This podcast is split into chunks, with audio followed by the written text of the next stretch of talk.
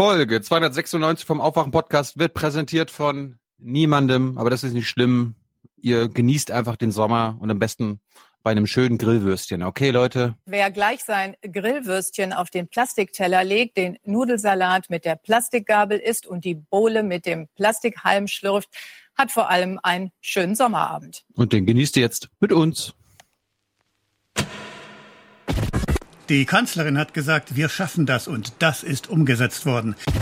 Die Ausbildung war keine Ausbildung, das war ein pragmatisches Anlernen. Wir hatten 40.000 Bewerbungen, aber bei der Bewerberauswahl wurde vorgegeben, nur die zum Gespräch einzuladen, die möglichst sofort verfügbar sind. In den Einführungen und Schulungen wurden ganz kurz abrissartig die wenigen ganz relevanten Paragraphen aus dem Asylgesetz und dem Ausländerrecht durchdekliniert. Man sagt einem Entscheider, du bringst die Zahlen, die wir dir vorgeben, oder du bekommst eine schlechte Bewertung, und dann wird ein Vertrag nicht entfristet. Eine Zeit lang war die Vorgabe sieben Fälle pro Tag. Es wurde uns so vermittelt, das kam von McKinsey, die hatten das so ausgerechnet, was aber nie jemand geschafft hat. Da wurde sehr hoher Druck gemacht. Später wurde das Tagessoll auf drei reduziert und schon daran sieht man, wie absurd das vorher war. Hier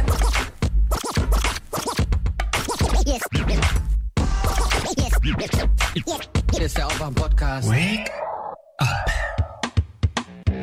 Es wird von mir schonungslos aufgeklärt und anschließend, wenn es notwendig ist, und ich denke, es ist notwendig, auch aufgeräumt. Wake up and clear your brain. Time to listen to what people are saying. Government is lying again and the media is acting insane. It's good to stay in bed and ignore the talking heads, but you can sleep when you are dead, so wake up. China hat viel erreicht, aber hat auch noch viel vor. Da können wir mithelfen. Wir können davon partizipieren und auch äh, natürlich für Deutschland Arbeitsplätze schaffen und, und auch Gewinne erwirtschaften. Für Deutschland! Äh, das ist ein, eine Win-Win-Situation. Jawohl. Ich bin heute Racehofer-Guy. Wieso? Ich habe meine Uniform an. Ja, sehr gut. Passt ja.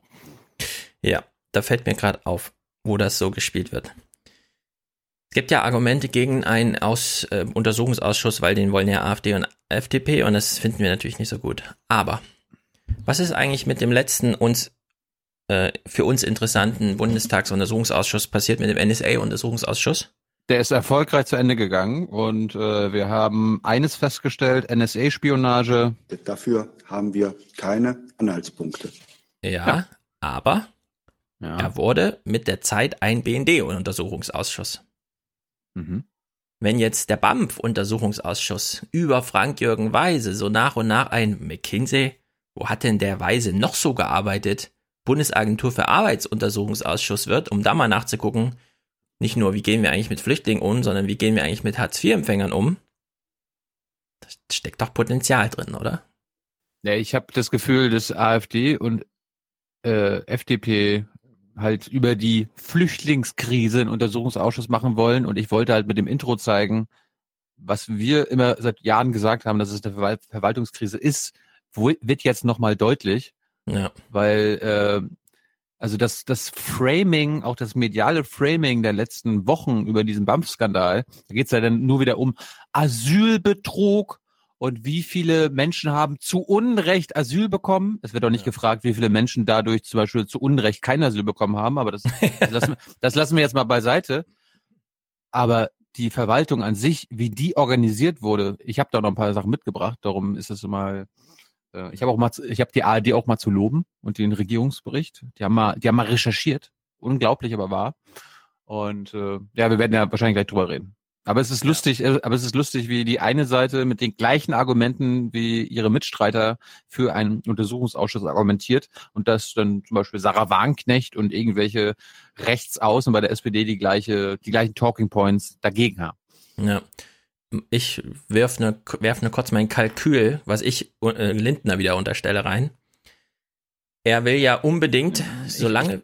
Ja, ich Ja, wir können es auch später machen. Ja, dann machen wir es später später. Dann gehen wir jetzt hier. Ye are many, they are few.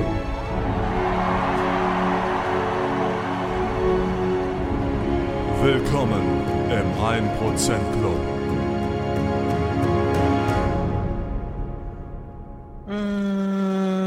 Ich will nochmal auf die AfD zurückkommen, äh, beziehungsweise dabei bleiben. Okay. Hatten wir lange nicht mehr. Gleich machen. Sven. Der schreibt 298,98 Euro. Schickt er. Ja. Ah, das ist mal sensationell. Von Svenny. Passt ja. Passt schon, warte mal. Passt schon. Ja, die Ehrung folgt natürlich auf den Fuße bei Ausgabe 298,98. Nächste Woche. Nächste Woche, genau. Vielleicht verrät er uns noch, was der unrunde Betrag zu bedeuten hat. Zahlen, Mythen, Fakten interessiert uns hier sehr, aber wir nehmen es auch so. Sven, du musst uns die Frage beantworten. Was ist Wahrheit und was ist Propaganda? Genau. Martin, 50 Euro. Äh, nachdem die ersten YouTube E-Channels angefangen haben, auf Patreon exklusiv umzustellen, weiß man doch, was man am 1% Club hat. Ja. Das stimmt. Ja, kommt. Kommt alle. Hier ist es schön. Hier ist es schön. 52 Euro. Andreas, würde es euch stören, meinen Forennamen zu nennen? Nein, der lautet Art is Fine. Den kenne ich. Was auch immer das und so weiter über das Offensichtliche hinaus zu bedeuten hat. Hm. Ich versuche auch nicht zu lachen. Ach so, wir sollen ihn vorlesen in, der, in seiner Hoffnung, dass wir das alles total vielleicht auf Französisch missdeuten, wo wir doch kein Französisch. Ah, das Fine oder so. Ja, vielleicht. Ich Ja, frage was- mich, ich frag mich ja eh, wie viele unserer wirklich herausragenden Forenschreiber gleichzeitig im 1%-Club sind. Weil ich kann mir vorstellen, dass einige da gar nicht mit dabei sind. Man kann den Podcast so und so unterstützen. 50 Euro Richard, einmal Weidels für Deutschland, bitte. Schlecht für Deutschland oder aber nur für Deutschland? Für Deutschland. Okay. Für Deutschland. Denn sie turniert immer noch am besten. Gute Arbeit, weiter so. Äh, Also den- intonieren. Ja, von den Frauen würde ich, würde ich ihr zustimmen, von den Männern gibt's halt nur den einen, ne? Für Deutschland. Ja. Intonieren hat er geschrieben. Äh, das Wort tonieren gibt's auch, das wundert mich immer wieder. Wenn meine Frau als Psychologin zum Beispiel davon erzählt, dass einjährige Kinder halt Geräusche machen, dann heißt das nicht, sie sprechen, sie sagen irgendwas, sie weinen oder so, sondern sie spricht dann von tonieren. Also ein Ton erzeugen, das ist irgendwie Psychosprache, keine Ahnung. 36, 29. Na, da lacht er. Der, also ich meine, Martin kann ja wunderbar äh, Denkpausen tonieren. Ähm, ähm, ja, ähm, Und ja. dabei muss man aber auch so gucken, sich umgucken. ähm, ja. 36, 29 Maximilian, Anfang der Woche noch gewundert, wie hieß sie denn? Äh, warte mal, wie hieß sie denn? Die konnte ja mal wieder Thilo und Stefan beehren und zack ist sie, schon ist sie da.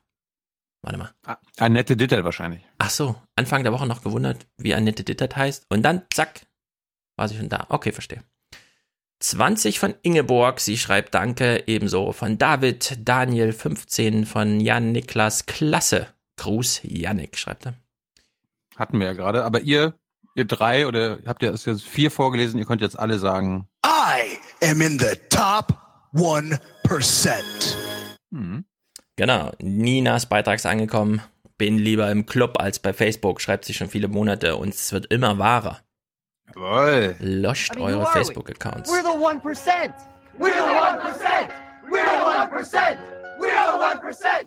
We're the 1%. So, falls wir jetzt irgendwelche neuen Hörer haben, die zum allerersten Mal diese Folge hören und sich wundern, hier ein Prozent und so, was ist denn das? Wovon reden die? Geht Wovon ins, geht ins Forum, wir haben ein Glossar. Das wird Ah, immer ja. größer, das wird immer Das länger noch, ja. und immer toller. Ich meine, ein paar Begriffe müssen raus, die einfach jetzt keine Aufwachenbegriffe sind, sondern einfach Ja. nur, pff, keine Ahnung, Ja, linke, noch. linke Begriffe, aber das sortieren wir noch aus. Aber da könnt ihr dann nachlesen, was wir dann zum Beispiel mit dem 1%-Club meinen. Oder was Hans Jessen Show bedeutet. Oder Ganz Olaf genau. Schäuble oder Horse Race oder Oma Erna oder Uganda oder äh, Stefan oder Wir, wir fühlen uns der Aufklärung verpflichtet, der medialen Aufklärung, der immerwährenden Aufklärung der Medienlandschaft. Sandra. Ja. Nee, warte mal. San Ach, Sandra und Aaron. So. Sandra und Aaron schicken ihren Monatsbeitrag. Sehr gut, ist angekommen. Hans Christian schreibt auch schon viele Monate, hat seinen World of Warcraft Account gekündigt und das Geld sinnvoll investiert. Sehr gut. Frank, Aufklärungsdankeschön Beitrag. Daniel, Florian, Matthias gegen Werbung, Dauerauftrag gegen Werbung. Mhm. Du guckst schon wieder so skeptisch. Gut für unser Land. So Absolut. Na, das ist jetzt wieder untergegangen. Ich wette mit dir, wenn wir das nachher hören, hat auch vorne genau das jetzt wieder. Weil du Ja, wieder ich hab- drüber gesprochen hast. Nee, ich habe bei dir jetzt ein bisschen Kompressor drin. Da du das auf deiner Seite nicht hinkriegst, die Clips einfach mal alle in einer Lautstärke zu spielen, mache ich das jetzt mal auf meiner Empfängerseite. Mal gucken, ob es was, ob's was hilft. Ich- Carsten. du, Ich bin immer bemüht, die alle auf einer Lautstärke zu haben, aber manchmal ist der, ist der Aus, Ausgangsaudio so schwach, dass du es voll hochziehen musst, dann, dann verzieht es das oder Ja, ja. das ist komisch. Es liegt jedenfalls ich- jetzt ein Kompressor drauf. Ein bisschen. Man soll ja nicht so viel. Dann, dann, dann, dann musst du ja auch das hören jetzt. Big time. Ja, ich habe sehr gut gehört. Ich glaube, das war sauber drin im Podcast. Oh. Auf Honig wird es auch Iran als. lied. Hm. Ja, auf Honig wird das verstehen. Ich bin mir ziemlich sicher. Ich- Wir sind jetzt gespannt, wie ihr, während ihr das schon gehört habt und wir uns noch fragen in drei Stunden, wie hört sich's denn an? Carsten, Alexander, Julian, Dustin, ihr bekommt jetzt monatlich genauso viel wie mein Musikstreaming-Dienst. Wann haben wir das so oft das erste Mal gehört? Auch schon vor vielen Monaten. Ist mehr wert als Online-Grimme-Dings. Absolut, auch gerade aktuell. Dominik, huhu, schreibt er. Jakob, Grüße. Äh, liebe Grüße. Und Luis äh, sollte mal in, äh, mit dem Schwarzhören aufhören. Luis, wenn, wenn du Luis heißt und einen Jakob kennst, ich würde mir jetzt mal Gedanken machen. Ja. Ja, ja. Luis, echt mal. Junge, du hast nichts kapiert. Das ist zwar hier kostenlos, aber nicht umsonst. Na, Tino schreibt, äh, wird Richard David Precht mal wieder bei Junge Naiv zu sehen sein oder vielleicht sogar im Aufwachen-Podcast? Küsschen, eure Oma Erna. Never. Ach komm. Ich hab's doch, ich hab's doch letzte Woche schon verraten. Genau, das wissen wir doch besser. Rat, Jakob. Rat mal, rat mal, warum ich dieses Buch jetzt lesen muss. Ja, keine Ahnung. Du liest mal ein Buch. Ist ja interessant. Ich lese ständig Bücher. Du guckst immer nur fünf Stunden lange Filme von irgendwelchen Curtis Adams und sowas. Ja, das auch. Das mache ich abends. Aber Das auch, Bücher, ja. Bücher lese ich auf meiner Mhm. Terrasse oder am Strand. Verstehe. Das ist doch, das ist doch schön. Jakobs Beitrag ist angekommen. Habt mir ein schlechtes Gewissen gemacht. Hier die 5 Euro von meinem nicht vorhandenen Praktikantenlohn. Liebe Grüße an den Schwarzhörer Eftimios in Teheran, weil da wird's pervers. Wissen Sie, was ich das halte? Ich halte das für inhuman. Da, Ja. da wird's pervers. Nächste Woche gibt's Iran-Nachschub. Äh, diese Woche noch Iran-Nachschub. Da kann man Ja. Jetzt müssen wir, diese Woche müssen wir den bringen, ja. Ja, aufmerksam zuhören. Ulrike, Jonas, Thorsten, Felix, Bastian, Philipp, Frank. Ihr könnt so weitermachen. Analyse, Recherche und objektive Einschätzungen jetzt im Dauerauftrag unterstützt. Auch schon viele, viele Monate. Hm. Und das ist gut für Deutschland, sage ich dazu nur. Yvonne, Silke, Christine, danke fürs Wecken, schreibt sie. Marek, Daniel, äh, für die monatliche Aufwachendosis, Peter, Charlotta, Frederik, Peter. Seht zu, dass ihr am Leben bleibt. Okay. Ähm, für Aufwachen von Anonym. Da mal auch kein Clip, oder? Für Aufwachen kommt für Deutschland. Für Aufwachen? Hm. Für Deutschland. Jawohl. Äh, oder Für unsere schöne Heimat. Ja, Florian, Raphael, Tobias, Bernhard und nochmal Bernhard für 294 und 95 und Kai. For the many. For the many, not, not the few. The few.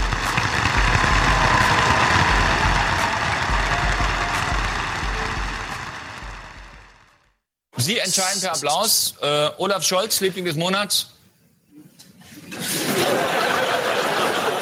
der ist immer noch geil. Ah, was für ein Klassiker. Okay, wir haben jetzt die Wahl. Thilo hat ja das letzte Mal mich äh, nicht vor die Wahl gestellt, sondern den Befehl ausgegeben, ich soll das heute schon gucken. Ähm, Ne, ich, ich wollte erstmal, ich wollte mich erstmal entschuldigen, dass dieser Podcast äh, später kommt ja, als, als gewöhnlich. Warum? ja, warum? Ich hatte, ich hatte einen Termin mit einem, Im Willy Brandt-Haus? ja, mit einem aus der SPD-Elite, ja. Und Sagt er das auch über sich? Oder ist er da noch, noch zurückhaltend? Ich will das Gespräch ja nicht spoilern, aber er gibt es zu, ja. Hm. Warte mal, er gibt zu, Elite zu sein. In diesem Laden, von dem Patrick Warners meint, ey, mach den mal zu, ihr Deppen. Ja. Okay. Live Goals, würde ich sagen. Ja. Jedenfalls, äh, Ja, deswegen es, sind wir es heute später, sag mal genau. so, sag mal so, es wäre ja auch absurd gewesen, würde er das abstreiten. Ja, weiß ich nicht so genau. Als Student irgendwo in einem Wahlkreis, äh, also ohne Bundestagswahlkreis, nicht mal mit Landesmandat, sondern irgendwo im, weiß ich nicht, Mitarbeiterbereich und das jetzt so Elite ist. Na, wir werden sehen, wir werden sehen, wir werden die Begründung hören. Ich freue mich schon. Wir können ja, wenn du willst, wenn du schaffst, äh, du hast, ich weiß ja mal, dass du Jung Naiv Interviews nicht immer sofort schaffst, nächste Woche drüber reden. Ich höre es mir an und dann mal gucken, ob ich noch einen Kommentar übrig habe. Hm. Kommt's jetzt am Sonntag schon? Ja, ja, klar. Pfingstsonntag. Naja, warum nicht? Es war doch gerade Pfingsten. Ja, ja, stimmt. Was ist das jetzt hier? Irgendwas Christliches. Spiel mal den christlichen Martin. Ist egal, um was es da geht. Nee, na alles. Frohen Leichnam, das passt doch besonders für Martin. Schau auf die Obdachlosen und Verarmten in unseren Großstädten. Der Kälte und der Verachtung ausgesetzt. Das war ja immer noch die, das war die beste Juso-Vorsitzende. Ever. Aber ob wir es schaffen, die Neoliberalen in der eigenen Partei von Clement bis Schröder letztlich politisch kaltzustellen, das entscheidet sich im nächsten Jahr in der Regierungsprogrammdebatte, liebe Genossinnen und Genossen. Und deswegen wählt jetzt Oskar Lafontaine, war im Grunde ihr. Aber das waren noch Zeiten, Mensch. Ja, damals war sie noch Juso. Vorsitzende. Und jetzt 30 Grad im Schatten und alles ist scheiße. Also, was ich sagen wollte, ich habe Ja. heute schnell geguckt und es ist leider. Ist toll, ist, ne? äh, Ja. Wir können es halt jetzt gucken oder du hast noch Vorschläge. Du hast noch irgendwas clipmäßig, was uns auch ein bisschen gute Laune bereitet. Gute Laune? Oh Gott. Ja, irgendwas. Moment. Das glaube ich eigentlich nicht. Ich habe nur, ich habe es thematisch geordnet und habe dann so gedacht, du wirst ja wahrscheinlich Ja. immer irgendwas dabei haben. Ich meine, wir könnten, wir könnten anfangen mit Samstag, der Samstagausgabe vom Heute Journal. Ich habe ja gewusst, dass du das Heute Journal guckst. Ja, das ist ja auch heute Journal. Das wird, Was? es ist der, na, Na gut. Ich will dann ja, dann machen wir- ich, dann machen wir ich will ja das dann heute Journal nach hinten drängen, damit wir nicht so viel von diesem blöden heute Journal gucken. Und jetzt hast du den Vorschlag, auch heute Journal zu gucken. Und zwar die Sendung, die so blöd ist, dass du sie gucken wolltest. Ja, und, der Rest ist so ein bisschen Ach so, na gut. Regierungsbericht, wo ich glaube ich dann wir thematisch eher anschließen könnte an deine Berichte oder so weiter. Äh, dann müssen wir jetzt leider, es tut uns auch leid, es schlimm ist das, schade auch für Deutschland, aber wir Ja. gucken jetzt, Achtung, Klaus Klebers heute Journal. Moment. Äh, schlimm ist das? Ach hier. Es ist schlimm ist das, schade. Schade auch für Deutschland. Ja. Nee. Jetzt habe ich mich gerade geräuspert und habe ich verstanden, es ist schade auch für die Menschheit. also mal gucken. Klaus Kleber eröffnet. Ja, aber wie war, wie war dann erstmal dein Ja. Wochenende? Äh, gut, gut, War Wochenende, ja. Ich krieg's immer nicht ganz so mit. Ja, als war gut, Podcaster, ich. als Podcaster in Frankfurt. Als Hängen in der Luft, stehe Ja. auf dem Boden. Du, du, du, hast unter da, der du, Erde. hast, du hast ja Prinzip, wenn man es hochnimmt, eine sechs Tage Freizeitwoche und ein Tag Arbeit, oder? Immer im Dienst und Ja. damit niemals im Dienst. Das ist wirklich merkwürdig. Ich glaube, ich brauche mal wieder einen richtigen Job. Vielleicht bei der FAZ oder so. Oh Gott. Macht den Laden dicht, sage ich dann nur, ihr Deppen. Wollen wir, Das wollen wir dreht nicht sich alles mal, so im Kreis. ne? wollen, wollen wir nicht mal Klaus fragen, ob wir also eine Woche mal Hospitant machen können in Mainz? Jetzt fällt mir gerade was ein. Jetzt fällt mir ein ganz wichtiger Gedanke ein. Und zwar, unsere liebe Andrea Nahles sucht einen Redenschreiber. Es gibt eine ganz offizielle Ausschreibung für diesen Job. Hm. Ich habe erst hin und her überlegt, setze ich mich einfach mal hin und äh, schreibe ein Bewerbungsschreiben, ja? Also ein Anschreiben an Andrea Nahles, so offener Brief. Hiermit bewerbe ich mich, also das wäre der erste Satz, ja, hiermit bewerbe ich mich als ihr Redenschreiber, liebe, oder als dein Redenschreiber, lieber Andrea. Und dann mal ein bisschen, wie man sich den Job so vorstellt, was man leisten könnte, was man gern beitragen möchte. Vielleicht können wir das als Kollektivleistung irgendwie. Ich habe leider die Zeit nicht gefunden, da ich erinnere mich gerade, es war Wochenende. Kinder, Action, hier, alles und so. Aber im Grunde, es sind noch, ja, heute ist Dienstag. Wann ist der 31.? Heute ist der 29. Noch drei Tage, zwei Tage. Ich starte heute im Forum, also wenn Tilo das eröffnet, starte ich direkt danach den Aufruf, falls noch jemand morgen nichts zu tun hat. Ein Bewerbungsanschreiben für Andrea Nahles. Wir sollten, wir sollten es alle machen. Kurz oder lang, je nachdem, wie viel Zeit wir haben. Vor, Ja, also reinschreiben, Alle, was, alle, alle für dich oder? Nee, jeder für sich. Also wir bewerben uns jetzt alle als Andrea Nahles Redenschreiber. Ich suche die Anzeige nochmal raus, die wurde uns auf Twitter mitgeteilt. Und jeder, wir wissen ja, wie das heute läuft, ne? Äh, Anschreiben ist ja nicht mehr der förmliche und so, sondern der erste Satz hiermit und so weiter. Danach ist freie Hand. Und Redenschreiber, kreative Leute, die wollen auch so ein bisschen, und ich finde, wir haben jetzt zwei Tage Zeit, wir sollten noch mal ein bisschen zusammentragen. Man kann sich auch per E-Mail bewerben, ja. Es ist ja nicht mehr der große Aufwand. Einfach Andrea Nahles kurz darlegen, wie wir den Job für sie machen könnten und was wir uns davon versprechen, ihr Redenschreiber zu sein. Finde ich gut. Schaut ins Forum, Verdammt nochmal! schaut ins Forum, wir suchen, wir, wir sammeln ein bisschen. Vielleicht, vielleicht kommen so vier, fünf Bewerbungen zusammen, die man auch tatsächlich am 31. einfach mal abschicken kann ans Willy Brandt-Haus. Also Mhm. andreanales.wbh.de oder so. Du warst Was- ja heute da, du hättest was übergeben können, weißt du? Ja. Auf den Briefkasten nochmal schnell. Sorry. Ja, ich habe es jetzt eine Woche lang in meinem Hinterkopf. Jetzt fiel es mir gerade ein, jetzt habe ich es gesagt. Okay, das ist ein pro kleines Projekt. Nur wer, wenn jemand noch eine halbe Stunde Zeit hat oder so. Einfach mal. Lieber Andrea Nahles, deswegen bewerbe ich mich als dein Redenschreiber oder Redenschreiberin. Hast Gut. du, hast du schon Westworld geguckt? Klar. Bist du auf dem Bin aktuellen auf dem Stand? neuesten Stand. Sechste Folge, ja. Es wird auch einen Westworld, äh, Westworld Podcast wieder geben. Ja, ja. Im Sommer, dabei. wenn ich im Urlaub bin. Bist dabei, ja? Okay, wir suchen einen Termin. Ich, mir, ist, mir ist zwischendurch auch eingefallen, eigentlich, wenn wir immer noch einen Namen für unseren Podcast suchen würden, wir könnten den noch Westwelt nennen. Weil im Prinzip gucken wir uns immer die Nachrichten aus Sicht des, der Weisen an, ja, des Westens. Westwelt. Ja, aber dann kommen wir plötzlich in die Ostwelt und stellen fest, alles nur kopiert, Mhm. andere Frisuren, aber die Sensation blieb aus, Chaos ist da. So, also können wir natürlich überlegen. Ja. Ah, wir können noch so vieles überlegen, um jetzt das heute schon auch noch weiter vor uns herzuschieben. Ich habe zum Beispiel auch noch, ich habe zum Beispiel auch noch gedacht, man könnte den Podcast ja auch in den irgendwie Podcast für Deutschland oder für Deutschland Podcast und dann Aufwachen und Nachrichten gucken. Der Denn- Deutschland-Podcast. Ja, nee, nee, der für Deutschland Podcast, nicht Deutschland, weil dann wäre es dann wieder zu AfD, bla bla bla, aber so der für Deutschland, der oder der Podcast für Deutschland. Das, das ist halt, das ist noch viel staatstragender, oder nicht? Findest du nicht? Der Podcast für Mm, Deutschland, also da ist- und Nachrichten gucken. Da es Lage der Nation gibt, wäre ich auch dafür, einfach das Deutschland-Podcast zu nennen, ohne dass ich jetzt ernsthaft vorschlage, dass wir das machen, weil du hast ja gestern auch zum Beispiel das, die ähm, hier bald wieder Fahnenmeer, alle Deutsch im Fußball vereint, AfD neben allen möglichen. Da habe ich ja drüber geschrieben, sucht das Gespräch. Ich glaube, das ist auch die Hoffnung der SPD, dass ein Gespräch manchmal reicht. Ein freundliches Wort von einem nicht 55-jährigen Mann, dem man jeden Tag auf der Straße begegnet und der Flüchtlinge auch scheiße findet. Ein freundliches Wort mal von einem 30-Jährigen, von einer 38-Jährigen, kann da schon viel helfen. Also Man muss sie nur einzeln antreffen, nicht in Gruppen. Dann wird es sofort konfrontativ, provokativ, sondern einzeln. Zack, zack, an der Schlange zum Bier oder so.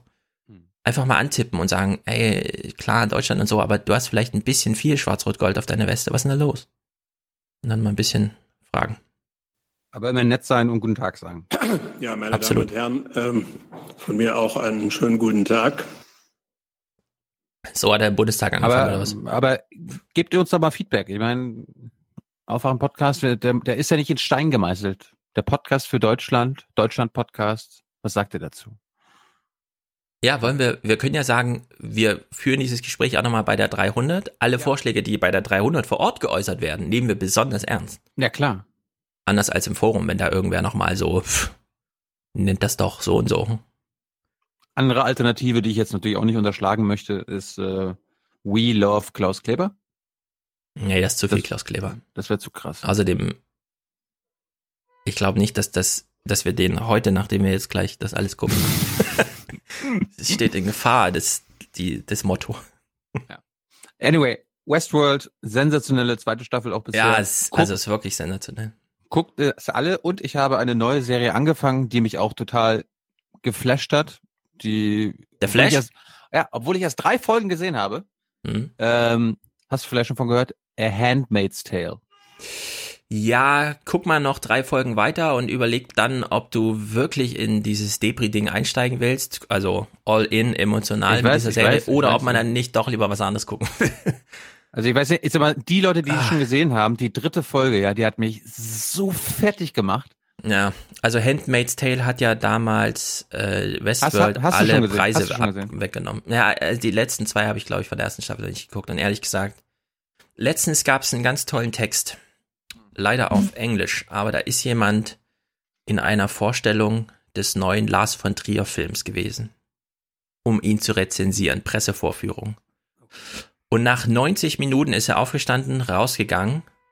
Und hat geschrien. Was tut er da so? Äh, unten auf der Straße ist irgendwas los. Okay, also es ist bei Thilo. Wundert, es ist nichts Gefährliches. Okay, und dann ist der Journalist rausgegangen und hat gesagt, hat sich selber die Frage gestellt, schriftlich.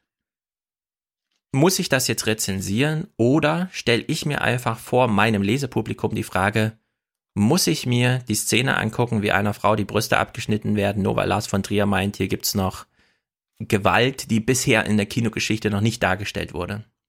Mhm. Und so ein bisschen ist das bei Handmaid's Tale auch, aber so auf emotionaler Ebene. Ich finde, die Welt ist nicht ganz so schlüssig dargestellt, wie man sich das verspricht. Also bei Westworld ist das ganz anders, ja. Ja, aber das ist ein anderes Budget. Das eine ist Hulu und das andere ist HBO. Ja. Das kann sein, dass es daran liegt, dass da einfach sozusagen Kulisse fehlt. Aber man taucht nicht ganz ein. Gleichzeitig sind die Fragen so groß. Hin, also ich bin hin und her gerissen. Ich werde es aber nicht zu Ende gucken, erstmal nicht. Ne, die zweite Staffel läuft ja jetzt auch schon. Also ich habe ja, glaube Ja, ich, ein paar weiß. Folgen vor mir. Naja. Aber die Frage ist natürlich, wü- wü- würdest du dir wünschen, in so einer Welt zu leben? Ich meine, du bist ja ein Mann, Herr Schulz. Du hättest die Macht. Ja, aber du siehst ja an den Männern dort, dass sich niemand wünscht, da so zu leben, sondern dass es allen aufgezwungen ist und das ist ja auch großes Thema in der Serie. Das mit, das ist das Schicksal der Welt, ist, das ist wirklich das Schicksal aller. Also auch äh, Also lokale Herrscher zu sein in so einem Haushalt ist eine Bürde, die man erstmal meistern muss. Ich bin noch nicht so weit. Ich bin ja erst bei drei Ja. Folgen, aber ich weiß auf dem Stand, dass es jetzt nur Amerika betrifft. Weil die haben ja quasi eine Revolution gemacht. Also es gibt ein gewisses biologisches Problem, was Ja, ja, das genau. alles bedingt. Das ist nicht nur auf Amerika bezogen. Ja, dass die Frauen keine Ähm, Kinder mehr bekommen. Genau, Amerika löst es aber auf besondere Weise. Das kriegen die ja später mit, wenn die dann Gäste aus Mexiko und so weiter haben. Oh, okay. Ja, wirst du dann sehen. Also f- vom Setting, ich glaube, als Buch funktioniert es besser. Es gibt ja es auch als Buch, als Serie. Diese Version ist sehr gut geschauspielert, aber emotional auch so ein bisschen, weiß nicht genau. Bin ich noch nicht in der richtigen Lebensphase für, glaube ich. Dafür ist alles noch zu fröhlich. Obwohl, wenn man die Nachrichten guckt, ne? Also wir sind jetzt, wir nähern uns mal langsam Klaus Kleber. Das Biomasse-Argument, was Tierverteilung angeht, das stimmt, was er hatte. Auch wenn in deiner Heimat noch Rehe rumrennen, ein Reh ist so schwer wie ein Drittel Mensch und wenn es mehr Rehe als Menschen gibt, heißt das noch nicht, dass in der Biomasse äh, selbst in so wenig besiedelten Orten wie bei dir in Mecklenburg-Vorpommern noch mehr sozusagen Biomasse wild da ist als Mensch und daneben stehen halt diese Ställe, ja, in denen einfach Tausende von Kühen Schulter an Schulter und so weiter. Gottes Wille soll ja rätselhaft sein, aber so hat er sich das wahrscheinlich nicht gedacht. Ja, also gucken wir mal Klaus Kleber. Er eröffnet die Woche. Ich dachte ja, du, du freust dich endlich mal wieder heute Journal zu gucken. Ich meine, wir haben jetzt vier Wochen Tagesthemen. Reicht auch mal. Du musst Also auch mal wieder dem, ja. du musst auch mal wieder dem Bundeskanzler des TV-Journalismus, ne? Aufwachen, Glossar. Ja. Äh, ein bisschen zuhören. Da hast du absolut recht. Das ist Habe ich deine auch Pflicht. gedacht. Das ist deine Pflicht als Podcast-Macher. Die Ja, Leute geben uns hier Geld, damit du dir das anguckst, was dir besonders Ja. schwer fällt. Ja, wir können es ja überprüfen. Liebe Hörer, der Stefan, der guckt sich das meistens aber nicht an. Der, der zieht sich irgendwelche Audioversionen und äh, auf dem Fahrrad äh, hört er das in doppelter Geschwindigkeit. Ich bin Das doch mache hier ich nur mit der- Jung und Naiv. Ah, da kommt das Bild jetzt wirklich nicht so. Ist nicht so. Hallo? Klaus will ich natürlich sehen. Willst du mich nicht sehen? Äh, doch, klar. So, also, ich will vor allem Tylers Komposition sehen. Ähm, die Clips, die wir jetzt so gucken im Aufwachen-Podcast, es geht ein bisschen übers Glossar hinaus, aber ist vielleicht auch für den einen oder anderen interessant. Die kenne ich ja immer schon. Und du kennst ja deine Clip auch. Wir kennen sie nicht gegenseitig, aber die Nachrichten, die wir jetzt gucken gemeinsam, die habe ich alle schon gesehen. Und mein Fazit ist beim Tagesthemen kommt mehr rum. Da kann man mehr so hier und da nochmal, weißt du, wenn Ulf Röller was zu Trump sagt, was will man da nochmal? Da ist sozusagen, da gibt's keine Zwischentöne, keine, nichts Interessantes, nichts einfach, ja. Also wir, wir nähern uns dem ganzen Ja, Schicksal, wir müssen, ja, wir, wir müssen immer davon ausgehen, dass 10% unserer Hörer neu sind. Mhm. Die haben, die haben zum Beispiel noch nie irgendeine Rezension von dir über die Heute-Journal-Nachrichten mit Klaus Kleber gehört. Das Ja. heißt, du musst, du musst dir mal vorstellen, Okay. okay, jetzt, jetzt gibt's hier Oma Lieschen, die hat jetzt zum ersten Mal einen Podcast und ihre Tochter oder ihre Enkelin, die hier auch vom Podcast hört, hat gesagt, hier, musst du gucken, dein Klaus Kleber wird hier besprochen. Ja. Und jetzt kommt, jetzt hört die Oma das und du gleich so, oh, der Klaus, ich will das nicht. Ja. Okay, dann machen wir es anders. Äh, Also jetzt kommen die besten, also sehr gute Nachrichten. Klaus Kleber eröffnet jetzt die Woche. Wir können es alle nicht abwarten. Er holt dieses ganz große Kaliber raus. Moderationsschule, ganz alte Klasse. Es ist wirklich stilvoll. Let's go. Guten Abend. In Italien zeichnet sich heute Selbstmord ab. What? In Italien zeichnet sich heute Selbstmord ab. Okay, wenn es so ist. Warum nicht ein bisschen tiefer gestaffelter einschlagen? Nö, es, es zeichnet sich Selbstmord ab. Okay. Ja, aber wer nimmt sich das Leben? Das Land? Die Menschen? Der König? Der ja. Papst? Die Waffe lautet, das sagt er uns jetzt, Geld. Wir hören mal. Ein finanzieller Selbstmord des Landes zum Programm gemacht von einer neuen Regierung aus rechtsnationalen und alternativen Populisten. Ah. Ja. Was euch im Podcast nicht auffällt, die Clips sind ein bisschen leise. Das ist für uns jetzt besonders anstrengend, das zu hören, aber gut, das schaffen wir schon. Also, der finanzielle Selbstmord, um den geht's. Äh, Das haben wir schon festgestellt. Es geht um Europa. Na dann, Geld, Geld, Geld, Geld, Geld. Geld. Du, auf Deutsch ein- Argument in deutscher Sprache zum Thema Europa? Geld, Geld, Geld, Geld, Geld, Geld, Geld. Irgendwas ist mit Geld. Womit sonst? Sollen wir schon wieder für irgendwas zahlen hier? Ja, was soll das? Ja, es ist einfach, ähm, naja, was kostet Geld uns das? Ja. von den rechten und alternativen Populisten. Er hatte nochmal schön unterschieden. Es gibt ja Lega Nord und die Fünf-Sterne-Bewegung. Naja, die Moderation, ich sag mal so, ähm, äh, wir hatten ja Klaus Kleber hier auch schon im Gespräch. Hat er uns gesagt, mein Standard ist die New York Times, das, was ich mache, worum ich mich kümmere, mein Herzensanliegen ist just the facts news. Also für alle neuen Hörer Folge 250. Viel Ja. Spaß dabei. Genau. Und jetzt hören wir mal, Klaus Kleber erzählt uns jetzt, also das ist die Anmoderation, er, äh, ja, es ist im Grunde sein Anspruch. Nur die Fakten, reine Nachrichten, Moderation. Klar kann man ein bisschen färben, aber ich würde ja sagen, er holt hier so ein bisschen das Griechenland-Handbuch raus und schreibt einfach Italien drüber, aber für ihn ist das irgendwie, das ist der New York Times Standard Just the Facts News. Die beiden Parteien Lega und Fünf Sterne, die überhaupt nicht zueinander passen, rauften sich offenbar trotzdem zusammen.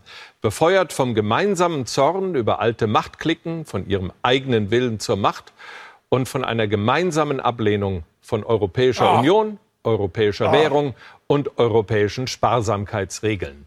Und die vor allem sollen jetzt über Bord gehen. Oh, diese Anti-Europäer. Ja, die Sparsamkeitsregeln, sie sollen jetzt über Bord gehen. Also bevor wir überhaupt wissen, was da passiert, ist ja nicht so, dass, dass wir schon seit Monaten hören und bald ist in Italien Wahl. Und was haben wir erfahren über die Wahl? Gar nichts. Ist jetzt sofort das Urteil da. Was sind das eigentlich für Idioten, die da jetzt regieren?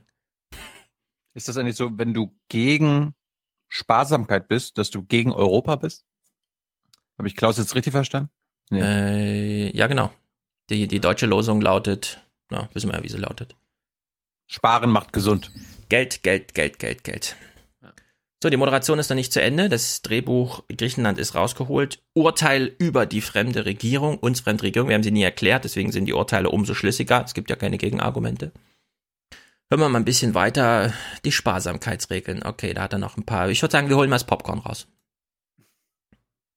Das ist es, was praktisch sämtliche Experten für finanziellen Selbstmord halten, den sich aber nicht nur Italien, sondern auch Europa nicht leisten kann. Und da wird's dann spannend. Ja, alle Experten sagen, es ist finanzieller Selbstmord. Ich finde es immer lustig, dass äh, quasi dieser Austritt aus dem Euro an die Wand gemalt wird. Dabei ist das quasi immer das letzte Szenario der Populisten. Ich meine, wir erinnern uns an Mélenchon in Frankreich. Der meint ja auch so, wir müssen damit drohen können, damit wir endlich äh, zu Reformen kommen, die unbedingt notwendig sind, sonst bricht das ganze System so oder so auseinander. Ja. Und wenn ich es jetzt mal gut meine, ich, ich kenne mich bei Lega Nord und äh, Fünf-Sterne-Bewegung nicht gut aus, aber wenn ich ein schlauer Populist wäre, egal ob von rechts oder links, dann würde ich äh, natürlich mit dem Maximum drohen, damit es nicht zum Maximum kommen muss. Und hier Ja. und, und Klaus hier so, die wollen das, die machen alles kaputt. Nein, weil es schon kaputt ist, muss, muss man mit etwas drohen, damit es repariert werden kann. Ja. Weil der die Werkstatt, die deutsche Werkstatt sagt so, pff, wir nehmen wir nehmen gerade keine Aufträge mehr an, sorry. Ja, also das ist ja ähm, die Sensibilität, die du jetzt einforderst. Beispielsweise von einem Populisten, dass er sich dafür interessiert, was macht er denn eigentlich da gerade kaputt und kann er nicht da noch die Situation nutzen oder so, ja, dass er so viele Wähler jetzt hat. Oder auch von Klaus, die Sensibilität, einfach mal hinzugucken, was will denn die Fünf-Sterne-Bewegung? Wer ist das denn, ja? Und die Lega Nord, okay, die haben wir jetzt in ähm, Südtirol und so gehabt, da haben sie halt äh, mega stunk gemacht, waren auch erfolgreich, in einer der reichsten Regionen Europas. Aber sowas gibt's da halt nicht. Es gibt hier keine Feinheiten oder so, ja. Das ist hier keine Anmoderation Just Effects News oder so gewesen, sondern das war ein Amoklauf. Da gibt's eine italienische Regierung, von der sagt das IFO-Institut, die ist scheiße. Dann überlegen sie, hm, ja, dann müssen die aus dem Euro raus und dann wird einfach mal, ja, und das ist dann die Anmoderation. also da ist wirklich, ich weiß auch nicht, Klaus versucht immer große Anmoderationen zu machen. Ja, ja. Und es ist einfach äh, hier unpassend. Ich meine, Italien, ja, das ist jetzt die drittgrößte Euro-Volkswirtschaft. Wenn, da- wenn die Briten da- raus sind, ist es auch noch die drittgrößte EU mit äh, Volkswirtschaft. Er muss doch wissen, dass ihm diese Moderation, also die Hälfte seiner staatstragenden Moderation immer auf die Füße fallen. Das muss er da wissen. Warum macht er Ja. das? Keine Ahnung.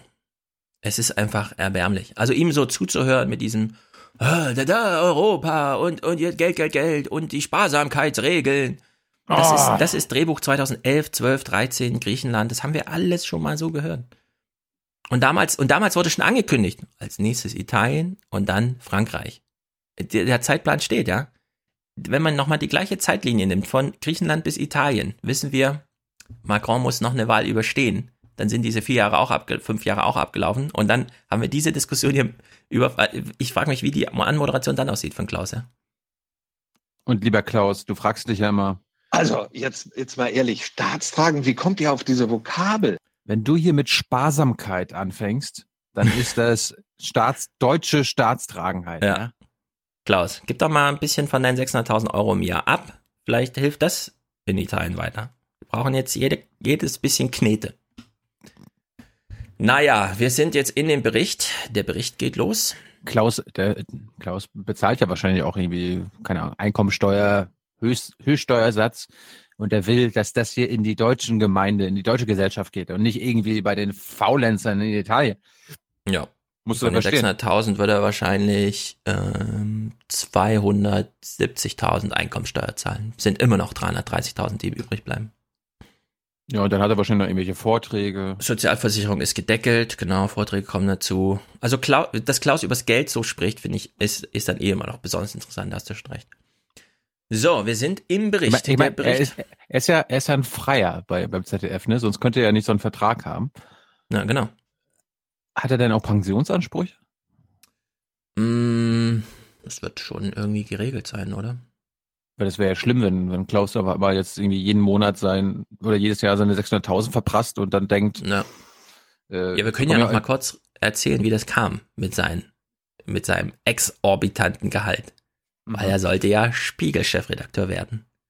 Darauf meinte Peter Frei und mit ihm Thomas Bellut, nee, den, den dürfen wir nicht gehen lassen. Biete, biete, bietet, bitte, bietet so viel, ja, liebe Personalstellung, macht mit ihm, bietet mit ihm, alles egal, Hauptsache er bleibt. Und da hat Klaus Kleber einfach gesagt, also der Spiegel hat mir jetzt eine halbe Million geboten, was macht ihr? wir legen noch 100.000 drauf, kein Problem. Wir machen extra einen freien Vertrag mit dir, damit du nicht in unsere pff, Tarifklassen für niedere, also guck mal, 10.000 Euro für einen Redakteur im Monat, kommen wir denn dahin? Das können wir dir doch nicht zu, also ja. So, und plötzlich hat er 50.000 Euro im Monat gekriegt. ja, so läuft es halt. Naja, wollen wir uns nicht lange über Klaus Kleber aufregen, nur weil er sich über andere aufregt. Äh, hoffentlich nicht. Ja, jetzt geht der Bericht los. Ich frage mich so ein bisschen, wenn man das hier jetzt hört, wie das, also was hier gesagt wird, ist das eigentlich wirklich ein Problem oder müsste man darin nicht eine große, große Chance sehen? Er könnte schon morgen Italiens neuer Regierungschef werden. Giuseppe Conte, Juraprofessor und Anwalt in Florenz, mit viel akademischer Erfahrung in den USA und Europa, politisch aber bislang ein unbeschriebenes Blatt.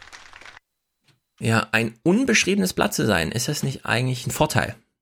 Also politisch unbeschrieben. Es wurde ja gesagt, akademische Nee, Erfahrung in Amerika und überall und so. Hallo, dann bist du doch nicht berechenbar. Das ist, so, das ist so eine. Gefahr. Das kennen wir doch hier, das kennen wir doch aus eigener Erfahrung. Ja. Wir sind nicht berechenbar, wir sind gefährlich dadurch. Ja. Ja, aber auch hier, das CDF einfach, der hat keine politische Erfahrung und damit ist er untauglich. Ich würde sagen, nee. Was, was heißt denn politische Erfahrung? Also, das war schon bei Trump so, ja. Äh, Trump hat ja keine politische Erfahrung. Er ist auf das Amt des Präsidenten nicht vorbereitet, ja. Als ob man aufs Amt des amerikanischen Präsidenten sich irgendwie vorbereiten könnte. Beispielsweise, indem man, was auch immer, ja, im Kongress schon mal ein paar Leute kennengelernt hat, persönlich, die man dann später wieder sieht oder was. Also, es ist hier wieder so Banane, ja. Aber da, da, ich weiß nicht, bei den Tagesthemen ist ja irgendwie, da kann man, hier ist einfach nur, ja, liebe, liebes Heute-Journal, ich finde, das kann man genau andersrum sehen. Zack, ist das Argument gemacht. Naja, mal ein bisschen weiter. Liegt der Ball im Feld von Staatspräsident Mattarella, den Auftrag zur Regierungsbildung zu erteilen, obwohl er mit vielen Punkten in dem 58-seitigen Koalitionsvertrag kaum glücklich sein dürfte. So, jetzt hören wir mal die Punkte. Moment, Moment. Ja. Das, sind da, das sind da Amateure. 58 Seiten Koalitionsvertrag. Ja, wirklich, 250 Minimum, ey, wir sind doch hier nicht 1980. Diese Italiener, ey. Ja, also wir hören mal genau zu, ja. Ich, ich spule noch mal ein bisschen zurück. Der Mattarelli oder Mattarella, der, also der Staatspräsident, der jetzt die Auft formalen äh, Befugnisse hat, hier Aufträge zu erteilen, mach mal eine Regierung und so. Der Koalitionsvertrag ist ja schon da. Es werden ja nur noch Personalfragen geklärt. So, jetzt hören wir noch mal, ja, und jetzt hören wir den Clip mal zu Ende.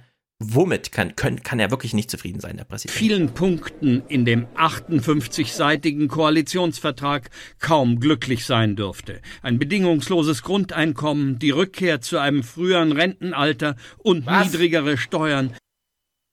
Ja, also damit wäre ich auch absolut unzufrieden als Staatspräsident. Früheres Renteneintrittsalter, niedrigere Steuern und bedingungsloses Grundeinkommen. Ja, also, was glauben die denn? Hat, äh, hat das heute schon eigentlich auch so berichtet, als der deutsche Koalitionsvertrag vorgelegt wurde, ob Frank-Walter Steinmeier mit den Inhalten zufrieden ist?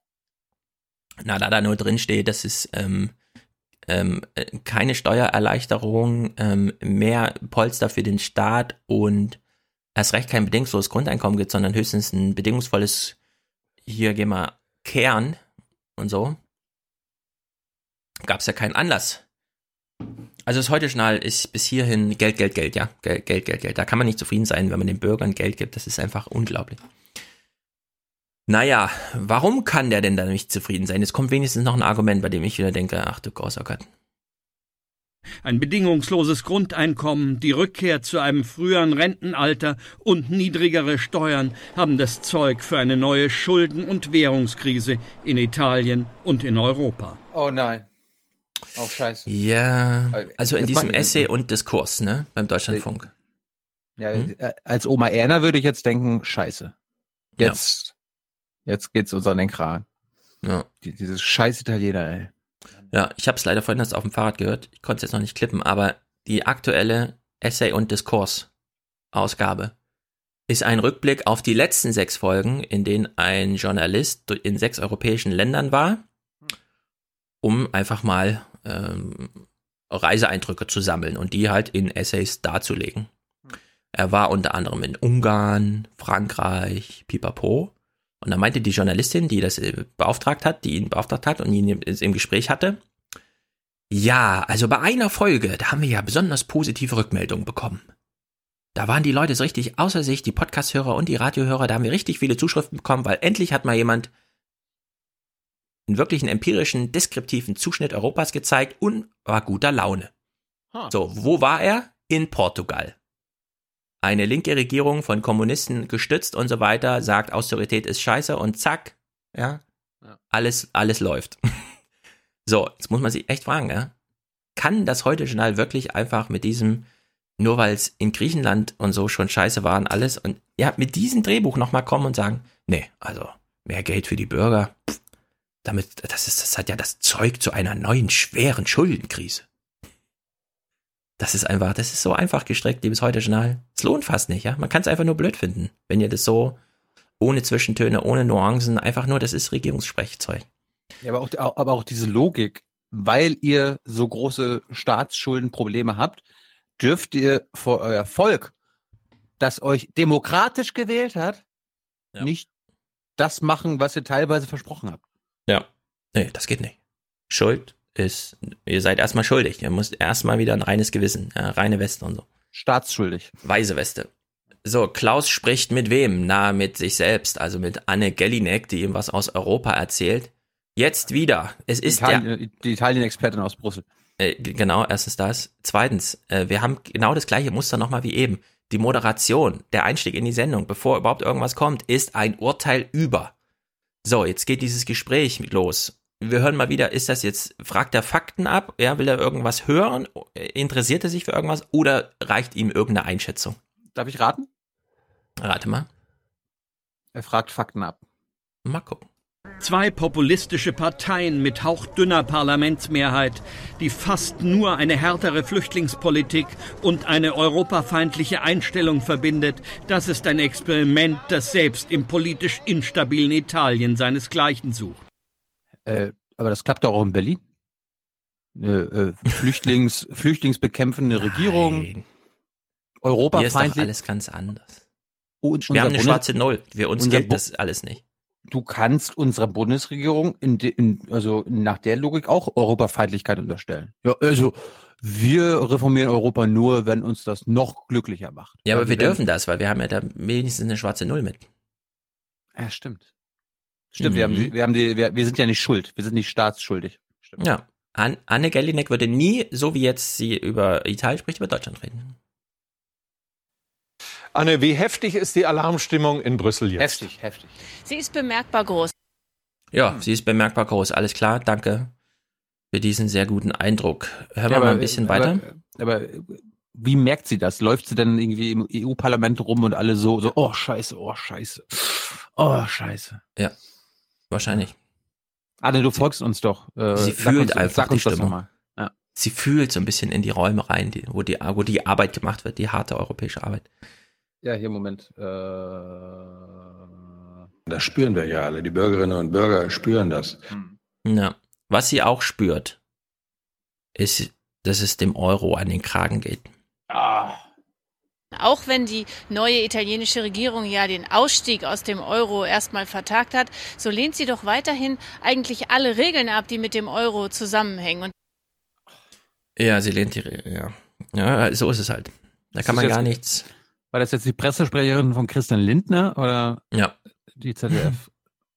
Tja. Das ist, das ist FDP spricht, ne? Hier, wir haben Ja. Regeln und die Regeln müssen eingehalten werden. Wir haben Regeln, die müssen eingehalten werden. Die Regeln haben wir vor 20 Jahren gemacht. Das läuft Genau. super für uns, äh, für alle anderen nicht. Aber die Regeln, die sind so und die sind halt so. Ja. Ähm, Es- wir haben die zwar auch lange nicht eingehalten, aber egal. Ja, komm. Wir haben als allererstes die nicht eingehalten, aber. Ja. Da wir uns für In Inhalte interessieren, hören wir jetzt diesen einen kurzen Clip, in dem sie dann doch mal italienische Forderungen referiert. Natürlich nur, um sie mega scheiße zu finden. da stehen im Koalitionsvertrag doch eine Menge Dinge, die hier in Brüssel sehr schlecht ankommen. Da ist zum Beispiel die Teilung in gute Schulden und schlechte Schulden. Was? Gute Schulden sind die, die man für Investitionen braucht und die dann auch auf die Defizitkriterien nicht angerechnet werden sollen. Ja. Das, das gibt's ja auch in Deutschland hier. Das haben, die, das haben wir selbst im Wahlkampf hier in Deutschland. Selbst Regierungsmitglieder gesagt, Anne. Wir, wir, wir haben gute Schulden, die dann als Ausgaben verrechnet, aber nicht ins Defizit in die Rechnung mit reingehen. Naja, haben haben SPDler erinnere ich mich, ja. Ha. Siehst du, das wusste ich gar nicht. Ich hätte jetzt einfach so gesagt, ähm, ich finde das eine gar nicht so falsche Idee. Einfach mal zu sagen, ja, es gibt halt die Ausgaben und die Ausgaben und bei manchen gibt's halt, ja, also die un normale Unterscheidung zwischen Infrastruktur und kritischer Infrastruktur. Einrichtung und wesentliche Einrichtung. Müssen wir jetzt wirklich beispielsweise wegen einer schwarzen Null sagen, okay, in allen Schulen muss es tropfen, Hauptsache schwarze Null? Nee, es gibt so ein paar Bereiche, ja, dass man jetzt nicht jedes Schlagloch pflegt, okay, aber es gibt so ein paar Bereiche, bei denen man sagen kann, nee, da gilt jetzt dieser Haushaltsvorbehalt oder die grundgesetzlich verankerte Sperre für Ausgaben einfach mal nicht. sondern es ist, da gibt es Sachen, die sind wichtiger. Ja, wir haben ja, wir haben ja, stellen wir immer wieder fest, Hörer, die FDP-Wähler sind oder die Mhm. FDP super finden. Das müssen wir immer wiederholen. Also wer hier für keine neuen Schulden machen ist, sagt aber auch gleichzeitig keine Infrastruktur machen. Genau. Ja? Also wer, wer seinen Kindern kein Schuldenberg hinterlassen will, ne, das, ist, das ist schon mal ein komisches Argument, aber bleiben wir mal bei der Logik, wer seinen Kindern keinen Schuldenberg hinterlassen will, will seinen Kindern aber auch keine funktionierende Invest äh, Infrastruktur hinterlassen. Ja. Oder Heiner Flassbeck auf die Spitze getrieben, wer Sachen bezahlen will und dafür nicht Schulden in Kauf nimmt, also Schulden des Staates, ist sowieso doof. Hat es grundsätzlich nicht verstanden. Weil irgendwo muss der Mehrwert ja herkommen und zwar aus der Investition und nicht aus dem Abschöpfen von später über Steuern, sondern es muss erst, der Staat muss zuerst tätig werden in diesem Kreislauf. Aber gut. Das, das wundert mich ja immer, dass gerade FDPler nicht verstehen, Ja. wie Kapitalismus funktioniert. Ja, die wundern sich alle so langsam, weil sie irgendwie so verstehen, was wie Lindners Kalküle sind, nämlich über die also die FDP ist ja nicht ohne Grund eine 10% Partei und nicht eine 20% Partei, weil sie Grundsätze hat.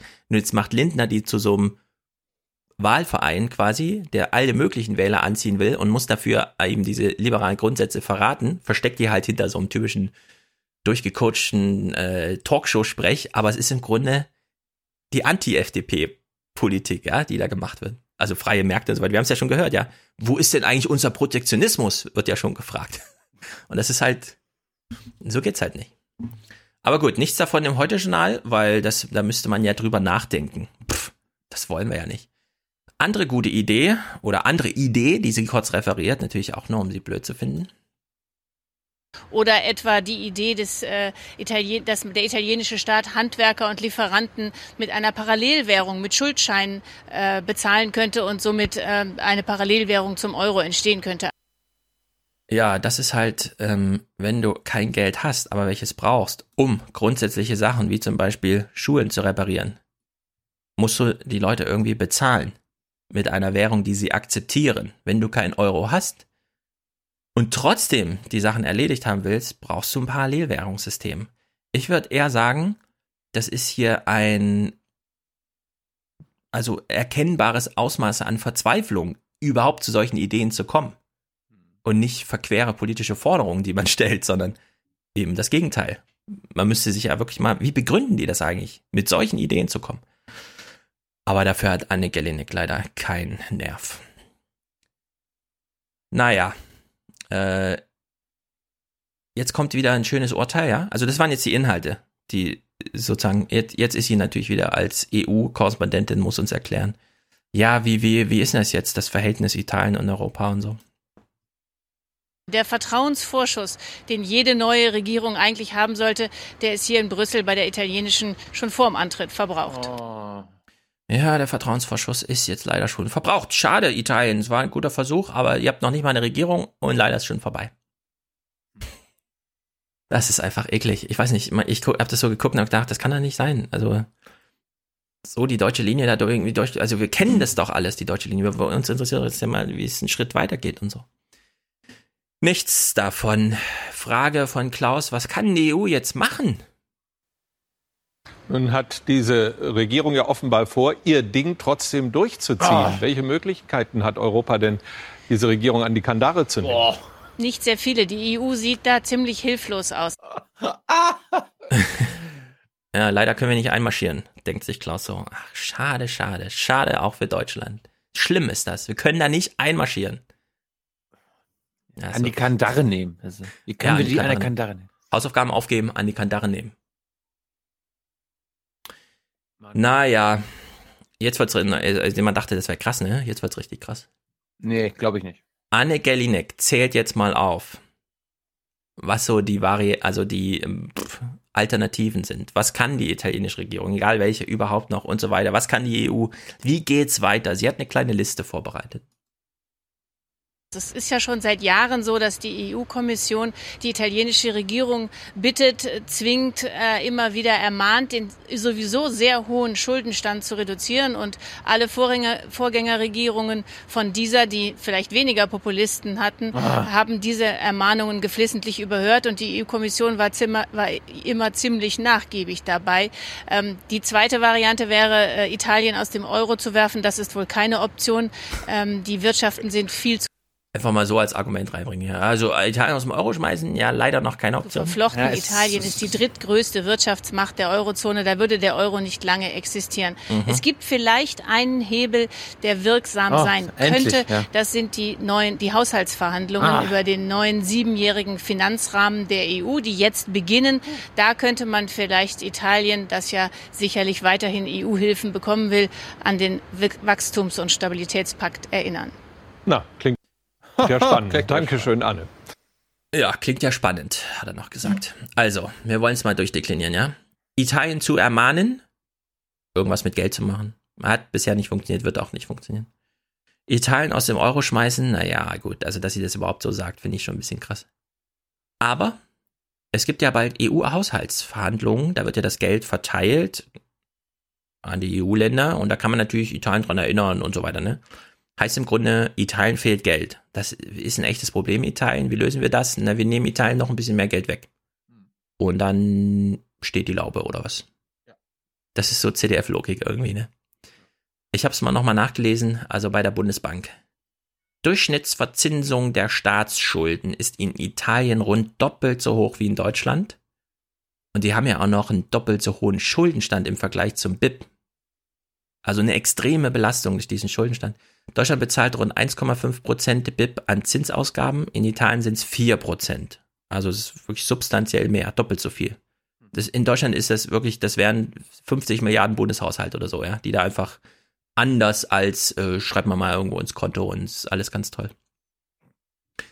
Die Bundesbank hat dann, also das ist ein Bericht vom letzten Jahr, so ergeben sich für Italien die größten Ersparnisse, Zinsersparnisse, ja. Also das ist so ein kontroverser Satz, finde ich, der hier so drin steht, den kann man dann nochmal, also so ergeben sich für Italien die größten Zinsersparnisse, die sich allein für das Jahr 2016 auf zweieinhalb Prozent des BIP und kumuliert für die Jahre 2008 bis 2016 auf zehneinhalb Prozent des BIP belaufen. Ähnlich hohe Entlastungen ergeben sich für die Niederlande, Österreich, Frankreich und Belgien. Die niedrigen Schulden aber äh, die niedrigere Schulden, aber einen stärkeren Rückgang des Durchschnittszinses aufweisen. Deutschland verbucht im Vergleich dazu mit 7,5 Prozent geringere kumulierte Einsparungen und liegt damit in der Mitte der betrachteten Länder. Kann man denken, hä, wie? Die Zinsersparnisse sind für Italien sogar noch größer? Ja, ich habe dann weitergelesen, weil dieser Satz, auf den wurde ich hingewiesen. Äh, die Zinsersparnis ist für Italien so groß, weil der Zinsbelastung, die eben vorher so hoch war, ja, das wird einfach in Prozenten ausgedrückt und dadurch, aber das ist rechnerisch hat seit der Finanzkrise 2007 Europa eine Billion Staatsschulden Zinsen gespart. Ein Drittel davon entfiel auf Deutschland. Also sehr viel mehr, als die Bevölkerung eigentlich anteilig äh, bekommen müsste. Und äh, Italien hatte zeitweise, vor allem seit 2010, bis zu dreimal so viel äh, Zins zu leisten für, also Durchschnittszins für Staatsanleihen wie Deutschland.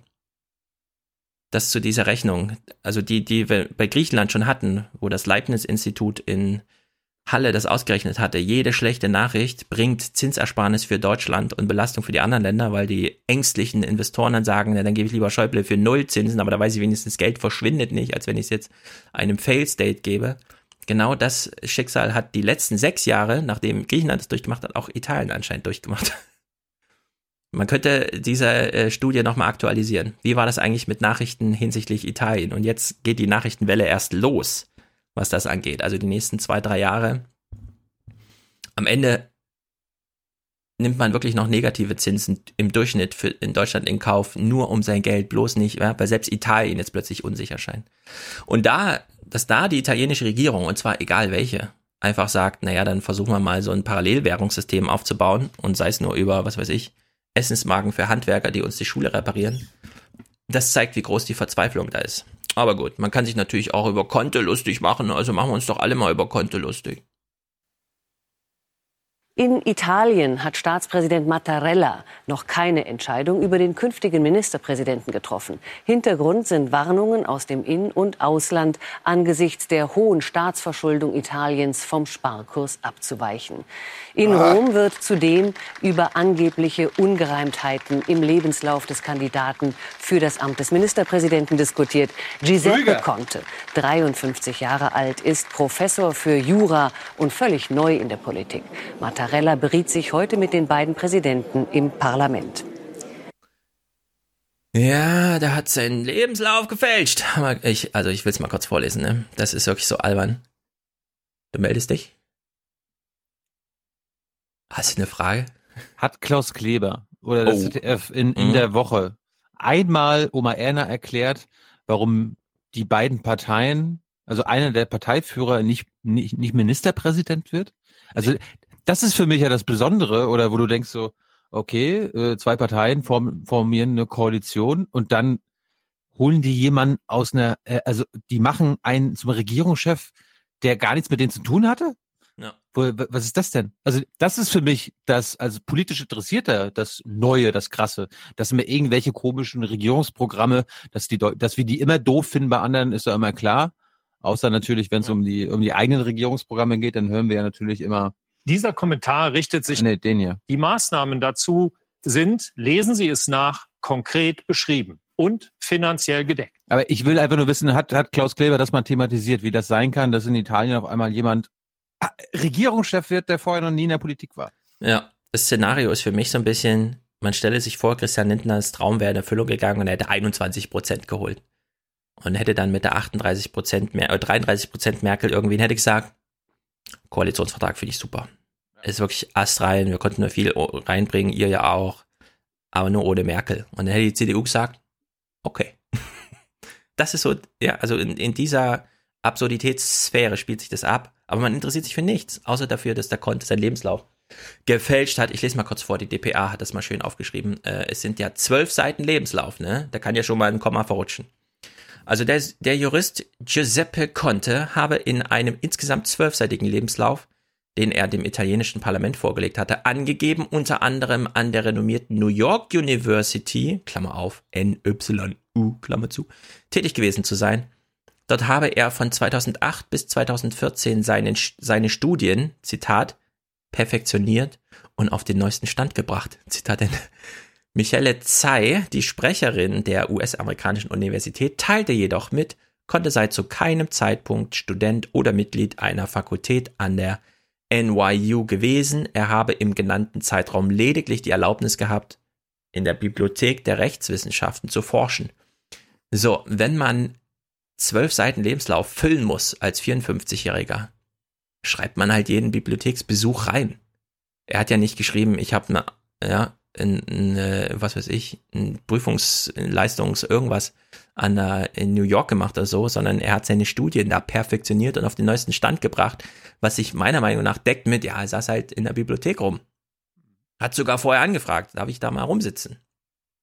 Also in der Hinsicht ungewöhnlich ausführlich, äh, Lebenslauf, aber wo ist denn das gefälscht, ja? Also wo, äh, es gibt jetzt keinen Grund, sich darüber lustig zu machen. Das ist wieder so deutsche Daily Soap Fortschreibung, die hier irgendwie stattfand. Weil er war ja neu in der Politik, er kennt sich noch nicht so aus und da muss man ihm natürlich überall eine reinwirken. Naja, Italien dann am Mittwoch.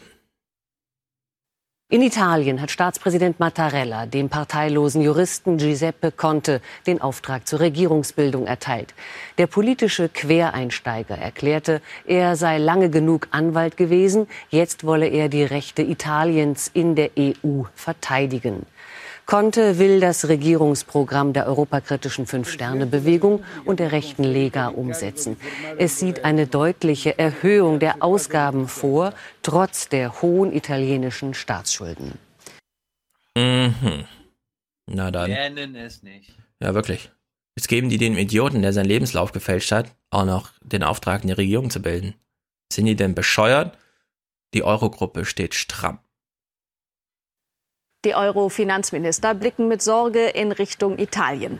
Bei ihrem Treffen in Brüssel ermahnten sie die künftige Regierung dort, europäische Finanzabsprachen einzuhalten. Hintergrund sind die Pläne der populistischen Koalitionsparteien, Staatsausgaben zu erhöhen und Steuern zu senken. Die Finanzminister sprachen außerdem über Reformen in der Eurozone, zum Beispiel über den geplanten Ausbau des Rettungsschirms zu einem europäischen Währungsfonds. Ja, darüber könnte man ja mal ausführlicher reden, ne? über den ESM oder so. Nee, stattdessen hier konnte, konnte, konnte.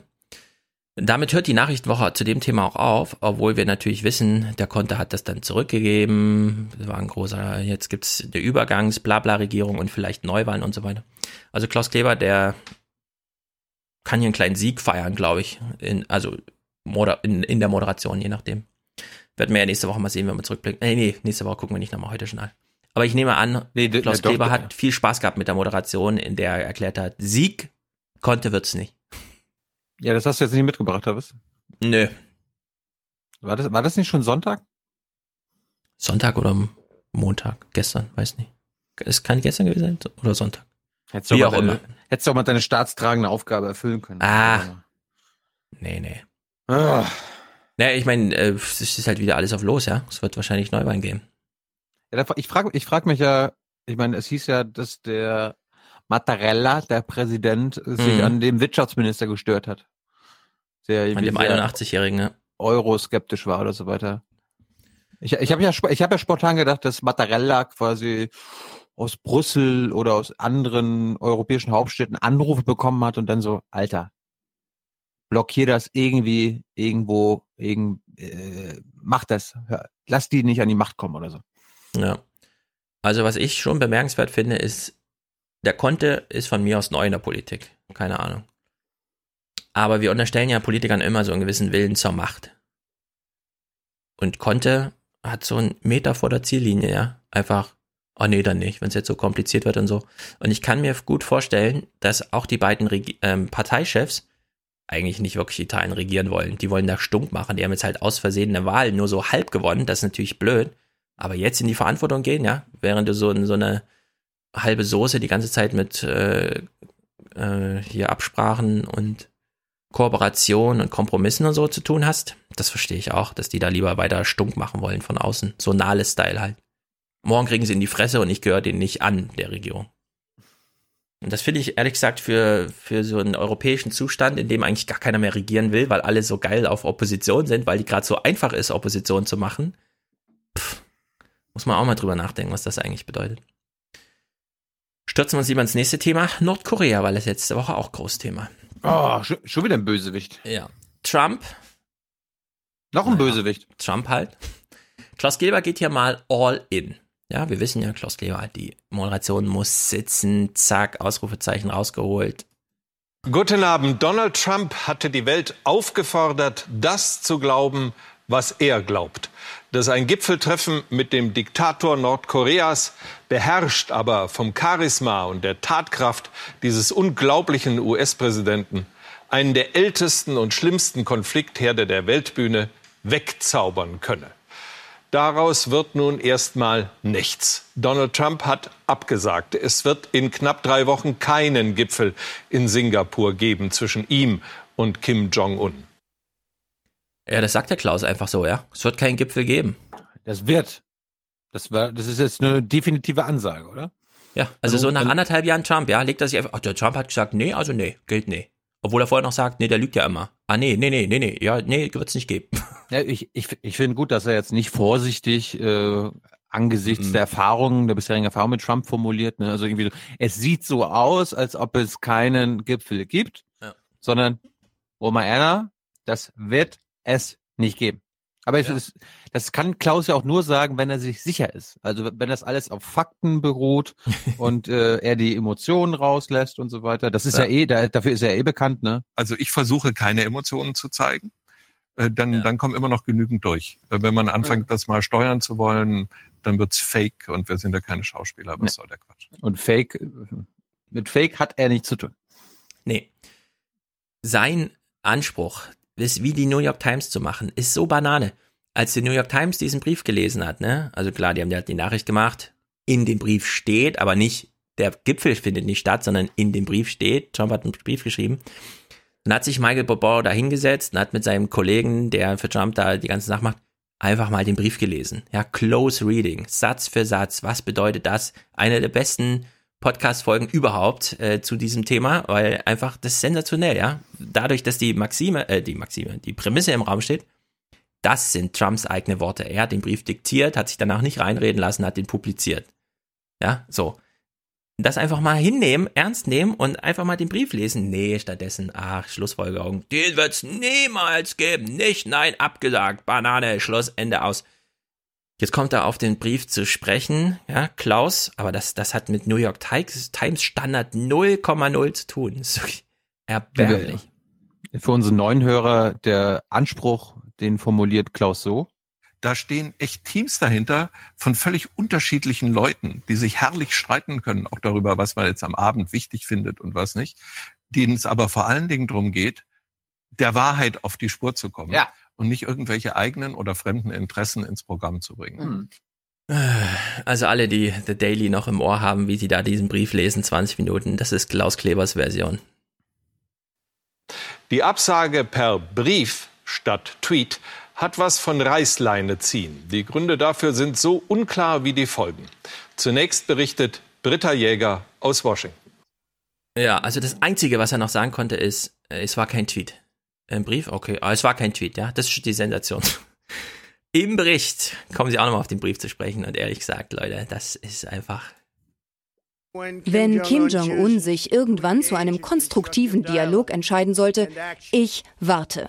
In der Zwischenzeit werden wir unsere sehr starken Sanktionen, die stärksten Sanktionen, die es je gab, aufrechterhalten. Hat der Trump etwa einen tollen O-Ton gegeben, den man mal senden kann, um zu zeigen, wie irre der ist? Geil, komm, sofort senden. Da stehen Teams dahinter, die entschieden haben, dieser O-Ton muss gesendet werden. Very strong sanctions. The strongest In einem Brief hatte Trump zuvor deutlich gemacht, wer für das geplatzte Treffen aus seiner Sicht die Verantwortung trägt. Er warf dem nordkoreanischen Staatschef gewaltigen Zorn und offene Feindseligkeit vor und Trump drohte. Nehmen Sie bitte diesen Brief als Zeichen, dass der Gipfel in Singapur zum Wohle beider Seiten, aber zum Nachteil der Welt nicht stattfindet.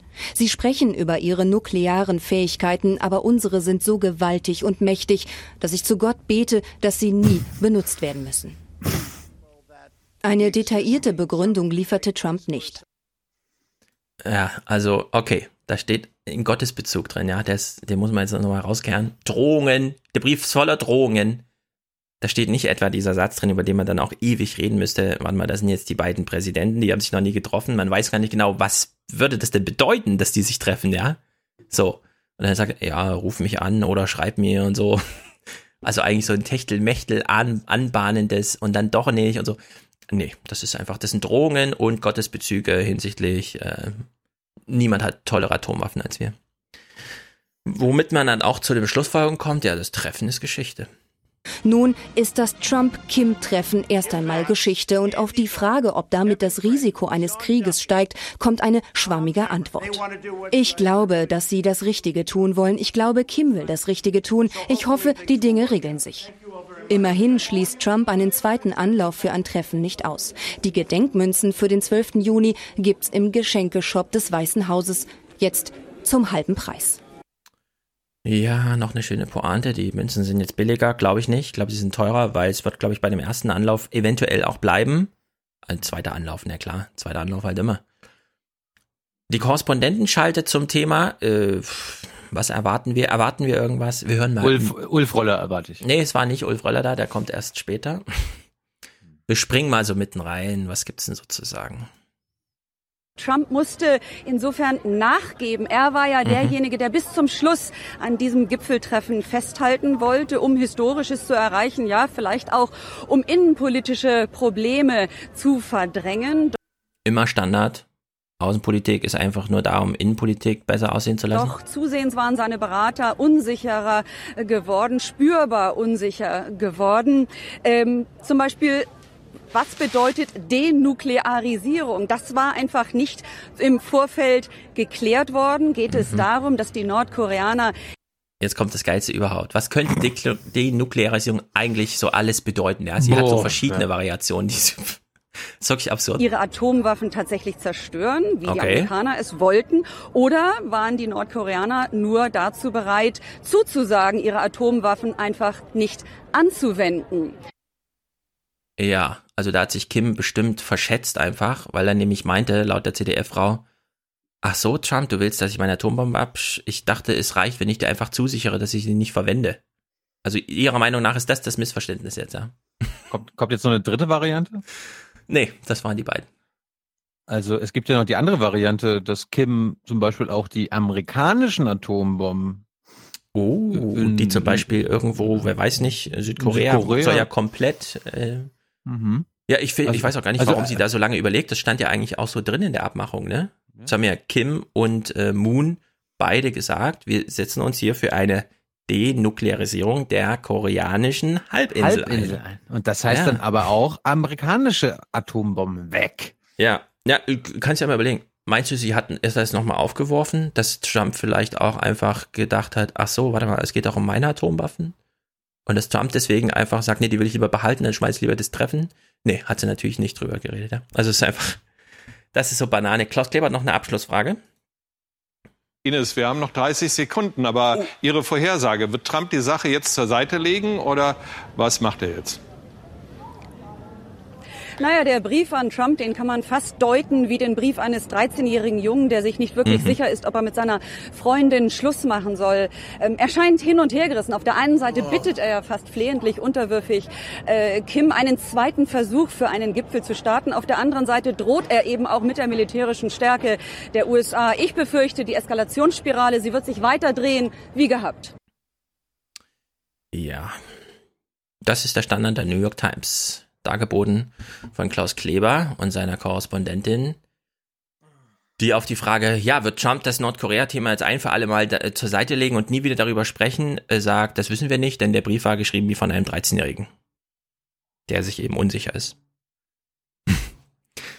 Also es, es wird auch nicht besser, wenn man jetzt sagt, okay, es gibt ja am nächsten Tag nochmal Nachrichten zu Nordkorea, vielleicht haben wir ja mehr Glück oder so. Ja, bestimmt. Also Freitag. Ich bin mir sicher, am nächsten Tag hat Klaus dann äh, nochmal nicht staatstragend nochmal das korrigiert, was sie am Vortag vielleicht ein bisschen zu, ich will nicht sagen mh, sicher, aber schon recht deutlich klar gemacht haben. Also nicht staatstragend, finde ich, ist eine angemessene, weil irgendwann muss man ja mal feststellen, nee, ich habe zwar gestern mit meiner typischen Klaus Kleber Art und Weise gesagt, das ist abgesagt, das, und dann frage ich meine Korrespondentin nochmal, wird's, äh, legt das jetzt zur Seite, das Thema und so weiter und so fort, ja. Und nur einen Tag später ist plötzlich alles anders. Wir sehen jetzt mal Klaus Kleber am Ende seines Moderationslateins. Er ist Trump nicht gewachsen und stellt das auch offen dar.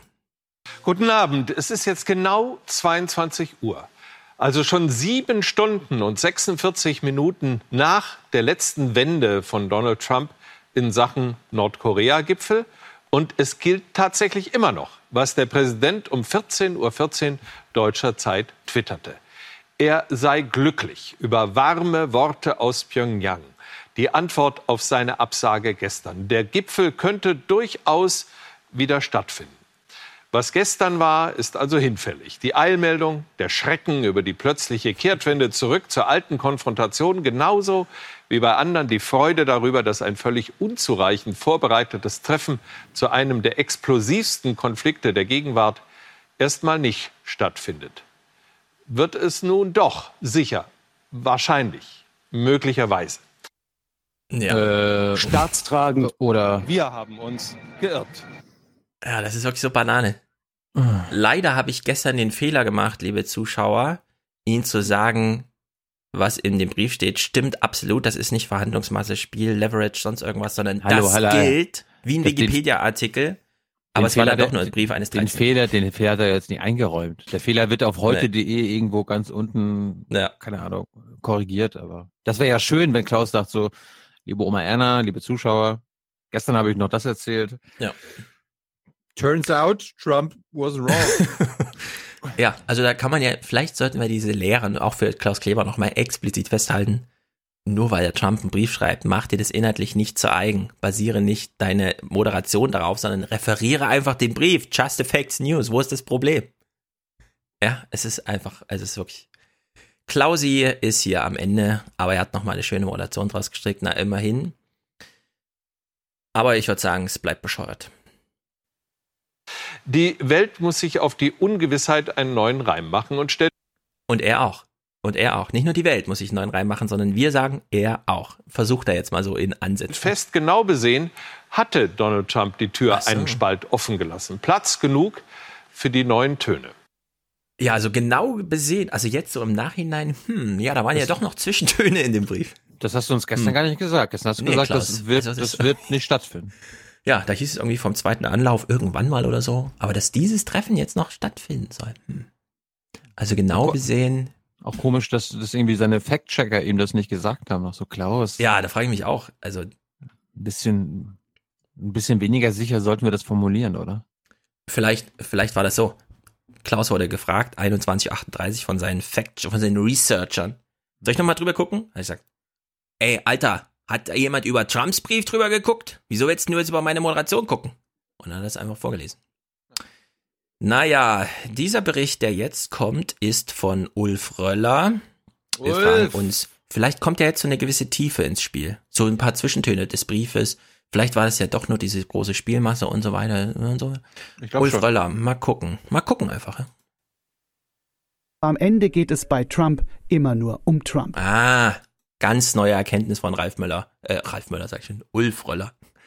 Bei Trump geht's immer nur um Trump. Das ist ja eine ganz neue Erkenntnis für dich, Ulf. Die hast du uns ja noch nie dargeboten. Bei Ulf geht es auch immer um Trump. Ja, das stimmt. Lieber Ulf, frag dich doch mal, ja? Bist, bist du Trump besessen oder was ist denn da los? Wenn ich wirklich hart trainiere, könnte ich den amtierenden Weltmeister besiegen. Der hat 40 Siege. Aber wenn ich trainiere, kann ich das schaffen? Der Präsident. Da muss man sich mal vorstellen, ja? Trump sitzt da. Hinter ihm steht Sylvester Stallone. Die scherzen, ja? Trump so mit seinem typischen Kamera läuft, zack, zack. Und er stellt einfach nur die Frage, ey, wenn ich jetzt mit meinen 72 Jahren richtig hart trainiere, ja, könnte ich euch dann äh, K.O. hauen? Und Ulf so, ey, das ist, das zeigt mal wieder, wie irre der ist. Lieber Ulf, so ein bisschen Humor oder so, ja, selbst bei Trump wäre nicht ganz verkehrt. Das macht das Leben auch einfacher, finde ich. Aber gut. als Alleskönner, der auch ohne Vorbereitung den Korea-Konflikt lösen will. Trump betreibt Weltpolitik wie ein Eventmanager. Das Ereignis Gipfel ist das Ziel. Mal sehen, was passiert. Vielleicht treffen wir uns sogar am 12. Juni. Sie wollen, wir wollen. Mal sehen. Ja, ehrlich gesagt, dass Trump ja einfach sagt, keine Ahnung, ob das stattfindet, mal gucken, ist der klügste Beitrag überhaupt, ja, in der ganzen Angelegenheit. Einfach mal gucken, Ulf. Anstatt hier mit Klaus Kleber einen Scheiß nach dem anderen zu liefern. So, also Ulf hat uns jetzt auch nicht weitergeholfen. Wer könnte? Thilo kennt sie. Konstanze Stelzenmüller ist zugeschaltet. Klaus, Klaus ist ja mit seinem Latein am Ende. Ja. Also fragt er nochmal nach beim Brookings Institut. Leider weiß er nicht genau, mit wem er da spricht. Jedenfalls verhunzt er den Namen so ein bisschen. Er überlegt kurz, muss ich das jetzt korrigieren? Und da hat's Oma Erna eh nicht geschnallt. Und dann entscheidet er sich für Oma Erna hat's eh nicht geschnallt. Also wir steigen mal in das Gespräch ein. Konstanze Stelzenmüller ist eine deutsche Expertin für. Sicherheitspolitik und internationale Beziehungen, die zurzeit in einer der renommiertesten Denkfabriken in Washington arbeitet. Ich begrüße Ja. Sie in unserem Studio dort. Guten Abend. Also das ist ein ganz renommierter Laden, das ist der beste Think Tank überhaupt. Das, Unabhängig, unabhängig ja, bestimmt. Wenn, wenn jetzt nicht die Wahrheit kommt über Trumps Brief, der Brief eines 13-Jährigen, der glaubt, er könnte mit 72 Jahren noch Weltmeister im Boxen werden, dann weiß ich auch nicht. Also Frau Stelz, Frau Konstanze, was gibt's denn so zu sagen? Brookings Institut wird übrigens unter anderem von Katar finanziert. Ach, das Nebensächlichkeiten. Ich fand, sie wusste vielleicht nicht so ganz, wie läuft das in Deutschland nochmal im Fernsehen? Soll man hier das Kalkül verstecken oder soll man einfach wirklich mal sagen, wovor wir hier so Angst haben? Und äh, es ist ein seltener Zufall. Sie hat es ein bisschen verwechselt. Sie erklärt jetzt Klaus Kleber, der dachte, er kann jetzt hier so Propaganda machen, einfach mal, wovor die einfach Angst haben. Die spielen doch alle Spielchen, hat Donald Trump äh, heute beim Gang zum Helikopter gesagt. Erkennen Sie eine Spielstrategie von Trump in dem Verhalten gestern und heute? Ich glaube, da ist keine wirkliche Strategie zu erkennen, weil da keine ist. Also ich bin Mhm. ja bei Brookings äh, umgeben von Leuten wie Robert Einhorn und anderen, die teilweise Ey, Robert Einhorn, wer kennt ihn nicht? Ja, wer, wer bewundert ihn nicht? Erstmal schön Name-Dropping machen. Also mein Wer auch immer das ist, ja. Robert Einhorn. Wenn sie jetzt gesagt hat, Robert Zweihorn hätte auch geil. Geil. Oma Erna findet das einfach geil. seit Jahrzehnten für die Regierung schwierige Seit Jahrzehnten schwierigste äh, Aufgabe. Rüstungskontroll- und Abrüstungsverhandlungen geführt haben. Iran, äh, Nordkorea, die sich in diesen Ja, die Nordkorea-Politik, die da über, das war die geilste Politik ever, die da gemacht wurde. Dossiers bestens auskennen und die ins Mark erschüttert sind darüber, dass hier mit so wenig Absprache mit Verbündeten, mit so wenig sprachlicher Disziplin und mit so abrupten Der Brief eines 13-Jährigen, was erwartet ihr denn für sprachliche Disziplin, Leute? Hin- und Herwendungen agiert wird. Also ich glaube, man muss da keine Strategie vermuten. Mhm. So, jetzt. Ähm, die, das Risiko ist erheblich, dass Nordkorea, Südkorea und vielleicht auch China Separatverhandlungen beginnen. Oh. Was? Das könnte durchaus, das ist die große Angst. Das Risiko ist erheblich, dass Nordkorea, Südkorea und China separat Verhandlungen beginnen. Hm, was Risiko. die denn? Das ja, ist- also Das ist ein Risiko. man muss sich wirklich fragen, wo ist das Problem? Äh, Das ist eine Region da, die Länder liegen da alle beieinander. Und die könnten tatsächlich separat jetzt Verhandlungen können beginnen? doch nicht ohne den Westen, Also wirklich. ohne die Weisen Frieden Ja, wirklich. äh, schaffen. Das geht nicht, ja. Das geht nicht. Das ist die große Angst. Es könnte jetzt durchaus sein, dass die Chinesen machen, einfach die die machen, werden. Ja, die machen einen Friedensdeal. Also unglaublich. Und dann, und dann investiert China in Nordkorea und Südkorea in Nordkorea und Ja. bauen das Ding auf. Ohne Das, die Hilfe der Weisen. Ja, also dieses Problem verstehe ich sofort, ja, als Ja, ja. Europäer, der natürlich äh, der größte Freund Amerikas ist und so. Das, das kann nicht sein, dass die Chinesen jetzt separat mit Südkorea und Nordkorea da irgendwas aushandeln, was vielleicht zu Frieden oder sowas führt. Unglaublich. Nebenbei mal ein bisschen in den Brookings Institut. Äh, sie stehen dafür in ihrer historischen Mission für die Entwicklung inf, äh, influ einflussreicher Politiken zur Deregulierung in der Wirtschaft Mhm. Und wird als konservativ und center-right von der Fairness and Accuracy in Reporting Group bewertet. Also sehr, sehr unabhängig. Solange denen allen die Kinnlade runterfällt, wenn Trump Nachrichten produziert, ist doch egal, was die sonst noch so machen. Es geht hier weiter. Also das Risiko ist hoch, dass Nordkorea, Südkorea und China separat Verhandlungen beginnen. Oi, oi, oi. So, weiter. Was gibt's noch so große Sorgen? Aktuelle. Die größte Sorge der Experten hier, der Beobachter ist, dass der Präsident in einem impulsiven Moment in Singapur am 12. Juni versprechen könnte, amerikanische Truppen aus Südkorea abzuziehen. Ups. Das ist eine Sorge? Vielleicht sogar Atomwaffen mitnehmen? ja, das ist die größte Crazy. Sorge. Sie sagt sie Crazy. einfach so, ne? Sie wusste ja nicht so genau, sie dachte, das ist noch das Vorgespräch oder so, keine Ahnung. Und da kommen, da kommen immer Leute an, oh Thilo, warum redest du immer von Empire? Ja, was, was soll das immer? Ja. Was soll das immer? Stell dir mal vor, keine amerikanischen Soldaten mehr in Südkorea. Wer soll denn, wer soll denn, wer soll denn die ganze Munition wegballern, die man vorher Südkorea für drei Milliarden verkauft hat? Das ist einfach ein ganz, ganz großes Risiko. Angenommen, es käme dazu, dass der Trump am 12. Juni einfach so sagt, lieber Moon, ja, ich ziehe gerne ab. Also wenn ihr eine denuklearisierte äh, koreanische Halbinsel wollt, warum nicht? An, an mir soll es nicht scheitern. Ich will den doch Erfolg egal. hier haben. Äh, Genau. was, was erwartet ihr von den Amerikanern? Alles klar, machen wir. Genau. So, und jetzt aber, das ist natürlich ein Problem für uns. Das, also, Erklärt ich, nenn- jetzt. ich nenne das Brookings Institut nicht mehr Brookings Institut, sondern Empire Institut. Das Empire-Institut, genau. Es erklärt jetzt, warum das so problematisch wäre, dieser 12. Juni, bei dem sich Trump nicht einen Zettel zustecken lässt, was er da sagt, sondern einfach spontan handelt. würde mit einem Abzug aus Südkorea und sei es nur ein teilweiser Abzug ein sehr, sehr unerfreulicher Präzedenzfall gesetzt. Und der Präsident hat ja immer wieder seine Sympathien für eine Begegnung nicht nur mit Kim Jong-un, sondern auch mit Wladimir Putin erkennen lassen. Oh, mit Putin auch noch. Putin? Da könnte Europa fallen lassen, der Trump. Der könnte das gleiche in Europa sagen. Ich will meine Atomwaffen zurück. Ihr wollt doch hier bestimmt ein denuklearisiertes Deutschland, oder? Ähm, ja, spiel uns, spiel uns doch mal deinen Knopf ab. Welchen Knopf? Deutschland ist für eine Atomfrei. Ah ja. Wir werden uns dafür einsetzen, dass diese Welt eine atomfreie Welt ist. Die Bundesregierung steht für eine atomfreie Welt. Jawohl. Eine atomfreie Welt? Das wird alles digital, alles nur noch virtuell oder was? Naja, das Gespräch hat ein sehr merkwürdiges Ende, bei dem Klaus dann auch so denkt, äh, bitte was?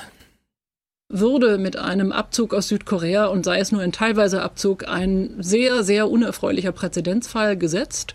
Und der Präsident hat ja immer wieder seine Sympathien für eine Begegnung nicht nur mit Kim Jong-un, sondern auch mit Wladimir Putin erkennen lassen. Oh nein. Oh nein, oh nein, er könnte mit Putin reden. Man fragt sich hier, spielt der Präsident vielleicht mit dem Gedanken einer persönlichen Begegnung mit Wladimir Putin, dem oh. Herrscher des Kremls, mit dem dem Herrscher des Kremls. er gerne auf Augenhöhe verhandeln möchte. Und was könnte dann bei einem solchen Gespräch passieren? Ah. Für Überraschungen ist er gut, dieser Präsident. Dankeschön, Frau Stelzenmüller. Aha. Ja, für Überraschungen ist er ja gut. Ich finde ich finde, ich finde auch gut, also, dass sie suggeriert, dass Putin von der Augenhöhe über Trump ist. Ne? Ja. Also, der, Trump ist der Kaiser, Kopf größer oder so. Der, der Chef des Empire Ja. Ach so, ja, genau, unter, ja. unter dem russischen Machthaber. Das wäre es ja noch, ja. Auf Augenhöhe. Also hör mal. Das muss alles geordnet, es muss seinem Gang gehen. Ja, nee, ich glaube, sie meint, sie weiß schon, dass die Augenhöhe unterschiedlich ist, aber Mhm. das Empire bückt sich doch nicht. Ja. Also, ähm, das, das ist das heute schon halt zu den großen Themen jetzt gewesen. Italien und Nordkorea. Ja, top. Ich weiß gar nicht, was du. ist einfach sensationell, ne? China. Irgendwas ist doch mit China. Oh, da habe ich auch was mitgebracht. Ja. Oh ja, okay, ich habe ein paar Clips zu China, weil Merkel war ja auch da und so. Fangen wir mal mit dem hier an. Irgendwas mit Börsennachrichten. Peking hatte angekündigt, mehr US-Güter zu kaufen und Okay. zum Juli die Importzölle auf Autos deutlich zu senken. Valerie Haller davon profitieren vor allem die Aktien deutscher Autobauer. Ja, die Zölle auf Autoimporte nach China sollen ja immerhin ab äh, Juli von 25 Prozent auf 15 Prozent sinken. Das ist Mhm. tatsächlich gut, vor allem für deutsche Luxusmarken, die ihre teuren Modelle nicht in China produzieren, sondern sie eben dorthin einführen. Ja, damit öffnet sich äh, der Automarkt für die Hersteller ein Stück weit mehr. An der Börse freut man sich darüber, denn China ist gerade für die deutschen Hersteller enorm wichtig. Die Aktien von BMW und Volkswagen und Daimler reagieren entsprechend.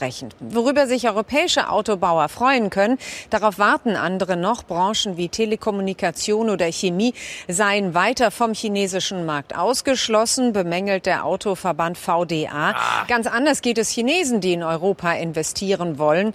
Nach einer Studie der Bertelsmann Stiftung interessieren sich chinesische Investoren mehr denn je für deutsche Unternehmen aus den Bereichen wie Software, Roboter, Autos und Energiesysteme.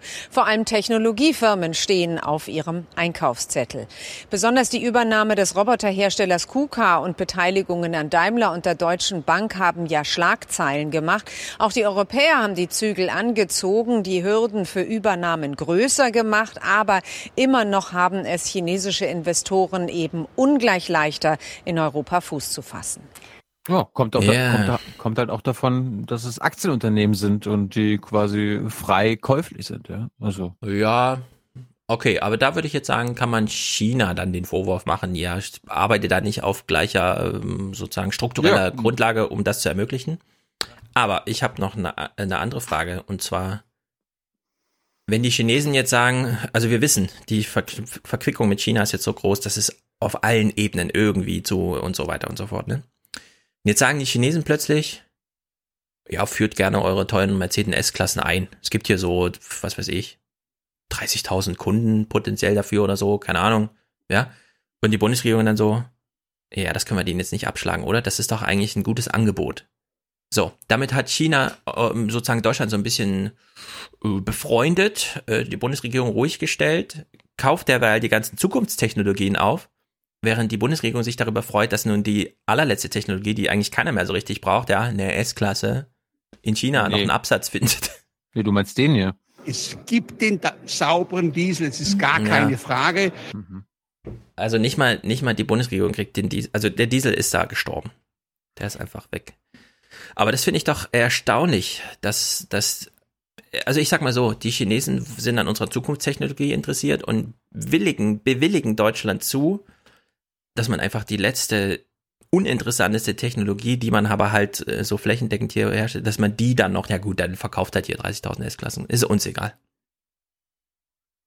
Das bedroht uns nicht in unserer großen Agenda, nämlich irgendwann, äh, ja, Autos halt. Das ist einfach gut für unser Land. Es ist einfach gut für unser Land. Merkel war ja auch in China und die ist ja da so ein bisschen rumgereist. Und was steht hier in meinem Clip? Ach so, ja, Merkel natürlich. Was macht Merkel in China? China ist mächtig geworden. Auch die deutsche Kanzlerin wird wieder mit einer großen Wirtschaftsdelegation anreisen. Es geht um Geschäfte. Immerhin, Merkel ist eine der ganz wenigen, die China noch an die Menschenrechte erinnert. Oh, sie erinnert noch an die Menschenrechte. Als ob, ich meine, ich habe in der BBK ja auch so, ich so, Herr Seibert, äh, warum trifft sich die Kanzlerin nicht mal mit Oppositionellen, ne, mit Macht irgendwelchen Bl- Regimebloggern und so weiter? Nein, nein, nein, nein. Das hat Seibert auch gar nicht mehr abgestritten, sondern einfach nur gesagt, doch, sie trifft sich immer noch mit Vertretern der Zivilgesellschaft. Ja, genau, genau. Aber es gibt immer so Treffen. Ja, aber Ja. das ist, das ist die, äh, das heißt keine Oppositionell mehr, weil sonst, wenn es Ja. Oppositionelle wären, Ja, würden sie das betonen. Und, und wenn du dann Ja. fragst, ja, um was willst du in Sachen Menschenrechten ansprechen? Äh, äh, äh, ja, also, äh, Das ist, glaube ich, öffentlich bereits bekannt. Ja, der Zug ist abgefahren. Merkel hat ein anderes Thema. Sie war ja extra in Shenzhen. Wir hören mal kurz hier rein. Zum Abschluss ihrer China-Reise hat Bundeskanzlerin Merkel deutsche Unternehmen zu größeren Anstrengungen im Bereich von Zukunftstechnologien aufgefordert. Beeindruckt von der Entwicklung in China sagte sie, es gehe darum, in mehr Feldern einen technologischen Vorsprung zu erarbeiten und zu halten. In der Innovationshochburg Shenzhen forderte Merkel, Deutschland müsse sich strategischer auf die Digitalisierung einstellen. Wettbewerbsfähigkeit, Bitch. Ja, ja, genau. Also Merkel fährt dahin, sieht irgendwie, oh Gott, die, pff, da hier passiert irgendwas, was bei uns nicht passiert. Wettbewerbsfähigkeit ist im Arsch. Und dann ruft sie auf, äh, doch mal hier mitzuhalten. Und ich frage mich so ein bisschen, ist, weiß sie eigentlich, dass es, also ich meine, die deutsche Bevölkerung ist über 50 Jahre alt im Schnitt, ja. Wenn du ein deutsches Unternehmen hast, wer soll da auf eine tolle Idee kommen? Auf der anderen Seite, da alle so alt sind, ist das ja wahrscheinlich, also es, es gibt eine sehr hohe Nachfrage für Innovation, wie zum Beispiel Mobilität, ohne dass man selber das Auto fährt, einkaufen, ohne dass man dahin muss, weil man gebrechlich ist und so weiter. Also in der Hinsicht könnte Deutschland bald ein riesiger Absatzmarkt sein, weil in Deutschland ist noch viel Geld vorhanden, also die Kunden haben noch viel Geld, um eben nicht nur Treppenlifter und so einen Scheiß zu kaufen, sondern jetzt wirklich das, das komplette Land einmal rentnersicher zu machen. Ja, Bordsteinkanten, die sich hoch und runter fahren und sowas. Alles, was Ja, es heute noch nicht gibt. Aber das, das ist, da sind wir schon wieder bei der Infrastruktur und du weißt doch, neue Infrastruktur bedeutet neue Schulden und das ist schlecht für Deutschland. Ja, aber vielleicht hat irgendein Chinese eine tolle Idee und dann wird es nicht über staatliche Infrastrukturprojekte, sondern dann heißt es einfach, es gibt Zusatzversicherung zur Rentenversicherung, ja, so wie bei der Medizin für Zähne werden extra versichert und Mobilität wird halt extra versichert. Du kriegst deine Rente, ja, aber wenn du mobil, mobil sein willst, dann schließt doch hier noch ein Dings ab, also privat finanziert sozusagen. Und dann kommen die Chinesen und sagen, das ist ein geiles Geschäft. 60 Millionen 60-Jährige, geil, da gehen wir rein. Scheiß auf S-Klasse, hier kommen die Elektromobilitätsdinger, die dich irgendwie. Hinter das Haus auf den Rasen fahren, statt nur die Treppe runter. Also in der Hinsicht ist da viel Bewegung, glaube ich. Naja, wenn du noch China-Zeug hast, äh, wirf's ruhig rein. Na, ich, Äh, ich, Als nächstes erstmal- hätte ich Heiko Maas. Ja, wir machen, wir machen erstmal äh, Export. Und da ging es ganz kurz nochmal, äh, bevor wir zu China kommen, um Strafzölle auf unsere Exportschlager, Mhm. ja, aber amerikanische Sch- äh, Strafzölle. Und die sind schlecht für Deutschland, weil Mhm. äh, Marcel Fratscher erklärt das nochmal. Die Strafzölle auf Alu und Stahl kommen näher und Trump setzt noch eins drauf. Er will 25 Prozent auf europäische Autos, die in die USA exportiert werden. Das träfe vor allem Deutschland. Deutschlands Automobilhersteller, Maschinenbau, Chemie, Pharmazie, das sind unsere vier großen Stärken. Und wenn hier Strafzölle auf deutsche Autos auferlegt würden, dann würden wir das hier in Deutschland deutlich zu spüren bekommen. Okay. Spüren wir doch alle. Das spüren wir alle. Würden wir alle spüren. Ja. Und dann, ja, und dann ging es halt in den Beitrag, ja, der Trump macht ja das wahr, was er im Wahlkampf versprochen hat. Ah, schlimm. Müssen wir uns jetzt ne, als Deutschland, als Bundeswirtschaftsregierung nicht ähm, neu orientieren? gut, dass Merkel in China war und gut, dass sie dort auch eine Wirtschaftsdelegation dabei hatte. Und ich habe ja den BPA äh, entlockt, wer denn dabei war. Ja, also sonst Ja. ist immer nur so, ja, ja, gibt eine Aber nur eine kleine Wirtschaftsdelegation. Runde, ne? Nö, Relativ. die war, nö, die war Ja, schon. okay. Die ist, Dann gab es keine die- großen Verträge oder sowas, die unterzeichnet wurden. Ja. Ich würde mal kurz vorlesen, wer dabei war. Und du kannst ja mal sagen, kannst du mal klingeln, wer dir, wer, äh, wer dir bekannt vorkommt. Mhm. Ja? Ja. Okay, Oli- Oliver Bethe. Ja, kenne ich, Vorsitzender von der Allianz. War schon bei Jung und Naiv. Ja. Äh, Hubertus von Baumbach, Vorsitzender von CH Böhringer Sohn AG. Mhm. Falls jemand unserer Hörer da arbeitet, sagt uns doch mal in einem Audiokommentar, was ihr macht und warum ihr in China auftritt. Dann Hans Beckhoff, der Geschäftsführer von Beckhoff Automation GmbH. Mhm. Kann man, Ja, kann man sich schon denken. Martin Brudermüller, der Vorstandsvorsitzende von BASF Chemie.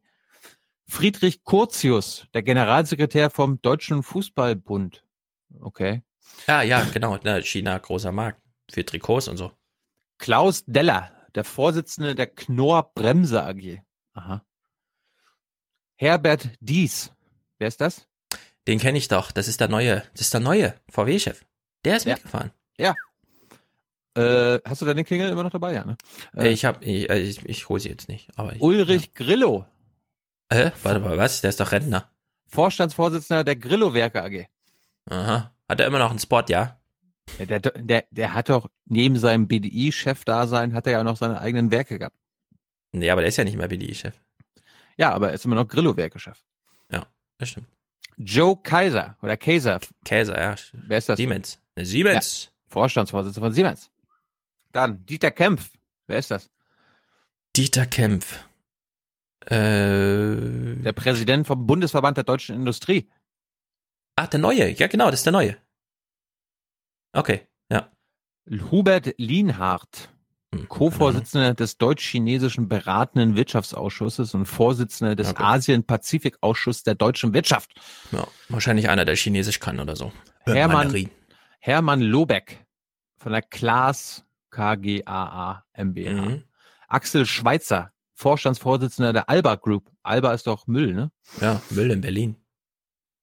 Ja, vielleicht reden die darüber. äh, Nee, ja, Chine- also dass Chine- Chinesen deutschen Müll. Müll aufnehmen. Ja. Nee, China nimmt ja den Müll nicht mehr. Ja, Muss ja, ja, genau. jetzt in Deutschland recycelt werden. Also recycelt im Sinne von endlich mal recycelt. Mhm. Dann Angela Titzrath, Vorstandsvorsitzende der Was, eine Hamburger Frau? Ha ja, von der Hamburger Hafen und. Logistik AG. Oh. Dann Clemens Tönnies Oh, der Geschäfts- Wurstmann. ja, und Schalke-Chef, äh, Geschäftsführer von Tönnies Lebensmittel GmbH. Ey, der ist Milliardär geworden mit Würstchen, ne? Muss man sich auch Echt, mal überlegen. Und. Hanno, Hanno Dieter Wenzler, Vorsitzender der Geschäftsleitung von der Freudenberg Chemical Special, nicht, Specialties KG. Mhm. Ralf Wintergerst, Vorsitzender Giesecke und Devrient, kenne ich gar nicht. Hm. Und noch eine Frau, Silvia Woschewski, Geschäftsführerin von BioSpring GmbH. Zwei Frauen sind mitgefahren. Immerhin. So, Und jetzt Merkel natürlich. Jetzt gab es im Regierungsbericht im ZDF äh, zwei dieser Vertreter, die ich gerade genannt habe. Und die erzählen uns mal, wie toll es in China eigentlich läuft. Die Kanzlerin sucht einen Ausweg im fernen Osten. Merkel auf China-Besuch, im Schlepptau Wirtschaftskapitäne auch aus der Autoindustrie, die Wirtschaftskapitäne, das ist auch mal ein schöner Mhm. Spruch. die Märkte Asiens zumindest langfristig lukrativer bewerten als die der USA. China hat viel erreicht, aber hat auch noch viel vor. Da können wir mithelfen. Wir können davon partizipieren und auch äh, natürlich für Deutschland Arbeitsplätze Für Deutschland. schaffen und, und auch Gewinne erwirtschaften. Äh, das ist ein, eine Win-Win-Situation. Ich muss schon sagen, dass äh, in der Region äh, die größeren Chancen sind, weil die Art und Weise, wie man, wie man Verständigung herbeiführt oder auch Konflikte angeht, doch etwas, äh, etwas äh, traditioneller ist. Anders als wenn er mit Spaniern oder Italienern redet oder so. Ja, ja, klar. Die kloppen Oder sich Am- immer gleich. Oder, Amerikaner. ich, fand, ich fand auch sein Lächeln am Ende dann so. Ja, Sie wissen schon, was ich meine, ne? Ja, ja, erstens das. Und Käse hat immer einen Spot im, beim ZDF und so. Wenn er da mitfährt. Siemens, das ist das Rückgrat der deutschen Wirtschaft. Jawohl. Dabei sind die gar nicht jetzt so groß. Aber gut. Sind halt so breit aufgestellt. Naja, apropos Zölle, ich habe ja auch noch einen kleinen Snippet. Man fragt sich ja, ist Herr Trump nicht total scheiße? Jetzt macht er auch noch Zölle auf Autos und so weiter. Aber stellt sich raus, nicht nur, nicht nur äh, beim Deutschen Institut, äh, beim, wie heißt das, DIW, Deutsches Institut für Wirtschaftsforschung, also Fratschers-Laden, ja. ist man der Meinung, ja, es ist hier ein bisschen so und so, sondern Zölle werden auch im IFO-Institut ein bisschen anders beobachtet. Die USA erheben bislang 3% Zoll auf importierte Autos und Teile. Die EU verlangt dagegen 10% auf jedes Fahrzeug, das aus den USA und China stammt. Auch wenn die Bilanz der Zölle in vielen Bereichen ja unterschiedlich ausfällt, kommt das Münchner IFO-Institut für Wirtschaftsforschung zum Ergebnis, dass die EU wohl insgesamt protektionistischer agiert. Ja, also Clemens Füst, Hans-Werner Sinn sind der Meinung, na gut, Sinn haben wir ja schon bei äh, Lanz gesehen, wie er das sagt. Aber Clemens Füsts Laden ist derzeit der Meinung, EU ist protektionistischer als Amerika. Äh. Wir glauben, dass Abschottung uns nicht weiterführt. Wir glauben, dass wir kooperieren müssen, dass Protektionismus nicht die richtige Antwort ist. Das, das verwirrt glauben mich wir. Das glauben wir, hat sie gesagt. Ja, ja. Und damit ist sie fein raus. glauben wir auch. So, Klaus Kleber spricht mit Heiko Maas, der ist nämlich auf schwieriger Mission in Washington gewesen, nachdem er bei seinem brasilianischen, ach, ihr macht jetzt auch G20, äh, Dingsterbums war und so, weil er wollte ja mit Argentinien war. Richtig, Argentinien ist das. Argentinien ist jetzt G20, genau. So, also war er in Washington, um zwei Treffen zu haben. Eins mit John Bolton und das andere mit äh, Pompeo. Und wir hören mal kurz. Von der Sozial- zur Außenpolitik. Der dafür mhm. neuerdings uh. zuständige Minister Heiko Maas ist zurzeit auf schwieriger Mission in ah. Washington. Ja. So, ich habe jetzt die Antworten. Das Treffen mit Pompeo fand noch nicht statt. Das Gespräch wurde vorher aufgezeichnet, aber mit John Bolton hat er schon gesprochen. Mhm. John Bolton, wissen wir, ist im Grunde so ein bisschen der Chef von Pompeo weil er im Weißen Haus die Außenpolitik macht, während Pompeo als Außenminister in der Regierung, aber nicht im Weißen Haus. Also es gibt da sozusagen noch John Bolton als Klammer zu. Also er hat das wichtigere Gespräch ist schon gelaufen. Und es gibt also das eine oder andere, Iran und so weiter, Zölle, Pipapo. Und ich lasse einfach mal den Zusammenschnitt laufen. Ich habe es so zusammengeschnitten, weil ich glaube, der Eindruck, den muss man dann auch nicht weiter diskutieren, wie das so ist. Ja, der Eindruck ist. Ist doch Fake News, dass wir das wieder alles gefaked, oder? Ja, also ich würde jetzt nicht sagen, es, es, kommt die Essenz des Gesprächs raus. Gespräche sind in hohem Maße Zufall, also kann man sagen, okay, habe ich halt auch noch ein bisschen reingegriffen. Ne? Hast du die Talking Points dabei? Die Talking Points sind natürlich auch dabei. Die kommen gleich am Anfang. Wir hören Klaus Klebers erste Frage und danach feuert Maas hier sein Ding ab. Fake News. Und Richtig Fake News. Wir wissen ja, Heiko Maas ist von der SPD, ne? Also die können da keine Interviews mehr geben. Das haben wir bei Frau Schulze gesehen sag mal, bei hier deiner Landesmutter gesehen. Also das ist alles verlorenes Land. Guten Abend, Herr Außenminister. Wie muss man sich die Atmosphäre dieses Gesprächs vorstellen? Oh. Guten Abend, Herr Kleber. Gut. Das ist eine sehr offene Atmosphäre gewesen. ja, was sonst? Äh, ich habe auch gar nicht versucht, hier jemanden zu überreden. Ich nee. habe noch einmal sehr deutlich gemacht, wie die deutsche Bundesregierung in dieser Frage steht. Und nicht nur die deutsche Bundesregierung, sondern Geht noch über eine Minute, schlaft nicht ein. Ja. ja das, Moment. Er, er sagt zum einen, ich habe hier niemanden versucht zu überreden. Aber ich habe deutlich gemacht, was wir über diese Sache genau. äh, halten. Denken. Aber ich will euch hier, ich will euch hier nicht überreden. Ich will nur deutlich machen, was wir davon halten. Also, okay?